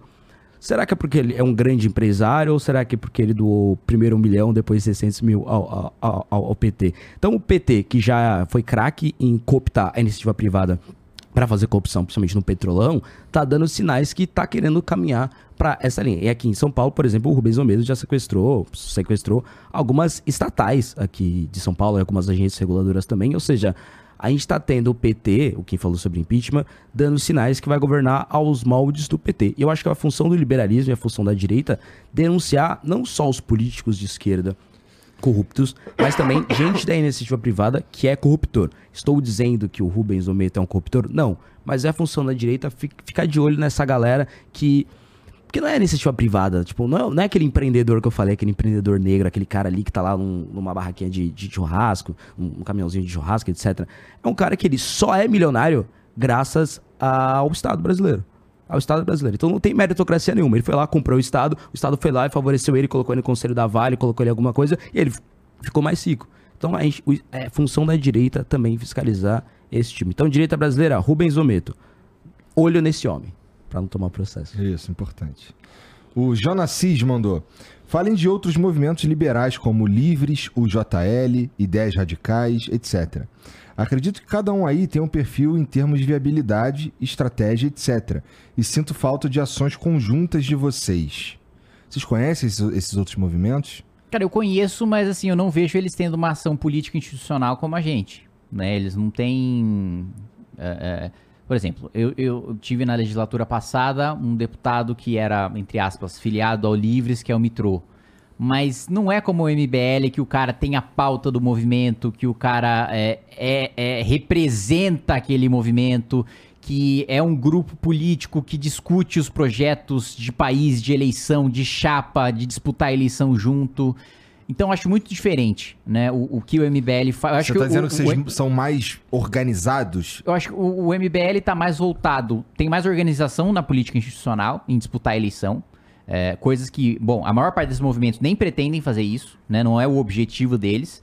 E a outra parte é mais pra dar um selo de que é da. de que, olha, esse cara aqui concorda com as ideias desse movimento, do que fazer parte do movimento, entendeu? Mas, tipo, ah, tem um ISO 9000 livres, mas não é um cara mesmo que. Puta, tem um grupo político que disputa eleição junto, com as mesmas ideias, que tem um escritório junto, que debate as coisas junto, que faz congressos junto.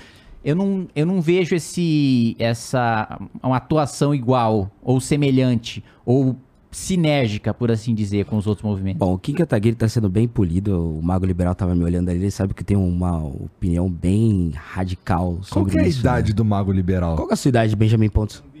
20? Caralho, vocês são tudo muito novo. O cara com 20 anos já é mago? É não Mago Não é muito né? cringe esse apelido? Ele não tem que mudar aí urgentemente? É o que eu sempre falo. Ah, eu tava em Porto Alegre recentemente, eu tava meio bravo e tal, e aí um pessoal de Porto Alegre falou que vai, aparentemente vai ter um Fórum da Liberdade assim, daqui a pouco. Aí eu fui ver as pessoas que estavam no Fórum da Liberdade, aí eu falei, pô, não tem o Kim Kataguiri no Fórum da Liberdade? Tipo, o liberalismo brasileiro vai se reunir pra fazer uma discussão e não tem Kim Kataguiri nele. É tipo, alguma coisa tá errado. E não é que tá errado. Na realidade, é o tá certo. liberalismo que vai se juntar ou é o libertarianismo que vai se juntar? Não, liberalismo. O fórum vai ter libertário, ANCAP, sei lá, Aham. liberal, conservador, vai ter tudo. E não vai ter ninguém do MBL, ou seja... ah, e eu entendi, faz sentido. Por quê? Quando o PT se reúne, não se convoca o MBL. Quando o bolsonarismo faz a CEPAC, você não convoca o MBL.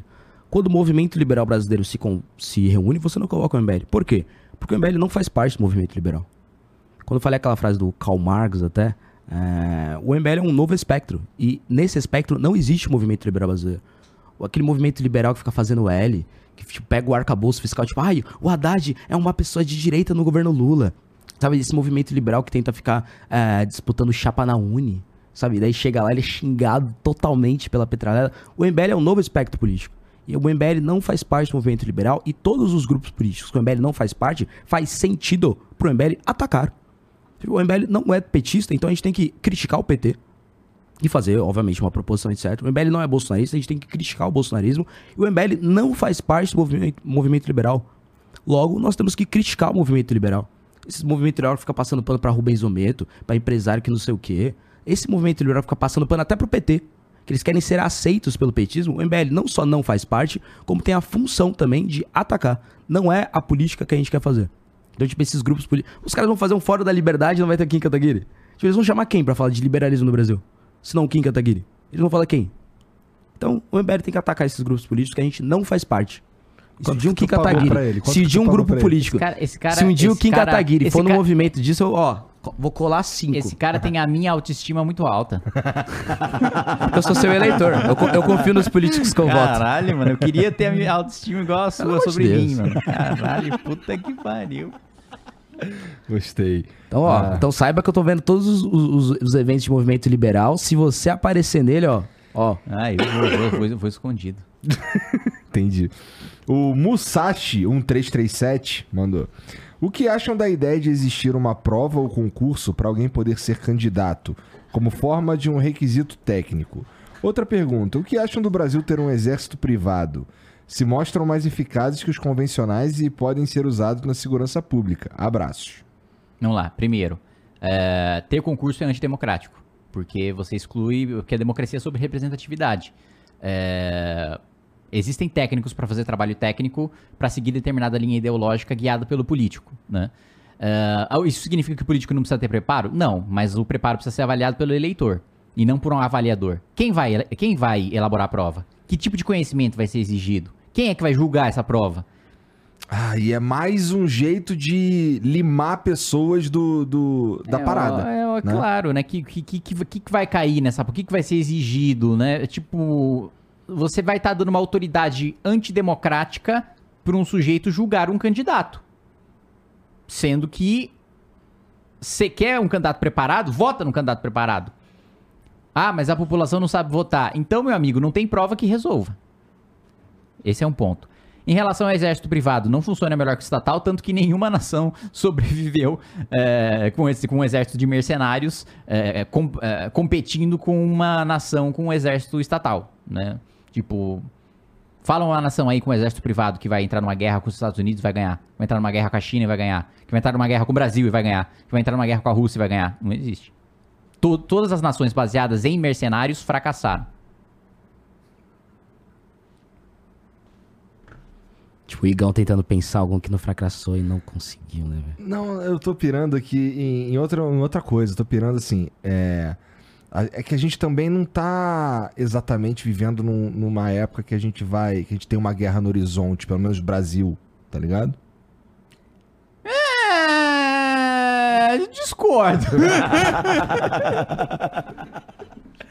Assim, é, eu, eu, eu, eu queria, eu queria ter a chance de dizer que a gente não vive num país, num mundo que, que entraria em guerra, mas aí eu estaria falando uma merda gigante. Mas o Brasil, o Brasil não quer ser brother de geral, pô? Então, mas tá chegando num ponto da geopolítica. Mas eu que- não tô dizendo que a gente não tinha que ter um exército, não, tá? Importante ter um exército. Não, sim, mas é, o me- o meu ponto é que a gente tá chegando, e, e essa é uma diferença também em relação ao mandato do Lula, né? Porque o Lula, ele foi um líder muito popular mundialmente no primeiro e no segundo mandato. Ele teve excelente relação com todos os países, e a diplomacia brasileira sempre se baseou, né? O Rio Branco, né? O Itamaraty, sempre foram referências, né? Na diplomacia mundial, de conseguir administrar bem ah, ah, os conflitos entre os outros países, e mesmo que, que houvesse conflito entre os países, o Brasil ficava bem com os dois, né? E se beneficiava disso. Muito bem. Isso foi bom pro Brasil. Acontece que a gente está vivendo um, um cenário diferente. A gente está num momento geopolítico em que há uma disputa de polo de poder. Os Estados Unidos né, estão perdendo a sua posição de polícia do mundo, de principal economia, de principal exército. Há uma disputa contra o eixo Rússia-China. E es- essa disputa já culminou numa guerra que é a invasão da Rússia em cima da Ucrânia, porque a Ucrânia estava pensando em aderir à OTAN, diretamente ligada aos Estados Unidos pós-Guerra Fria. O que, que eu quero dizer com isso? Tá chegando no momento, ou já chegou um momento, em que não tem mais como a gente ficar bem com todo mundo. Tanto que, o que, que aconteceu? O Lula, que sempre teve boa relação com o mundo inteiro e cuja vitória de terceiro mandato foi, foi celebrada pelo mundo, já mal chegou, não completou 100 dias, já tem um embargo contra o Brasil da Alemanha. Porque o Brasil se recusou a enviar ajuda para a Ucrânia. E aí a Alemanha, que trouxe o chanceler aqui para fazer esse pedido pessoalmente pro Lula, levou um não para casa e já impôs embargos ao Brasil. A Alemanha é só o primeiro passo. Os outros países da Europa, os Estados Unidos, Israel, Japão, todos esses países que hoje estão alinhados geopoliticamente contra China e Rússia, quanto mais os conflitos forem se acirrando, e eu acredito que essa é a tendência, que eles se acirrem, mais o Brasil vai sofrer sanções. Então, dessa vez eu acho que não dá para não escolher um lado. Entendi. Você acha que, rapidamente aqui, um parênteses, tu acha que essa guerra na Ucrânia ainda vai por muito tempo? Cara, eu acho que. Eu não sei em relação à duração da guerra, mas eu sei de uma coisa muito importante que é como é que a Rússia vai sair dessa guerra? Perdendo ou ganhando? Ah, precisa ter um recado claro de que não vale a pena invadir um país pacífico e soberano. Se a Rússia não sofrer o suficiente, isso não significa necessariamente ser derrotado. Pode sair vitorioso, mas ter uma vitória de pirro, ter uma vitória que não vale nada. Se a Rússia não sair prejudicada o suficiente dessa invasão a um país soberano, acredito eu que a China vai se sentir confortável de invadir Taiwan. Aí é guerra mundial. Aí o Japão vai pro pau, e o Japão indo pro pau, os Estados Unidos vai pro pau, aí a Europa, Israel, aí é guerra mundial. E eu acho que o, o Brasil, ele, quem citou duas Qual é coisas que eu que- queria comentar. O Brasil, ele tem que urgentemente... Eu acompanho muito, assim, eu sou o único o deputado Nikkei, né, de São Paulo, né, com, com ascendência japonesa. E eu tenho muito, fui, fui ao Japão a convite do governo japonês, tenho muito contato com o embaixador, o antigo embaixador, o novo embaixador, te- tenho contato com ministros e com deputados japoneses, né, mó inveja, ir no Japão. Tenho, tenho, tenho contato. Recentemente, até, pô, um ministro do Japão me deu um action figure do Ruffy. Que É, isso? Aí Ele é. fala Ruffy. Puta que pariu. É, ele me deu o- o- aquele que é ele em cima de uma pilha de moedas, assim, com o haki do armamento fazendo assim. é, já na, já na, na saga de Wano, né? E com o Ah, Chopper. tá, tá falando japonês comigo, não, não assisti esse desenho. Com o Chopper embaixo. Ele me deu de presente, o Odawara, ministro Odawara. Se Então, tu falar do Samurai X, eu manjo. Mas tudo bem, continua. então eu tenho. Você não manja de One Piece? Ah, eu pensei que vi. você, você curtisse. Não, esse é o Monark. Ah, Confundiu. O. Então, galera do Rumble. é, Então, assim, eu tenho muito. Eu escuto muito tal as análises né, né, de- dessa questão de Taiwan com muita atenção, porque eu acho que é dali. Ali é o lugar mais perigoso do mundo, assim, pra estourar uma guerra mundial. E se a China olhar pra Rússia pós-guerra da Ucrânia e falar: Hum, a Rússia até que não saiu tão machucada assim, não.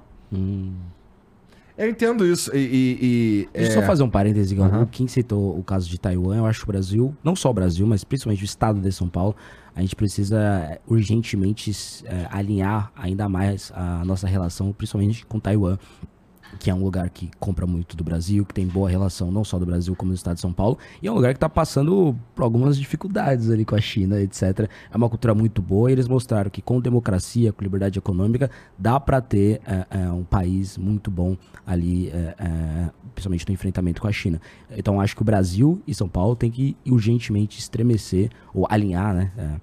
Os seus laços com Taiwan. Recentemente, eu e o Renato Batista, ah, que é um especialista em geopolítica, etc., nós nos reunimos com o embaixador de Taiwan. A gente está tendo algumas medidas, seja na Assembleia Legislativa quanto na Câmara dos Deputados, de ajudar ainda mais a relação com Taiwan, principalmente no governo que está tentando alinhar ainda mais as suas ações com a China, que é uma ditadura comunista que ataca Taiwan constantemente. Então, se Taiwan está querendo ter mais relações com São Paulo e com o Brasil, não faz sentido o Brasil não querer, inclusive, aí um abraço para a Embaixada de Taiwan. O, esse lance da, da, da invasão da Rússia com a Ucrânia é, tem uma. Assim, existem algumas motivações, uma delas é uma motivação de, suponho, de, de porra.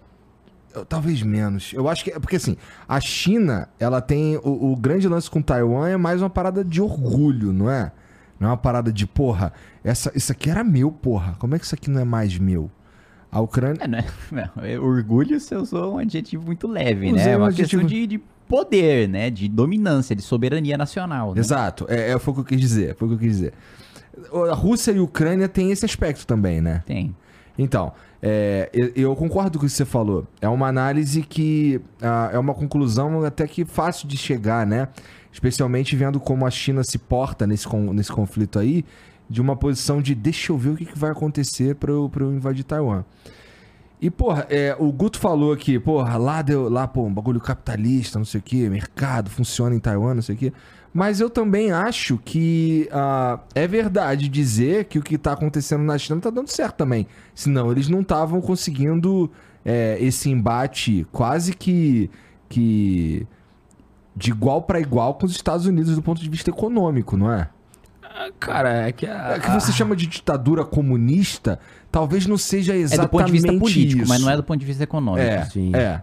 A- A questão sobre a China estar dando certo, eu acho que é. Eu ia falar complexo, mas é bem simples. Tipo, a China você só tem um partido político. A China você tem campo de concentração pra etno, religioso e etno. Tipo, a China, sabe, ela tá matando pessoas que não seguem tal, tal religião. Campo de concentração. A última vez que a humanidade viu campo de concentração, a gente sabe muito bem onde é. Tipo, a China, ela vigia redes sociais. A China, ela, sabe... Então, ah, a China tá fazendo um embate econômico com os Estados Unidos. Dane-se. Os chineses estão. Tem chineses em campo de concentração. Um país que tem campo de concentração é um país que não deu certo. Tipo, a gente tem que parar de sair, sair dessa linha apenas econômica. Obviamente que a economia é importante, fundamental, etc. Agora, ah, pô, mas tal país ele tá dando um enfrentamento. Eu prefiro. Eu preferiria viver na Noruega, que não tem uma, um embate econômico com os Estados Unidos, do que na China. Tipo, o IDH chinês é terrível. A China tem uma desigualdade terrível. A China tem uma pobreza terrível, uma miséria terrível. Uma ditadura terrível, gente morta, gente torturada, gente em campo de concentração. Um país com essas coisas não deu certo. Eu conheço um cara que discordaria profundamente de você. Eu acho que eu vou te dar o livro dele. Elias Jabor. É. ah, tá. O Anderson Riss mandou aqui, ó. Salve, salve família. É, nem entro tanto nessa discussão de China com, com vocês, porque eu não entendo tanto quanto ele e correria o risco de falar merda. Mas, mas, é- mas é um cara que é interessante ouvir falar. Eu acho interessante, tanto que eu sei, eu vejo várias coisas de Elias Jabor. Discordo, mas acho uma pessoa. Eu, eu, eu tomaria uma com Elias Jabor. Isso, Eu é, tomaria uma é isso. É, salve, salve família. Guto, antes de falar de educação, tem que conhecer melhor as escolas e a BNCC. Gostaria de saber o que o Kim, o que o Kim acha do NEM e se vai aprovar uma reforma. Do NEM ou do ENEM? É novo ensino médio. É que ele, É. é, novo ensino médio, tá. claro que ainda não existe um texto de projeto do governo, mas qual é o posicionamento do MBL sobre o novo ensino médio? A favor do novo ensino médio. Né? O novo ensino médio, ele basicamente é, vem na direção daquilo que a gente estava falando, que, primeiro, se bem implementado, o, o- novo ensino médio por si só ele não é auto-aplicável. Não é uma lei federal que já chega nos estados pronta para os estados aplicarem, não. O novo ensino médio, ele dá liberdade para que os estados, que são os responsáveis legais pelo ensino médio, determinem itinerários, ou seja, determinem programas, disciplinas específicas que o aluno pode escolher. Então tem disciplinas optativas, tem disciplinas obrigatórias, de acordo com a aptidão do aluno, né? De acordo com a- a- a- o talento, a vocação do aluno para determinadas matérias e para outras. É uma flexibilização da grade no ensino médio. E eu acho isso bom. Ocorre que vários governadores não aplicaram de maneira competente o novo ensino médio. Colocaram matérias muito descoladas da realidade, colocaram matérias com um déficit do que você precisa aprender para depois prestar o Enem. É, um, um- isso, isso é uma falha que eu acredito que, que tenha sido no novo ensino médio, que deveria ter, ter. A implementação deveria bater com a mudança no Enem. Por quê? Se você tem matérias optativas no novo ensino médio, mas que são exigidas no Enem, você tem um descolamento do novo ensino médio com a prestação da prova do Enem. Então, a previsão de mudança no Enem, para mim, deveria bater com o ano de implementação do novo ensino médio. Essa, para mim, é uma falha. Mas ainda assim, eu acho que é um erro do governo Lula, né, estender o, o- adiar o prazo de implementação do novo ensino médio e adiar a mudança do Enem. Aí você fala, ah, Kim, mas você não falou que vários estados erraram e implementaram mal? Pois é. Mas aí foi um problema das secretarias de educação e do governo desses estados. Nós temos um exemplo que o Guto já falou, do Paraná. O Renato Feder implementou o novo ensino médio e foi capaz de ter o maior aumento de IDEB do país. O que significa que o novo ensino médio bem aplicado tem o potencial, sim, de melhorar a formação do aluno, mais do que o sistema tradicional, inclusive com provas tradicionais como o Enem e como o IDEB ou o SAEB. Então, eh, eu tive na presidência da Comissão de Educação nesse último ano de implementação do novo ensino médio e digo com segurança de que é melhor a gente ter um- uma, uma base curricular mais flexível no ensino médio, faz mais sentido do ponto de vista de enfrentar o mundo real depois, principalmente o ensino técnico, mas muitos estados deixaram a desejar na implementação. Mas mesmo com os estados deixando a desejar na implementação, o Conselho Nacional de Secretários de Educação lança- lançou uma nota contra o adiamento da implementação do novo ensino médio que o Lula eh, decretou agora. E, Guto, ele pergunta aqui sobre conhecer melhor as escolas e a BNCC. O que, que ele tá querendo dizer aqui? BNCC, base... Base Nacional Comum Base Curricular. Nacional Curricular. Cara, eh, eu tenho algumas propostas para inclusive alterar algumas coisas dessa base nacional, como por exemplo, mais uma vez, o programa Jovem Capitalista, colocar algumas coisas de Jovem educação Paulista, financeira. cara. Vou Jovem ficar- Paulista. Vou corrigir o teu próprio projeto, porra. né, que eu mudei. é, Isso aí é. Enfim, não vou entrar nesses detalhes. Mas colocar a noção básica de direito, de política, de economia, educação financeira. E, cara, eu conheço as, conheço as escolas de São Paulo, sabe? Tem pô, milhares de escolas, mas, pô, minha família. É uma família de servidores públicos. Minha mãe é professora, diretora de escola. é, eu estudei escola pública também. Então, eu, sabe, não conheço todas as escolas de São Paulo, mas eu tenho uma, uma noção. E mais do que isso, eu vou integrar a comissão de educação e cultura. Eu quero visitar mais escolas. Nós vamos chamar diretores de escolas, seja de privada, seja de pública. Ah, tenho uma relação muito boa com o antigo ministro da Educação, o Rocieli Soares, que inclusive ajudou a formular vários projetos meus, principalmente na área da educação. Tenho uma, uma relação muito boa com o Renato Federer, que é o atual secretário de Educação do Estado de São Paulo. Então, a gente, as minhas principais propostas estão na área de educação. É, posso não conhecer todas as escolas de São Paulo, mas eu conheço algumas e tô com bastante gente gabaritada para discutir educação em São É, Paulo. falar que. Bom, não sei se é isso Já que ele quis pensou? dizer Alguém fala, pô, também. você conhece todas as escolas? Pô, não conheço, cara. É, é, não sei nem se foi isso que ele quis dizer, mas esperar isso de alguém é foda também, né? É demais, não sei se tem. Se tiver essa pessoa que conhece todas as escolas, pô, pode passar no gabinete 356 lá na Assembleia que a gente quer te Não, ouvir. ninguém conhece todas as escolas. ninguém conhece todas as escolas. Não. Mesmo porque, assim, é... só para você ter uma noção do tamanho da rede de ensino do estado de São Paulo, né? Só a divisão de merendas das escolas é maior do que o McDonald's. Nossa, bizarro, né? Sim, mas é uma questão que nós temos que se debruçar e ajudar Então é a uma rede gigantesca. Ninguém conhece tudo. E se alguém conhecer, pô, pode não conhecer tudo, conhece 90%. Quem conhece é mentiroso. E eu não tenho essa pretensão de falar, eu conheço, pô, não, tenho, não- não conheço todas as escolas, mas eu quero criar bons projetos para educação e amparado, obviamente, não na minha cabeça, como quem falou, mas, pô, o ex-ministro da Educação, o atual secretário de Educação, tá na Comissão de Cultura, nós precisamos Tem uns urgentemente... foda pra te ajudar. É, com certeza. E procurar ainda mais caras Precisamos urgentemente. Você ia falar, eu te cortei. Olhar pra educação com um olhar um pouco mais sensível. Não dá pra gente ter a educação que a gente tem no país. Não dá, não dá. A gente tá, Ah, a cara, tá integra, em- Esse entregando... papinho eu já ouvi tantas vezes, Mas aí que tá, mas pô, eu tô com esse papinho, mas eu tô com o Rosélio Soares, tô com o secretário da Educação, tô na Comissão de Educação, eu tô querendo discutir porque é, é cruel o que a gente tá fazendo no Brasil. O que a gente tá fazendo com as nossas crianças é cruel. Hoje, um adolescente no Brasil, ele tem duas opções. Ele vai virar motorista de aplicativo, trabalhar em aplicativo, com todo respeito a todas as pessoas, mas... é, ou ele vai sair do país. Tipo, é, é- é raro alguém que fala, não, eu quero me formar em tal coisa, eu quero trabalhar no país. Não, as pessoas querem sair do Brasil. E as pessoas que não saem do Brasil não saíram porque não conseguiram sair do Brasil. E tem uma minoria que tá ganhando muito dinheiro, sei lá, tem o Rubens Ometo aqui, pô, pra que ele vai sair do Brasil se ele tá tendo o presidente da República no bolso? Então, o que a gente tá fazendo com o nosso, com o nosso país, com os nossos jovens, principalmente, é cruel. É cruel. É tipo, ou você vai ficar escutando MC Pipoquinha e trabalhar em aplicativo, com todo respeito a quem escuta MC Pipoquinha e quem trabalha em aplicativo, ou você vai sair do país. Não tem uma coisa do meio aí. É as únicas duas coisas, principalmente se você estudar numa educação pública. Cê- Vocês acreditam na possibilidade de uma, de uma política perene para a educação, assim, que seja a suprapartidária e que se mantenha. Porque, assim, educação é um bagulho que a gente mudar uma parada e tornar a educação muito foda hoje, ou a gente vai ver o resultado disso daqui a 10 anos, né? Isso pra dizer, pra dizer que é rápido. É... Isso não dá voto, né? Daqui a 10 anos.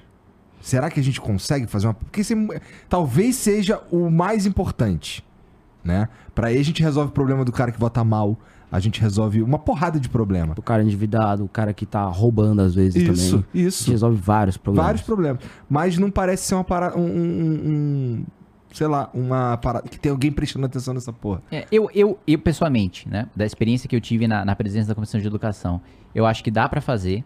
Eu acho que não tem grandes. é, tem muito menos embates ideológicos do que parece.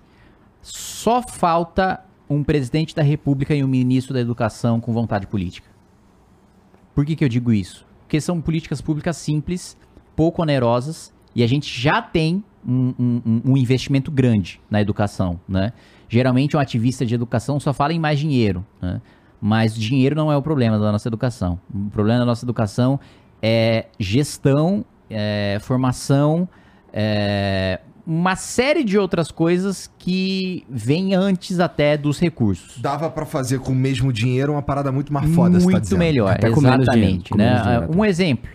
Você já tem hoje em dois ou três estados, e é uma coisa que acontece muito no Japão, a figura do professor formador. Professor formador é um professor da rede pública que tem bons resultados na sua sala de aula. E você sabe que a carga horária de um professor ela é dividida entre hora-aula e dividida eh, nas horas que ele não está na- em sala de aula. Ele está corrigindo prova, ele está fazendo reunião com outros professores, etc. e tal. Muito bem.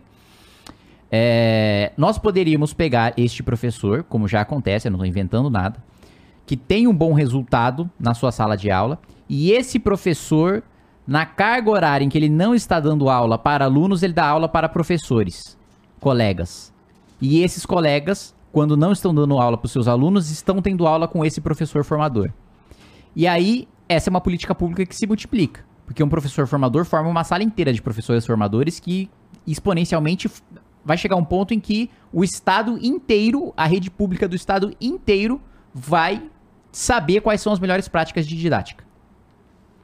Ah, outra coisa, combater evasão escolar, busca ativa, né? É quando o sujeito começa a faltar, o diretor, o professor, faltou uma vez, liga pra casa do cara, ah, aconteceu alguma coisa, tal, o aluno não veio, blá, blá, blá, blá, saber. Faltou duas vezes, talvez trabalha junto com o CRAS, com o Centro de, de Referência de Assistência Social, para ir lá um assistente social, tá faltando comida? Tá tendo violência doméstica? Tá tendo problema com droga? Tá tendo problema com bebida? Precisa de assistência? Precisa de segurança? Precisa de medida de segurança? A mulher tá apanhando, por isso que o filho tá faltando na sala de aula. Fazer a busca ativa, que também não é uma coisa, é uma coisa que a gente aprovou até por, por unanimidade, só que depende do executivo para implementar bem isso, né? É, para diminuir evasão escolar, né? É, mudar o currículo para o currículo também ficar. E eu acho, acho que o novo ensino médio vai nesse sentido, mas a gente precisa ir mais profundamente, chegar no ensino básico, mudar o currículo para ele ficar mais interessante para o aluno, mais ligado com a realidade, né? Um dos principais motivos de evasão escolar que a gente tem hoje é o aluno não enxergar na realidade aquilo que ele está aprendendo em sala de aula. Ele não vê utilidade no que ele está aprendendo em sala de aula na vida para fora aí tem certa resistência ideológica, porque aí determinados professores vão falar: ah, você quer atacar a minha matéria. Ah, você quer atacar minha disciplina, você quer atacar minha profissão. É, eu vou ficar desempregado porque você acha que a minha matéria tem menos relação com a realidade do que outra matéria que poderia ser dada de ser dar prioridade. Mas é fato. De fato, tem matérias que poderiam ter mais relevância, inclusive de ensino técnico, na realidade, do que coisas que são dadas hoje. Enfim, é, acho que dá pra fazer, mas precisava de um presidente, de um ministro da educação que, que realmente, olha, vamos fazer. Ah, O, o, o, quem citou uma coisa que me lembrou do, do João Bétega, ele é o nosso coordenador lá do Paraná, foi candidato do Paraná, um dos grandes amigos do Arthur Duval. Ele me falou uma coisa, tipo, olha o que o Brasil tá fazendo com a nossa educação. Tipo, o PT governou o Brasil por mais de uma década. ah, ficou ali, na educa obviamente, no Ministério da Educação por mais de uma década. O Fernando Haddad é um dos ministros que mais tempo ficou no cargo de educação. É o que mais tem. É o que mais tempo ficou no Ministério da Educação. E ho- hoje o PT tem, tipo, o Brasil, ah, a pátria educadora, o PT, que não sei o que lá. Gente, o PT, quando saiu da presidência da República, o Brasil estava no ranking PISA, não é ranking no MBR, não é ranking de nada, é ranking PISA, que é a, a, a unidade internacional que vê e averigua a educação dos países. O Brasil estava nas últimas posições em ciência, na última posição em leitura, nas últimas posições em matemática. Menos de 10% dos adultos, quando o PT saiu do poder, eles sabiam interpretar texto. Ou seja, em 2016, quando o PT saiu do poder, é, só 10% dos adultos conseguiram entender a complexidade da entrevista de hoje no Flow Podcast. Sabe, tipo, o, o PT destruiu a educação e a grande verdade é que o Bolsonaro não melhorou. O, Bo- o governo Bolsonaro teve um presidente, teve um ministro da educação que foi preso. Preso. Teve vários ministros da educação, vários, quatro. Ali teve o Abraham. Cinco. O Abraham Weitraub, ah, não preciso nem dizer o que ele Não, fez, teve o David eu- Deixa eu Decotelli. lembrar. Tinha o Teve Ricardo não falava- Vélez. primeiro que não falava português porque não era brasileiro, Vélez. O outro que não falava português porque era burro, Weintraub. É, depois o outro que falsificava a- a- O Decotelli. a- o Decotelli.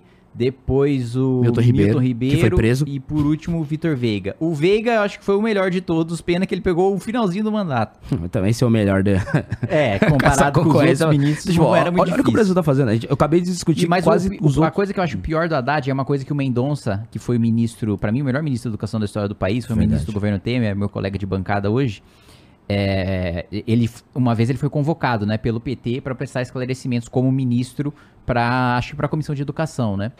E aí o cara do PT criticando a gestão dele, etc e tal, ele falou, mas gente, peraí, um primeiro ponto, acabei de sumir. Segundo ponto, é, desde que eu assumi as coisas melhoraram. Terceiro ponto, vocês ficaram mais de 10 anos no poder e o que vocês fizeram foi quadruplicar o gasto em educação e entregar exatamente a mesma posição no PISA que vocês pegaram. Como é que vocês conseguiram a proeza de gastar quatro vezes mais e ficar no mesmo lugar? Acabou, acabou com o PT ali. Porque tipo, você vai falar o quê? Porra, realmente, quadruplicou e foi pra onde?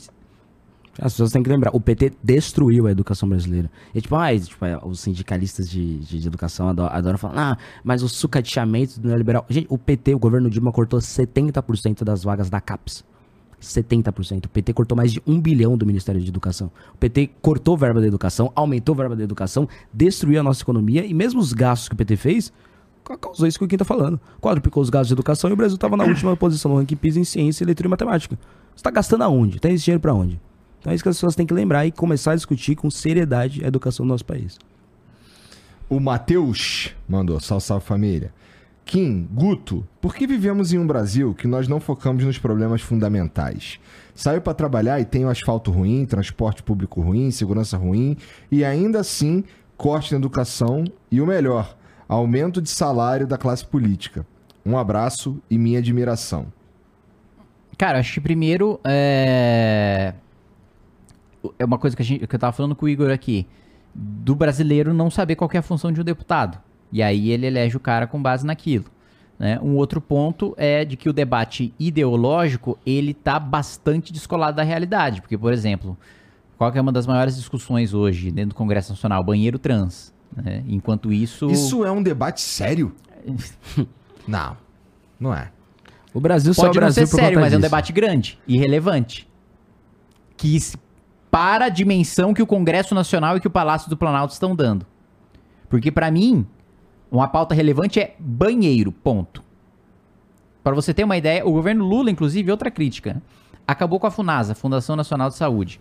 Era um dos principais órgãos de para levar saneamento básico, inclusive construir banheiro nos lugares mais remotos do país e de inclusive educar essas pessoas a usar o banheiro. Sabe por quê? Dois casos me foram narrados de, de servidores da FUNASA, né? Um caso é o seguinte, eles foram lá no interior, interior, interior, interior do país, é, o banheiro numa casa de uma pessoa muito pobre. Aí, passou um tempo, né? Eles voltaram lá e tal. E aí, o, a- o- o pessoal lá da cidade falou: é, Ó, que legal, vai ter uma festa lá na casa de, de tal pessoa, a gente vai poder usar o banheiro. E aí, foi lá na casa de tal pessoa e tal, e falou: é, Você só tá usando o banheiro quando tem evento? Aí a pessoa falou sim, porque, né, uma coisa tão especial, né, que fizeram aqui, tão legal tal, eu, eu, eu preservo, né, pra gente só usa quando tem, a gente recebe visita, tem festa e tal, mas no dia a dia eu continuo fazendo cocô na sacolinha. Então o cara tinha que ensinar a pessoa de que o banheiro era uma coisa pra você usar no dia a dia. E que é uma coisa pra, pra sua saúde mesmo, normal. E esse é um episódio que foi narrado. O outro episódio foi de uma pessoa que saiu, é, é, que era morador, morador de rua, que foi para uma unidade habitacional, né? Foi para um programa desses, é como a gente tem aqui a CDHU em, em outro estado, é o estado do norte, se não me engano. E que tinha o banheiro em casa, né?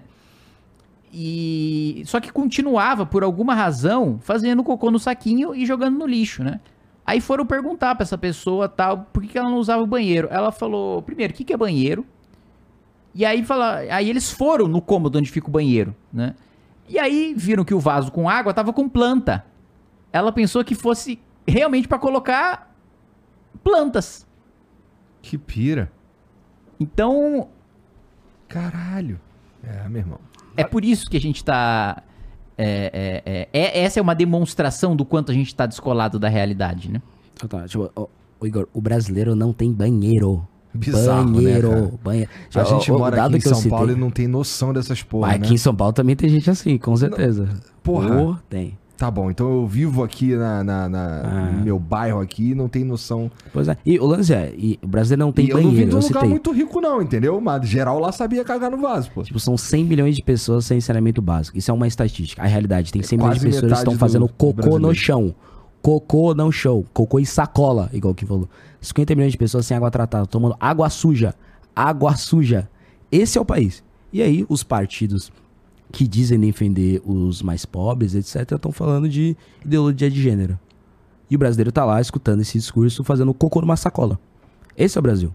Esse é o Brasil e é isso que a classe política tem que urgentemente discutir quando não tá discutindo aumento de salário de deputado, aumento de salário de senador. É isso que a gente tem que E discutir. por que, que os caras votam isso? Porque eles não são eleitos com base nos votos deles. Nos votos, eu digo, dentro do parlamento. Eles são eleitos com base na entrega de obra. Então, o eleitor dele nem sabe que, que o, que o deputado tá votando aumento do próprio salário. Ele fica revoltado quando ele vê na TV, pô, deputados estão votando aumento do próprio salário.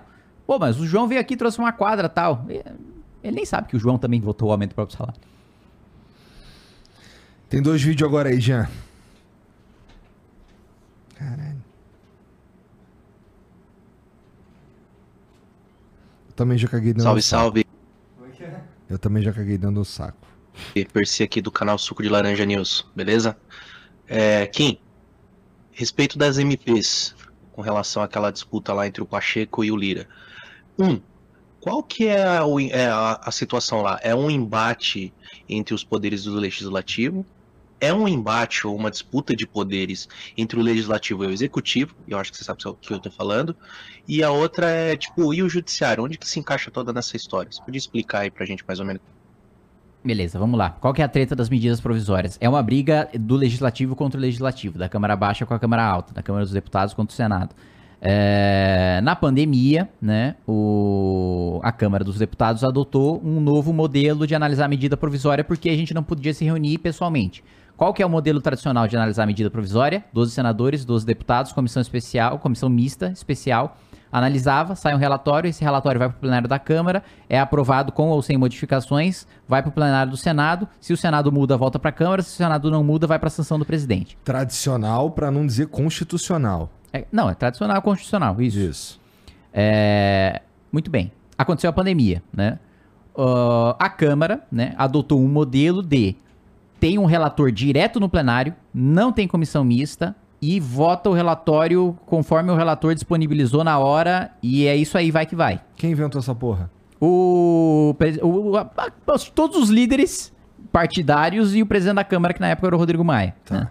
É, e aí o Supremo falou: não, tudo bem, a gente pode excetuar, é, é, criar uma, uma exceção do rito de medida provisória, porque não tem como vocês se reunirem pessoalmente via comissão. Então, principalmente por causa do Senado, que tem pessoas mais velhas, etc., mais suscetíveis ao vírus e tal. E aí o Supremo excetuou, beleza, acho que foi um acerto, né? De fato, não tinha como. Acabou a pandemia, né? Acabou a pandemia, o Ministério da Saúde decretou o fim da pandemia, portanto, nós deveríamos voltar ao rito previsto na Constituição. Porém, o presidente da Câmara dos Deputados, ele ah, gostou do poder que ele tinha de nomear um relator e esse relator fazer o texto de medida provisória e esse texto ir direto para o plenário. Mas o presidente do Senado falou: não, nós temos que analisar conjuntamente via comissão mista, como a Constituição prevê. Eis que o presidente da Câmara fala: muito bem, você quer instituir a comissão mista? Pode instituir. Pacheco vai lá e institui a comissão mista. O que, que o Lira disse? Nenhum líder da Câmara vai indicar ninguém para essa comissão. Se ninguém indicar ninguém para a comissão, não vai dar quórum, a comissão não vai funcionar, a medida provisória vai perder seus efeitos. Essa é a disputa. O Lira está tentando forçar uma mudança ou no texto constitucional ou uma mudança regimental na composição da comissão que analisa a medida provisória, que hoje é 1212. A, a última sugestão que eu escutei dos líderes e do Lira era de que fosse um senador, três deputados, em vez de um senador, um deputado. Ah, não sei como isso tá agora, mas o executivo tá no fogo cruzado. Porque quanto mais tempo a gente demora para decidir como a gente vai analisar a medida provisória, mais tempo a medida provisória, a medida provisória acaba. Vai correndo contra o tempo. Se a gente não analisa, ela perde efeito, ela caduca, ela deixa de ser lei. E aí o executivo, qual que foi a primeira medida provisória do executivo? Reorganizar ministério. Se caduca essa medida provisória, some um monte de ministério. Tipo, o governo vira um, um apocalipse do nada. Tu sabe qual que é o, o- o argumento que o Lira usa pra, pra querer muito que seja desse jeito? Ele diz que é desproporcional a representação do Senado na comissão é, mista. Os deputados concordam? Os líderes concordam. É. Que merda, hein? Que, que, que... Porra, a pandemia fudeu até isso, né? Caralho. É, É, e, e o judiciário, e o judiciário tá, mano, bem distante, assim. O judiciário tá, meu, briguem aí, não vou nem me meter. Aliás, vai ser a minha tese de trabalho de conclusão de curso. A, o controle constitucional concentrado, que é do Supremo Tribunal Federal, do processo legislativo. Saber quando o Supremo atuou para garantir que o processo da lei fosse cumprido, o processo para aprovação de lei fosse cumprido. Que a minha hipótese é de que o Supremo se omitiu e deixou a maioria tratorar na Câmara, desrespeitando o direito da minoria. Tem mais um vídeo aí, né, Jean?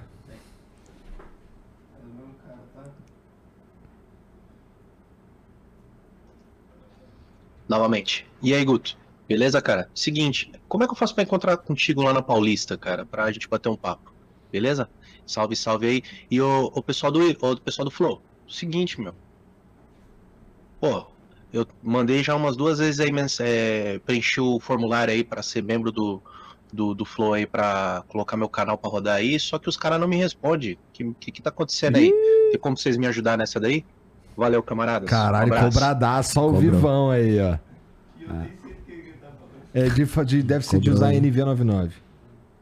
Ó, eu vou, vou ver essa porra aí. Vou. Bom, Vai, vai ver sim.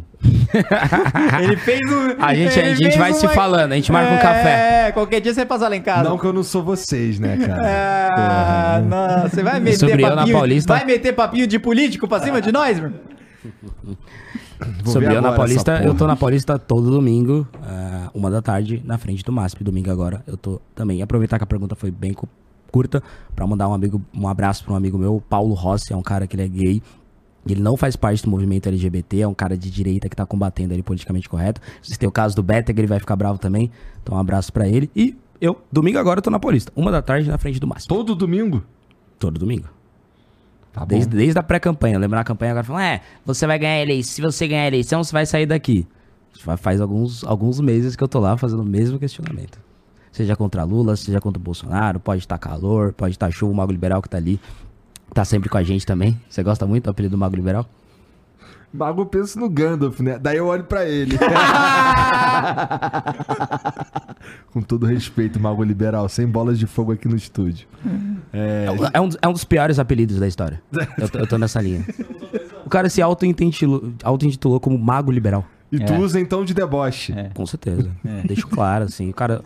Primeiro, se criar um apelido, é- ninguém nunca cria um apelido. O apelido ele chega em você. exatamente. Pra esse apelido pegar, tem que ser ruim o suficiente da galera. "Hum, Não, não, não, não, não. Esse apelido é bem ruim, eu vou usar. Parabéns, obrigado, vou usar. Tipo, o apelido é uma coisa ofensiva. Ele criou um apelido tão ofensivo com ele mesmo que as pessoas estão usando, eles toparam. Tipo, Imagina se eu invento um apelido pra mim, ninguém vai usar, sabe? Ah, o Guto é o bonitão. Tipo, ninguém vai usar esse apelido. Eles vão querer usar um apelido tipo Pelé. Você é o Pelé. Pelé. Eu quero um apelido de uma coisa. É, é, eu conheço uma pessoa que te chama de Pelé.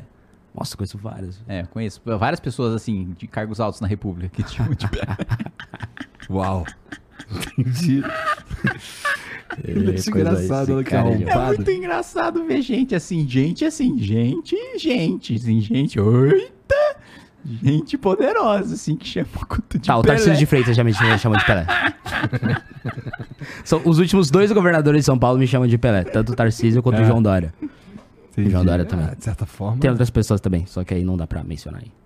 Gente, obrigado por virem trocar essa ideia comigo. Kim, tuas redes sociais, o que, que você anda fazendo? Te- Vai ter, sei lá, da última vez tu falou de um congresso do MBL aí. Opa. Fala Pô, você- vai ter o congresso do MBL São Paulo aí, o congresso do MBL Cidade de São Paulo, Estado de São Paulo. Quem quiser comparecer, qual que é o link aí? Puxa o link aí pra nós aí, Gutão. Pede pro mago. Ô Magão, pu- puxa o link aí, faz alguma coisa, uma magia aí. É, minhas redes sociais. Realmente é bom. Minhas redes sociais aí, Kim Kataguiri no YouTube, é, K Kataguiri na Twitch. Tem o canal Kata Games também agora no YouTube. É, Só tem Dota. Não, tem Dota, tem, eu tô jogando Atomic Heart também. Esse eu não manjo. Muito bom, cara. Gosta de Bioshock? Gosto. É o estilo Bioshock. É, com uma geladeira tarada. É. Atomic isso. Eu joguei Hogwarts como é- Legacy. como é que é o nome daquele jogo lá do Rick e Morty? Tem que jogar High on Life, tem tudo a ver contigo, cara. Você tá rindo de um jeito esquisito. É. É, porque que- pra curtir o jogo mesmo, tu tem que estar num certo estado de espírito. Entendeu? Entendi. Eu tô brincando, não tem nada a ver contigo. Mas tá bom. Kim Kataguiri, K Kataguiri na Twitch. Kataguiri, Kim Kataguiri no Instagram. Kim Kataguiri no Instagram também. Kim Kataguiri no Instagram. É. Acho que é isso, né? E procura aí o, o- o- Procura MBL, talvez. MBL Congresso, talvez, no, no Google que você vai Não, achar. pera aí, cadê o link aí? Você mandou Tá no seu WhatsApp WhatsApp aí, Guto. Então, Guto, aproveita e fala tuas Ele redes mandou sociais. uma e fala vada você quedavra também. aí no, É. seu, no seu WhatsApp. Ah, Esses não são magos, achei são aqui. bruxos, tá? É mbl.org.br barra sp. Então, mbl.org.br barra SP. O nosso, se você que for de São Paulo e quiser com- comparecer aí no congresso na cidade de São Paulo, está mais do que convidado. E tu, fala tuas redes sociais aí. Minhas redes sociais são arroba GutoZacariasMBL, todas as redes sociais. É, gostaria de, obviamente, agradecer o convite e dizer que um político ele só vence na vida quando ele vai no Flow Podcast. É verdade. Tô o muito último, feliz. o último, eu assisti- presidente que venceu veio. Hã? O último presidente que venceu veio. O que perdeu É. também. Tipo, você só é político se você vai no Flow Podcast. Você pode ganhar uma eleição. Se você não foi no Flow ainda, cara, eu não sei se você necessariamente é um político. Caralho. Obrigado pela moral, cara. Não, é nóis, tamo junto, tô É um muito elogio. É bom, mas você elogiou tanta gente hoje aí que eu só. Não vale mais nada nessa merda. Eu sou amor em pessoa, eu sou puro amor. Eu quero distribuir amor, alegria e pureza ao mundo. Tá bom. Obrigado, Guto. Obrigado, Kim, Obrigado pela, pela moral aí. Vocês que assistiram, obrigado também. Segue os caras, tá tudo aqui embaixo, tá bom? Tá tudo aí no comentário fixado. Vai lá, vai lá e cobra os caras, porque é isso mesmo que eles esperam, que você cobre. Gosto de acreditar. Então, entra lá nas redes sociais dos caras lá, dá aquela perturbada. E aproveita e já se inscreve aí, dá o like também. E não esquece de dar uma olhada na descrição, que tem as minhas redes sociais, as do Jean também, o Discord, tá? Que é onde a gente troca uma ideia maneira. E dá pra tu virar membro agora do Flow, meu irmão. Fala aí, Jean. Tem, vai, vai rolar, inclusive, que eu vi lá que o que, que a gente tá. é, o que, que tem lá no planejamento lá, umas lives exclusivas pra membros. Então, pô, 8 merréis, nem dói. Demorou? OnlyFans do Eagle. É, é, um- é tipo um OnlyFans mesmo. É tipo um OnlyFans. Só que com gente de roupa, tá? E a gente. Com gente de roupa, Jean? e obrigado pela moral, tá bom? A gente vê semana que vem e até lá. Tchau.